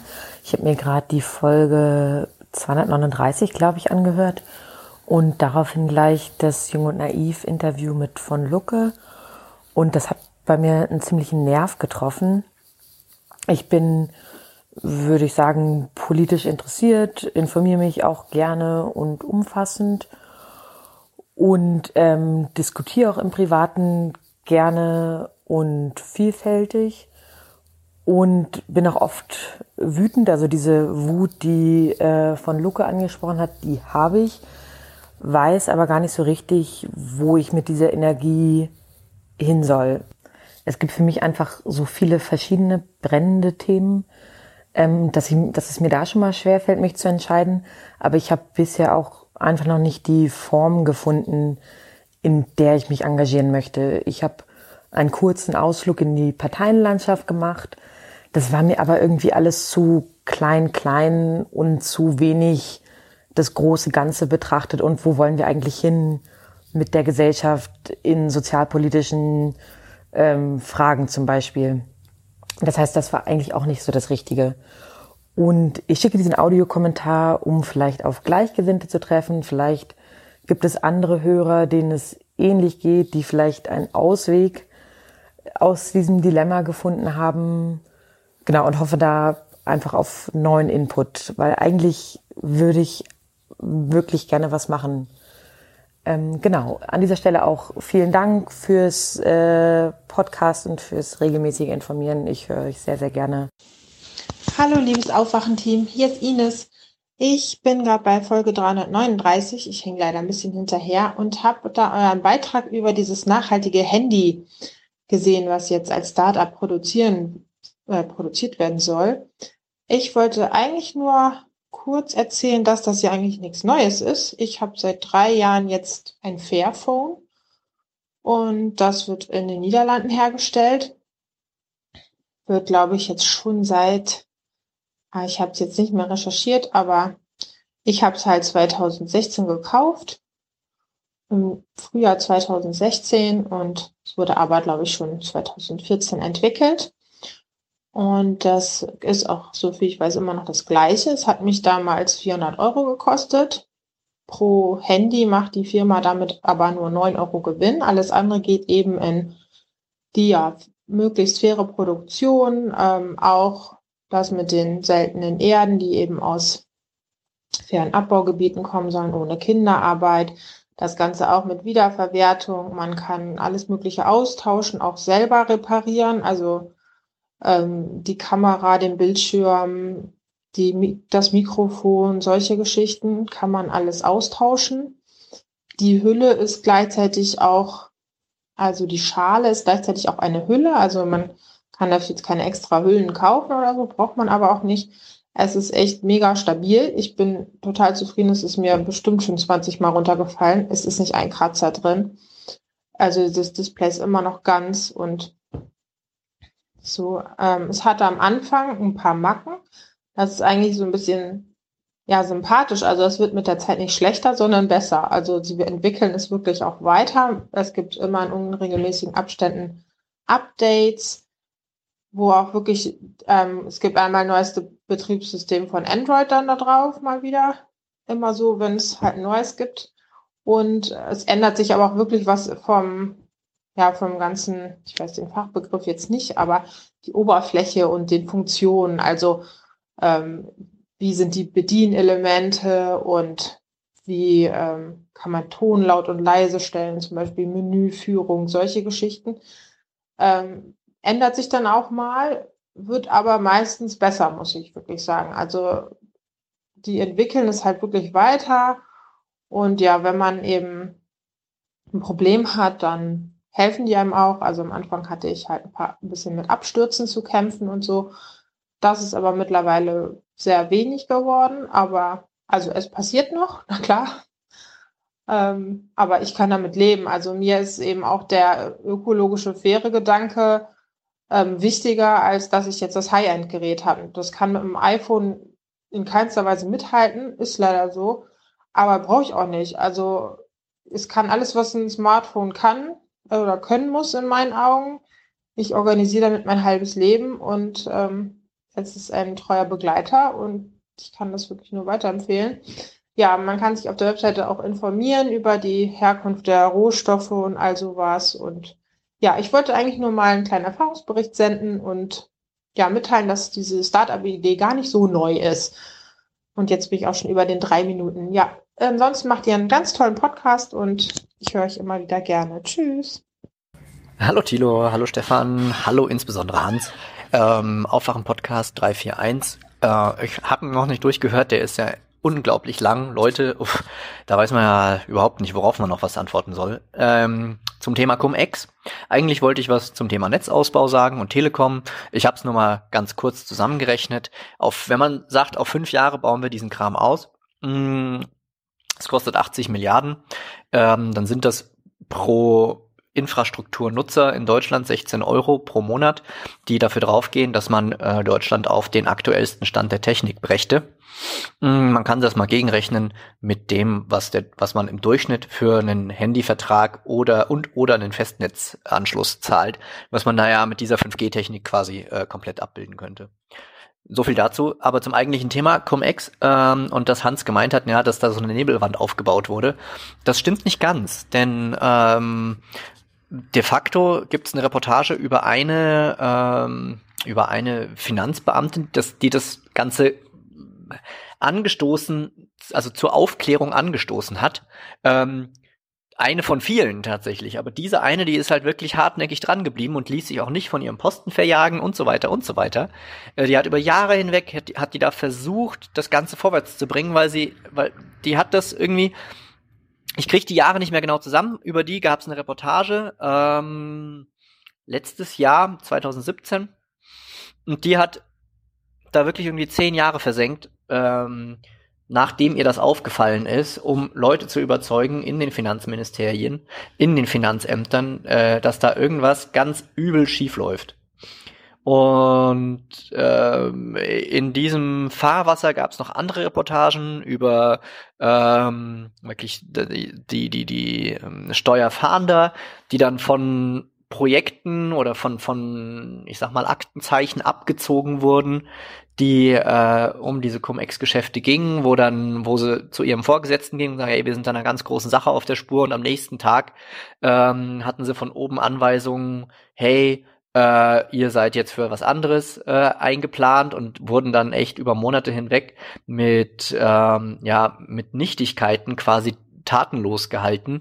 Lauter solche Geschichten und das sind nun mal leider Finanzbeamte, also die sind absolut weisungsbefugt, äh, weisungs äh, na hörig. Das ist so ein bisschen wie ein Soldat, ja. Ähm, und da, da gibt's dann nur in, in Ausnahmefällen jemanden, der rausgeht und sagt, hey, da ist irgendwas nicht, da ist irgendwas nicht in Ordnung. Und das muss dann erstmal durch einen, durch einen journalistischen äh, Investigativ äh, äh, Artikel aufgedeckt werden, dass da irgendwas passiert. Also das ist ganz krass, von wegen nicht Schmiere gestanden. Das war von oben nach unten durch gedeckt, dass da so ein Mist passiert, weil man sich eben auf den Cocktailpartys äh, gegenseitig die Olive in den Gin geworfen hat. Ja, also ich, ja, dass das Bankster äh, sind, ist klar, aber dass dann eben auch wirklich ähm, aus dem Beamtenstaat Leute und aus den, den Ministerien Leute da so mit drin stecken, da müssten viel mehr Köpfe rollen, als bisher gerollt sind. Und also das ist noch ein ganz dunkles Kapitel, wer da mit wem irgendwie was gemacht hat. Ähm, also, naja, nur mal so, aus, aus mit dem, was dem Steuerzahler da aus der Tasche gezogen wurde, hätte man auch die Hälfte des Netzausbaus bezahlt. Gell? Naja, gut. Okay, also dann, ciao, ciao. Guten Morgen, hier ist der Ben. Ich höre gerade die Folge 341 äh, und wollte kurz nur anmerken, dass eine Zwischenlandung, um irgendwo günstiger Kerosin zu tanken, ähm, sinnlos ist, weil ein Flugzeug für die Landung immer leer sein sollte, also einen leeren Tank haben muss, weil sonst ist das Flugzeug zu schwer, um sicher zu landen. Ähm, das heißt, spätestens äh, bei der Ankunft, in dem Fall in Paris, wenn man dann extra vollgetankt hat in Amsterdam, äh, muss man das ganze Kerosin wieder ablassen in der Luft, damit man äh, sicher landen kann und nicht wie so ein Stein auf den Boden klatscht. Und ja, das ist der Hintergrund. Ähm, und zusätzlich wäre wahrscheinlich das auch noch etwas wenig wirtschaftlich, weil für den Staat in der Regel am meisten Treibstoff verbraucht wird, im Verhältnis jetzt. Ähm, und sich dieser zusätzliche Start eben von Amsterdam nach Paris ähm, eben dann an der Stelle wahrscheinlich nicht amortisiert. Ihr macht einen super Podcast äh, und ja, macht weiter so. Ich höre euch schon seit der ersten Folge immer noch mit Begeisterung. Alles super. Besten Dank. Tschüss. Hi, ist der Sam. Ähm, ich wollte was zu Christian Lindner sagen. Ähm, ich habe mir auf YouTube ähm, eine Diskussionsrunde zwischen Christian Lindner, Robert Habeck und so einem Typen von der CSU angeschaut, das sie irgendwie beim Arbeitgeberverbandstag äh, geführt haben. Und da ist mir aufgefallen, dass Christian Lindner erstens überhaupt nicht auf die Argumente von Robert Habeck eingeht, ähm, in seiner kleinkarierten neoliberalen Ideologie bleibt, völlig selbstverliebt ist und trotzig wirkt, wie so wie in diesem YouTube-Video äh, äh, als 17-Jähriger äh, dargestellt wird. So, man, man hat so das Gefühl, er ist da irgendwie noch, hat sich da nicht intellektuell so richtig weiterentwickelt seitdem. Ist da wirklich in seinem, in seinem kleinkarierten Geist gefangen. Und man merkt so richtig, wie Robert Habeck völlig genervt ist nach der Stunde, dass er sich mit, mit so einem Typen wie Christian Lindner ständig auseinandersetzen muss. Naja, und, äh, und dann habe ich mir eben euren Podcast angehört und äh, höre dann, wie Christian Lindner einfach mal Millionen Deutsche abwertet als Arbeitsunwillige. Und dann steigt in mir so ein Hass auf, wo ich mir denke, am liebsten hätte ich so einen, also würde ich so einen Donald Trump-artigen Typen wählen, der die ganze Zeit auf Christian Lindner und sein, sein Establishment Gesocks, der die ganze Zeit beschimpft und genauso abwertet wie er die anderen Leute, wie er einfach mal die Arbeitslosen. Es ist schier unerträglich, ist es. Hi Tilo, hi Stefan. Ihr habt ja die Regionalkonferenzen der CDU behandelt. Ihr habt die genommen von Halle. Ich habe mir bisher bloß eine einzigste angeguckt und das war die allererste. Die fand in Lübeck statt. Das ist, glaube ich, im Westen beziehungsweise in den alten Bundesländern. Und Überraschung, Überraschung, auch bei der ersten Regionalkonferenz in den alten Bundesländern kam das Thema Migration und Abschiebung und Asyl und also das ist kein Problem von Ostdeutschen, die die Kontrolle über ihr Leben verloren haben. Das gleiche, den gleichen Kontrollverlust erlebt man offenkundig auch im Westen. Nur die Diskussion wurde dann im Laufe der Zeit und der Regionalkonferenzen halt intensiver, sodass vor allem in Halle, wo ja sogar zwei Landesverbände ihre Regionalkonferenz hatten, eine aus dem Westen, eine aus dem Osten, das Thema da so richtig explodiert ist und diese ganze Diskussion mit ähm, Grundrecht auf Asyl und was Merz dazu etc. gesagt hat, so richtig losging. Deswegen es jetzt wieder so aussieht, als ob die Ossis das auf die Tagesordnung gebracht haben. Äh, aber ähnliche Fragen gab es auch schon bei der ersten Regionalkonferenz. Vielleicht nicht in dem Ton und mit den Worten, die jetzt zum Beispiel in Halle gefallen sind. Aber ja, auch im Westen kann man beobachten, dass zunehmend Leute die Kontrolle über ihr Leben verlieren. Und sonst freue mich schon mal darauf, wie ihr dann die CDU-Versammlung im Dezember kommentiert. Bin ganz gespannt. Bis dann. Ja, moin Stefan, moin Thilo. Das ist mein erstes Hörerkommentar zum Aufwachen-Podcast und zwar zum Thema Armut in UK. Ich nehme da auch Armut in Irland äh, dazu. Zuerst kurz zu mir. Ich bin Daniel, bin in Österreich, aber ich habe zwei Jahre in Irland gewohnt. Ich weiß, Irland ist nicht identisch mit UK aufgrund dessen, dass sie mehr EU-Land sind als ähm, UK selbst, haben die mehr Gemeinsamkeiten mit Zentraleuropa als mit UK. Besonders auch natürlich äh, aufgrund der ganzen Gräueltaten, die UK Irland angetan hat, wie die Kartoffelhungersnot und so weiter und so fort. Aber jedenfalls, genau, zurückzukommen zum Thema Armut. UK und Irland sind da sich sehr ähnlich, was Armut betrifft. Nämlich in UK und Irland muss ich mir das so vorstellen. In UK und Irland, die sind natürlich aufgrund dessen, dass die viel neoliberaler sind und die Wirtschaft weitaus mehr privatisieren als Österreich, Deutschland und so weiter und so fort. Weil natürlich Sozialdemokratie kannten die da drüben ja nie so, wie wir das hier glücklicherweise erlebt haben, sind die dementsprechend viel weiter voraus, was Armut betrifft. Das heißt, es gibt viel mehr Community Housing Projects, wo wirklich schon Leute wohnen, die wie White Trash sind. Klingt jetzt übel, aber ist so. White Trash wie in Amerika in diesen Shows von The Learning Channel sind oder anderweitig zum Beispiel Obdachlose gibt es auch extrem viele, aber was Obdachlose betrifft, da sind UK und Irland echt gut, die zu verstecken. Denn im Gegensatz zu Deutschland und Österreich ist es in UK und in Irland ähm, nicht erlaubt, die Parks offen zu haben über Nacht. Die sperren Parks so gegen 20 Uhr herum zu, manche 19 Uhr, eventuell sogar 18 Uhr. Und das ist ähm, in Dublin, in Cork, in, auch in London habe ich das gesehen, dass die Parks zusperren. Überall gleich. Und von der Straße werden die meistens auch verscheucht. Aber auch auf, obwohl die verscheucht werden.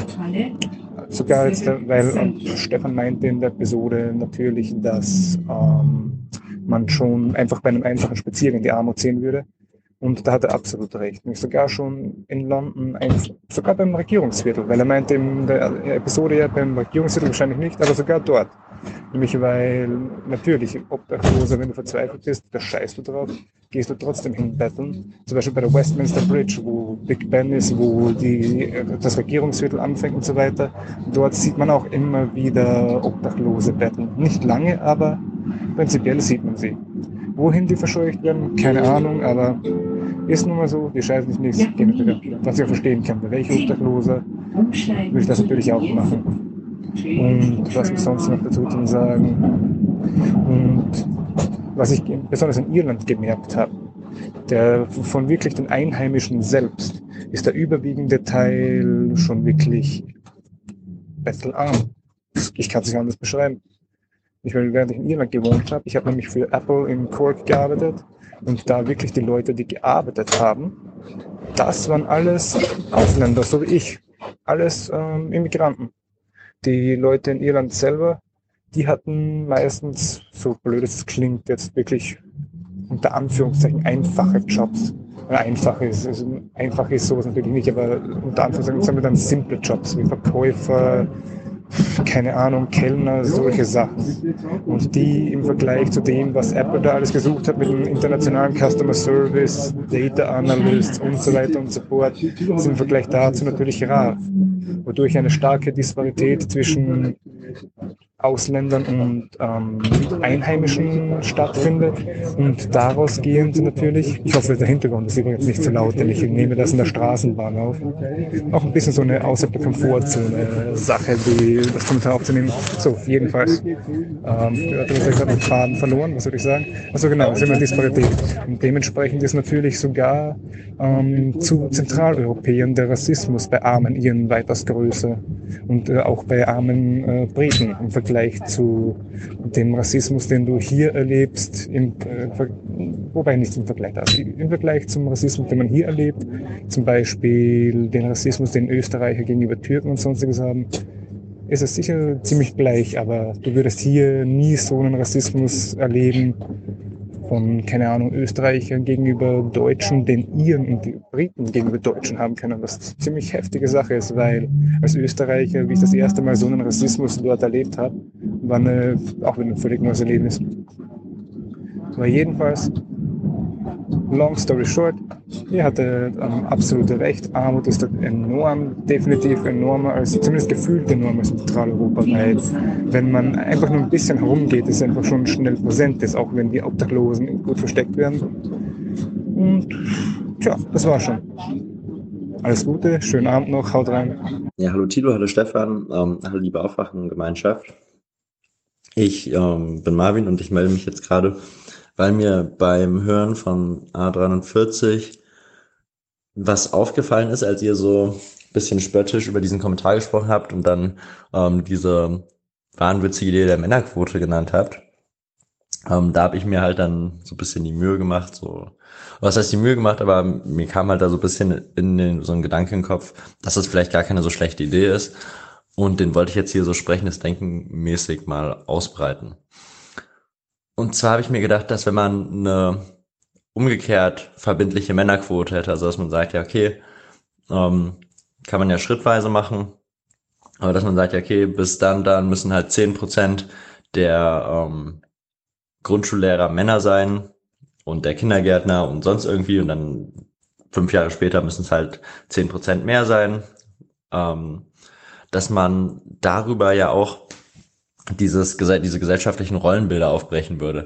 Was ja dann, wenn man, ähm, wenn man quasi den Kontrast so bisschen verringert, indem man dieses krass polarisiert männliche nicht mehr hat, dass dann dieses, was in der Gesellschaft oft noch irgendwie angenommen wird, ähm, dieses weibliche Schwache dann eben auch gar nicht mehr so ins Gewicht fällt und man dann sieht, ja, okay, eigentlich sind es alles Menschen und diese ganzen Rollensachen, das ist halt, oder diese ganzen Geschlechter oder Zuweisungen, äh, diese ganzen sexistischen Zuweisungen von Eigenschaften, äh, nur aufgrund des Geschlechts, ähm, treffen vielleicht gar nicht so, so zu. Also es ist einfach wirklich ähm, eine Sache der Persönlichkeit.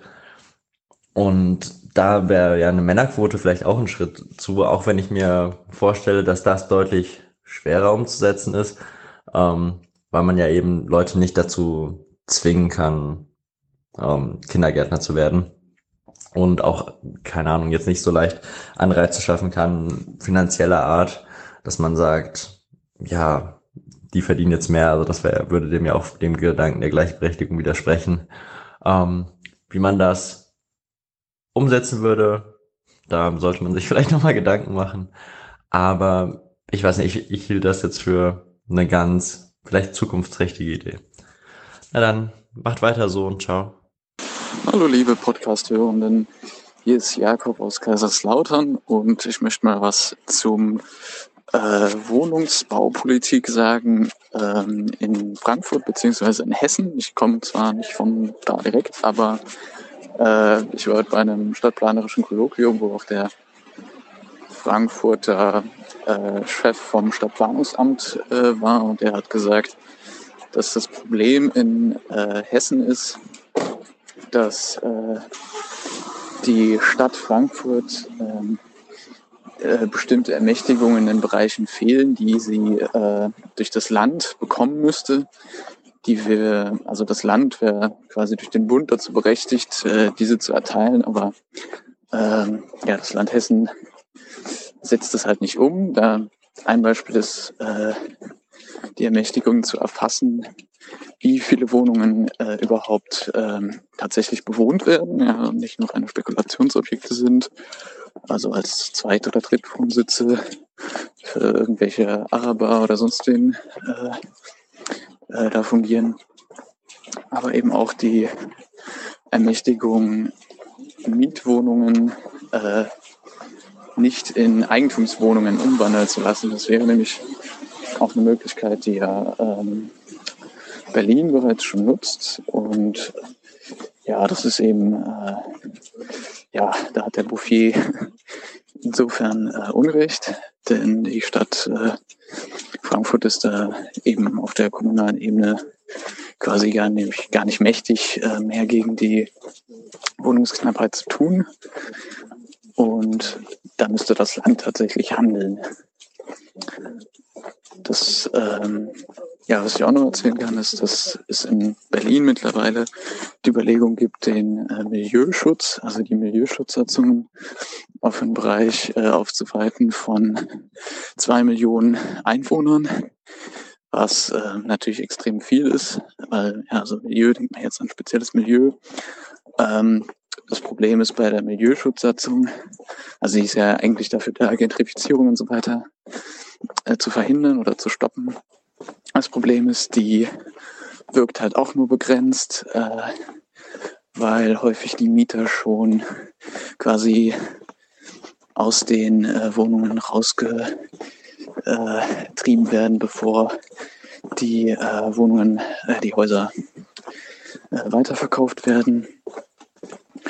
Und ja, also in Frankfurt gibt es eben auch schon drei Milieuschutzgebiete und letztendlich ist es auch kein besonders scharfes Schwert. Also erstmal ist es nur eine Abschreckung für Investoren, aber letztendlich lässt sich das auch umgehen.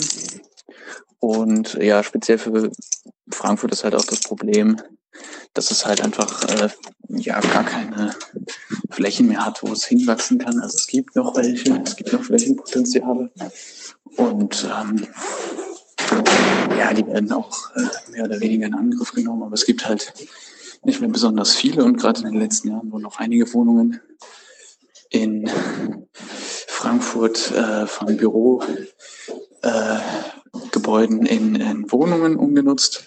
Das waren so pro Jahr etwa 2000, was schon ordentlich wenig ist, wenn man bedenkt, dass die Stadt Frankfurt pro Jahr etwa 10.000 Wohnungen baut. Ähm, was auch ungefähr der Bedarf wäre, wenn man damit rechnet, dass die Stadt Frankfurt bis 2030 ungefähr 800.000 Einwohner hat. Aber ähm, ja, trotzdem muss die Stadt Frankfurt noch viel mehr neu bauen, weil die Büros, ähm, ja, sind jetzt halt, die leerstehenden Büros sind halt langsam alle umgewandelt. Ja, ist jetzt ein bisschen länger geworden. Ich hoffe, es hat jemanden interessiert. Und äh, ja, macht so weiter. Ciao.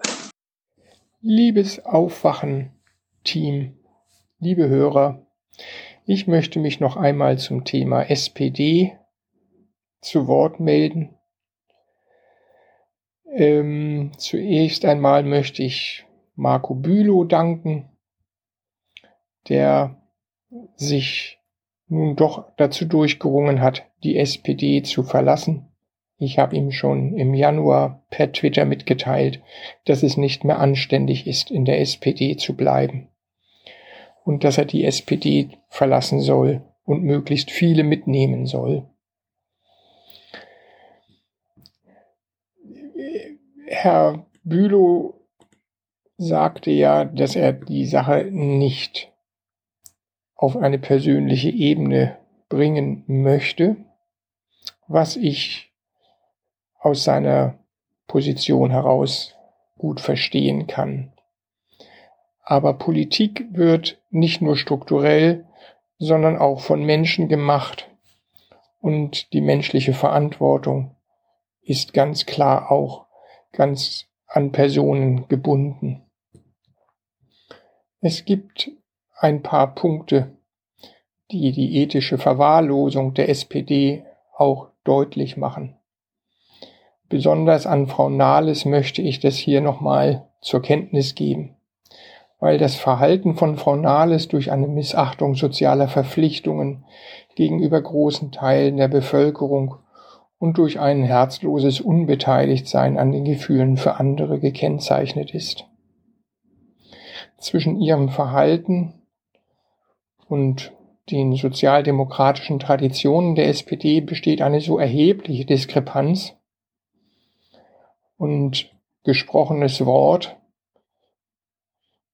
ist dann eigentlich mehr oder weniger nichts anderes als eine Art Public Relation Gag oder ein Public Relation Stunt. Frau Nahles ist zum Beispiel auch mit dafür verantwortlich, dass damals der Mindestlohn mit 8,50 Euro viel zu niedrig angesetzt wurde. Nur 4,5 oder 4,4 Prozent aller Arbeitnehmer profitierten davon.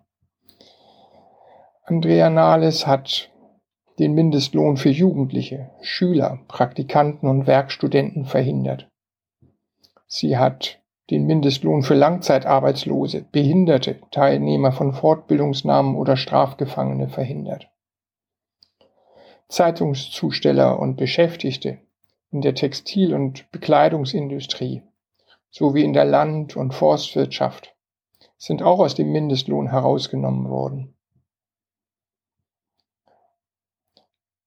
Sie hat die gesetzliche Rente weiter geschwächt, die Rentenkürzung stets aktiv verteidigt und nie eine Rückabwicklung auch nur erwogen. Dann hat sie diese Mütterrente, die diesen Namen ja eigentlich nicht verdient, eingeführt, die drei von vier Müttern in Rente leer ausgehen lassen. Bei ihrer Rente mit 63 hat sie alle Arbeitnehmer ausgeschlossen, die in ihrem Leben einmal erwerbslos waren. Die solidarische Lebensleistungsrente für Geringverdiener hat sie auch verhindert. Wir können also erkennen, dass die ethische Eignung dieser Frau gar nicht da ist. Nur wenn man sehr mitgefühlsbefreit ist, kann man sich so gegen die Bevölkerung stellen.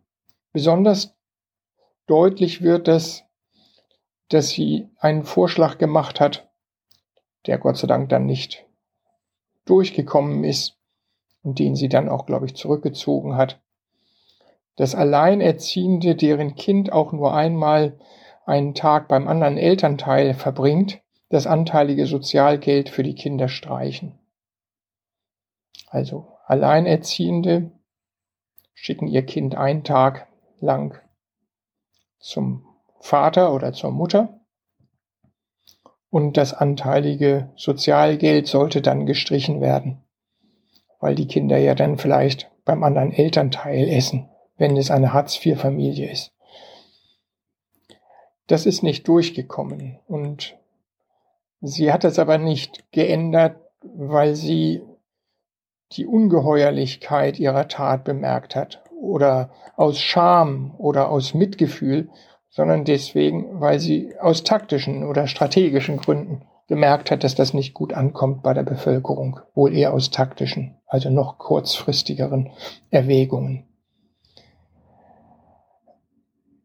Ich kann nur dazu aufrufen, die SPD zu verlassen, damit die neoliberalen Kräfte dann alleine sind und in der Bedeutungslosigkeit versinken können. Ja, Dankeschön und alles Gute. Hallo alle zusammen, mein Name ist Johanna. Ich wollte hier nochmal auf die Gender-Diskussion von Josephine und Christine eingehen. Ähm, zum einen, weil ich gerade so ein bisschen dabei bin, meine Meinung dazu zu überdenken. Und andererseits, weil ich Linguistik studiere. Übrigens interessanterweise ein äh, Studienfach, was fast nur von Frauen studiert wird obwohl es eigentlich sehr große Überlappungen mit Informatik gibt. Selbst unser Schwesterstudiengang Computerlinguistik ähm, hat sehr, sehr, sehr viel mehr Frauen. Und lustigerweise sind aber über die Hälfte der Dozenten Männer, wie auch immer das zusammenhängt. Egal, ich wollte hier ein bisschen was zu dem sprachwissenschaftlichen Hintergrund von äh, dieser Gender-Debatte erklären. Und zwar ähm, gehe ich erstmal darauf ein, wie ähm, Sprachen äh, Geschlechter kodieren können und dann würde ich ein bisschen was sagen zu Diskussionen in verschiedenen Sprachen, weil ich es sehr interessant finde, mal über den Tellerrand hinauszuschauen.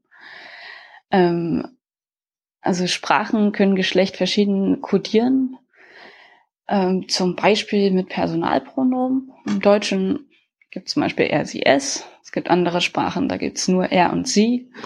Dann gibt es zum Beispiel im Hebräischen äh, zwei Varianten für du. So muss unterscheiden, ob man mit einem Mann oder einer Frau spricht. Im Spanischen gibt es zwei Formen für wir. Es ist ungefähr so, wie wenn man Hörerinnen sagt, dann weiß man, man spricht von einer Gruppe, die nur Frauen sind. Wenn man Hörer sagt, dann weiß man nicht so genau, ob es jetzt nur Männer sind oder ob das eine gemischte Gruppe ist. Ähm, Im Russischen zum Beispiel wird es im Verb kodiert. Also man sagt ja gavarila, ich sprach, wenn man eine Frau ist und ja gavaril, wenn man ein Mann ist. Ähm, das Ding, was uns im Deutschen so viel Kopfzerbrechen bereitet, sind die Nomenklassen.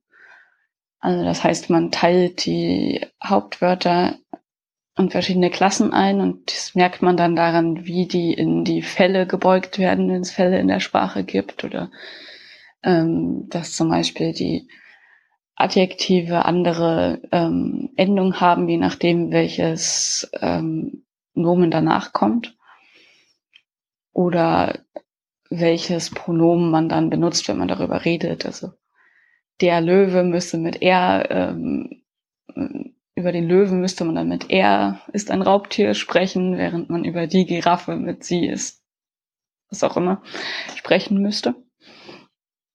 Ähm, die Bedeutung von diesen Nomenklassen sind ein bisschen unklar. Es gibt ähm, das meiste, was ich bisher gehört habe, ist, dass es bis zu 16 verschiedene Nomenklassen gibt. Im Deutschen gibt es halt drei wieder. In romanischen Sprachen gibt es meistens zwei.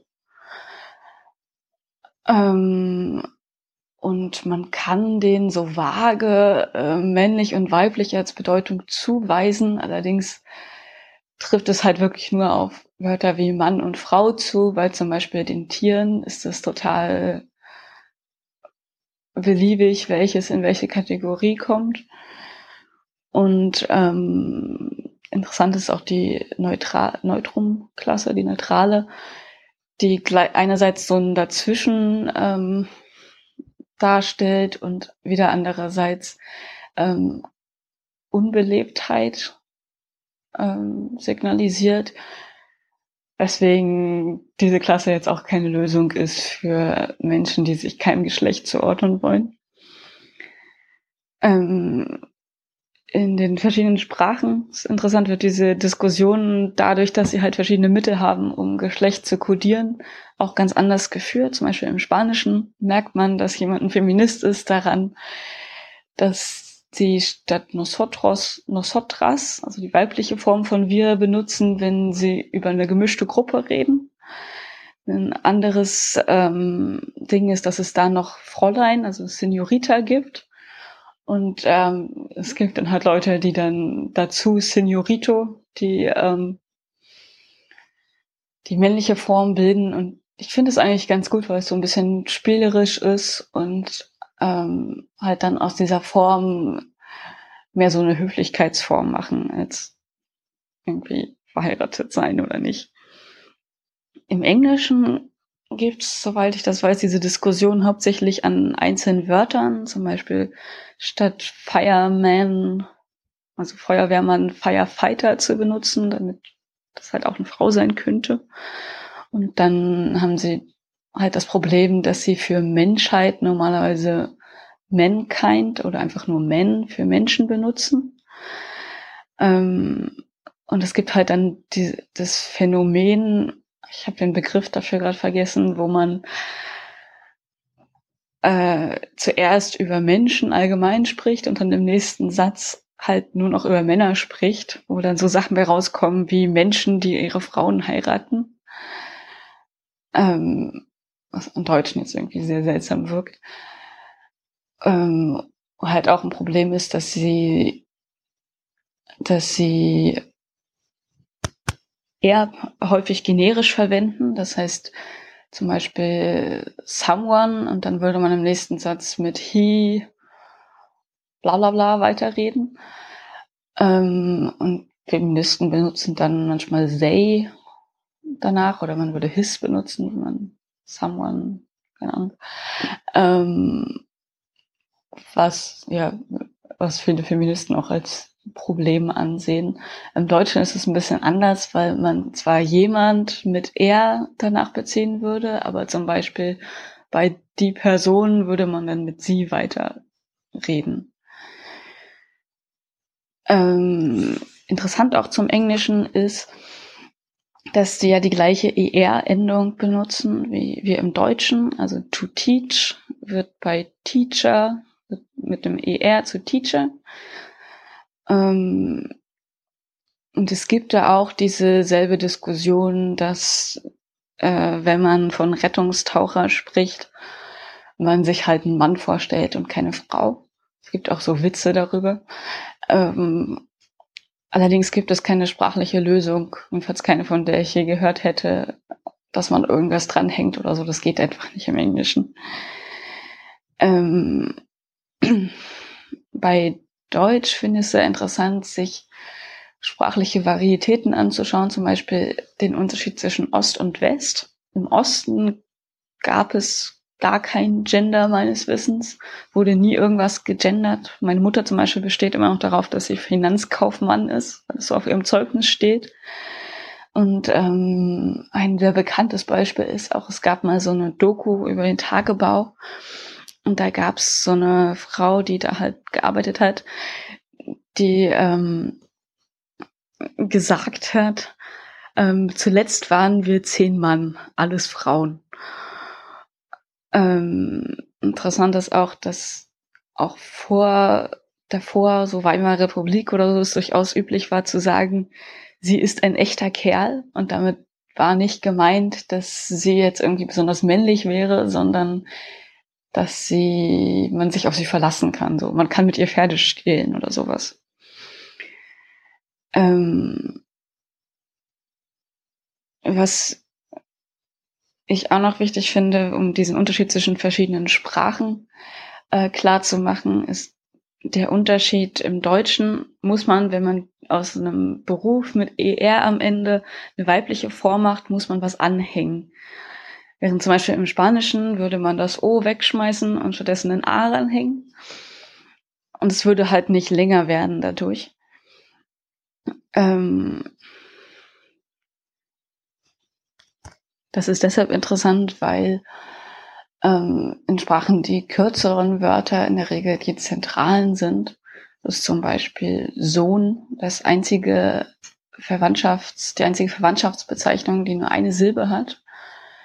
Ähm, woran man auch ableiten kann, dass unsere Sprache sehr lange durch eine patriarchalische Kultur geprägt wurde, in der halt der Sohn die zentrale äh, Verwandtschaftsbeziehung ist weil er halt derjenige ist, der alles erbt.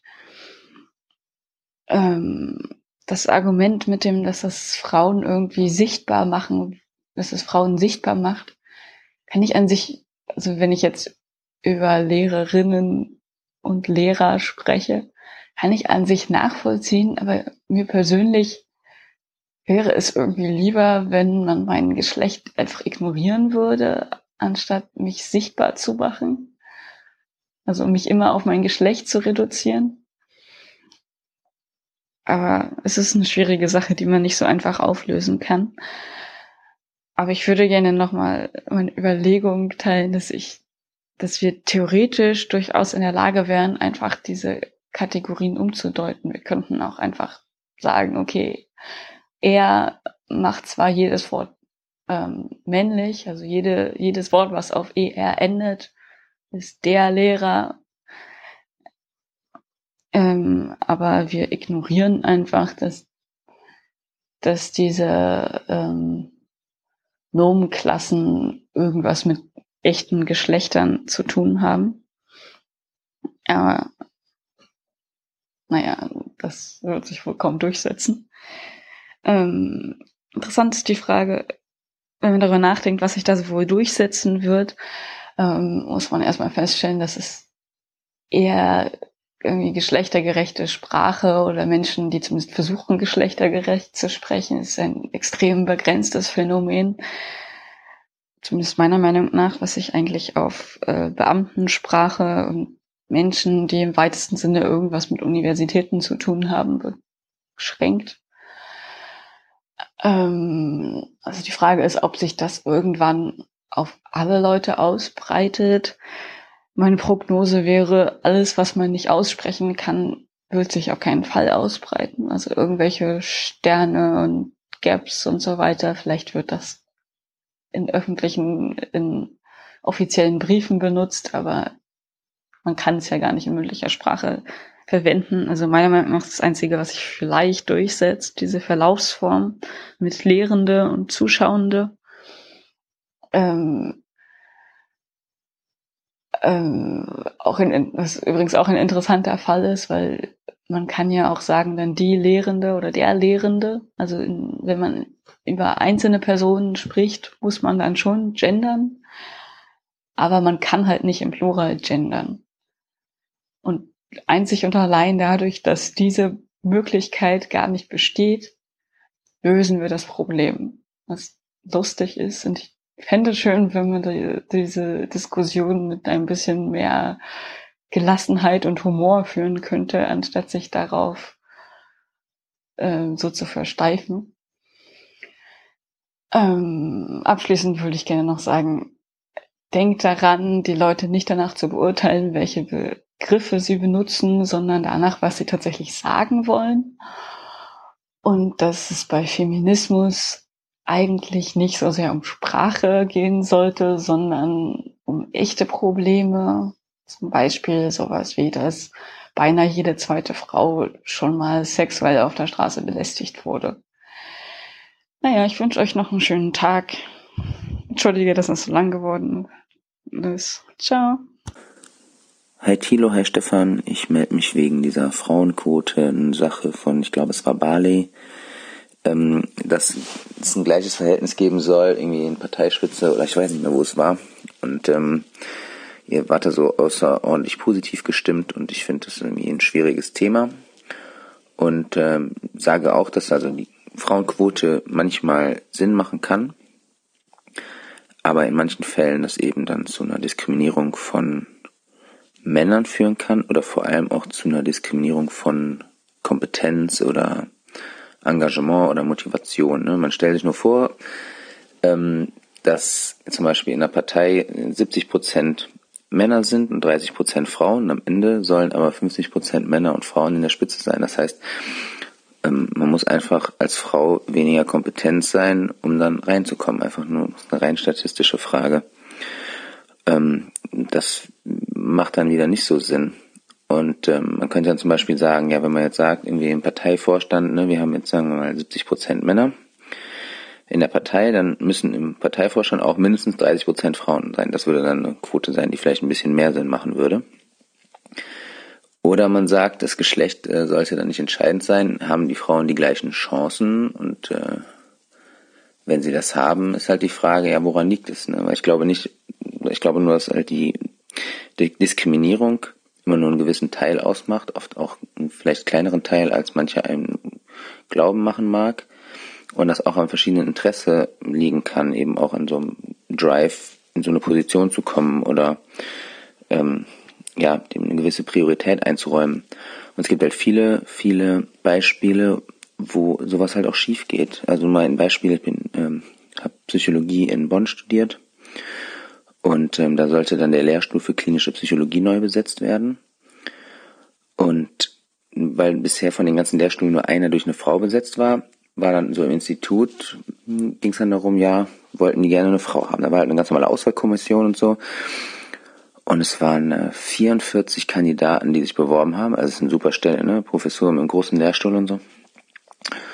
Und ähm, von den 44 Bewerbern waren vier Frauen. Und dann wurde erstmal durchgesetzt, okay, für die engere Auswahl haben sie dann gesagt, ist ja fair, machen wir zwei Männer, zwei Frauen.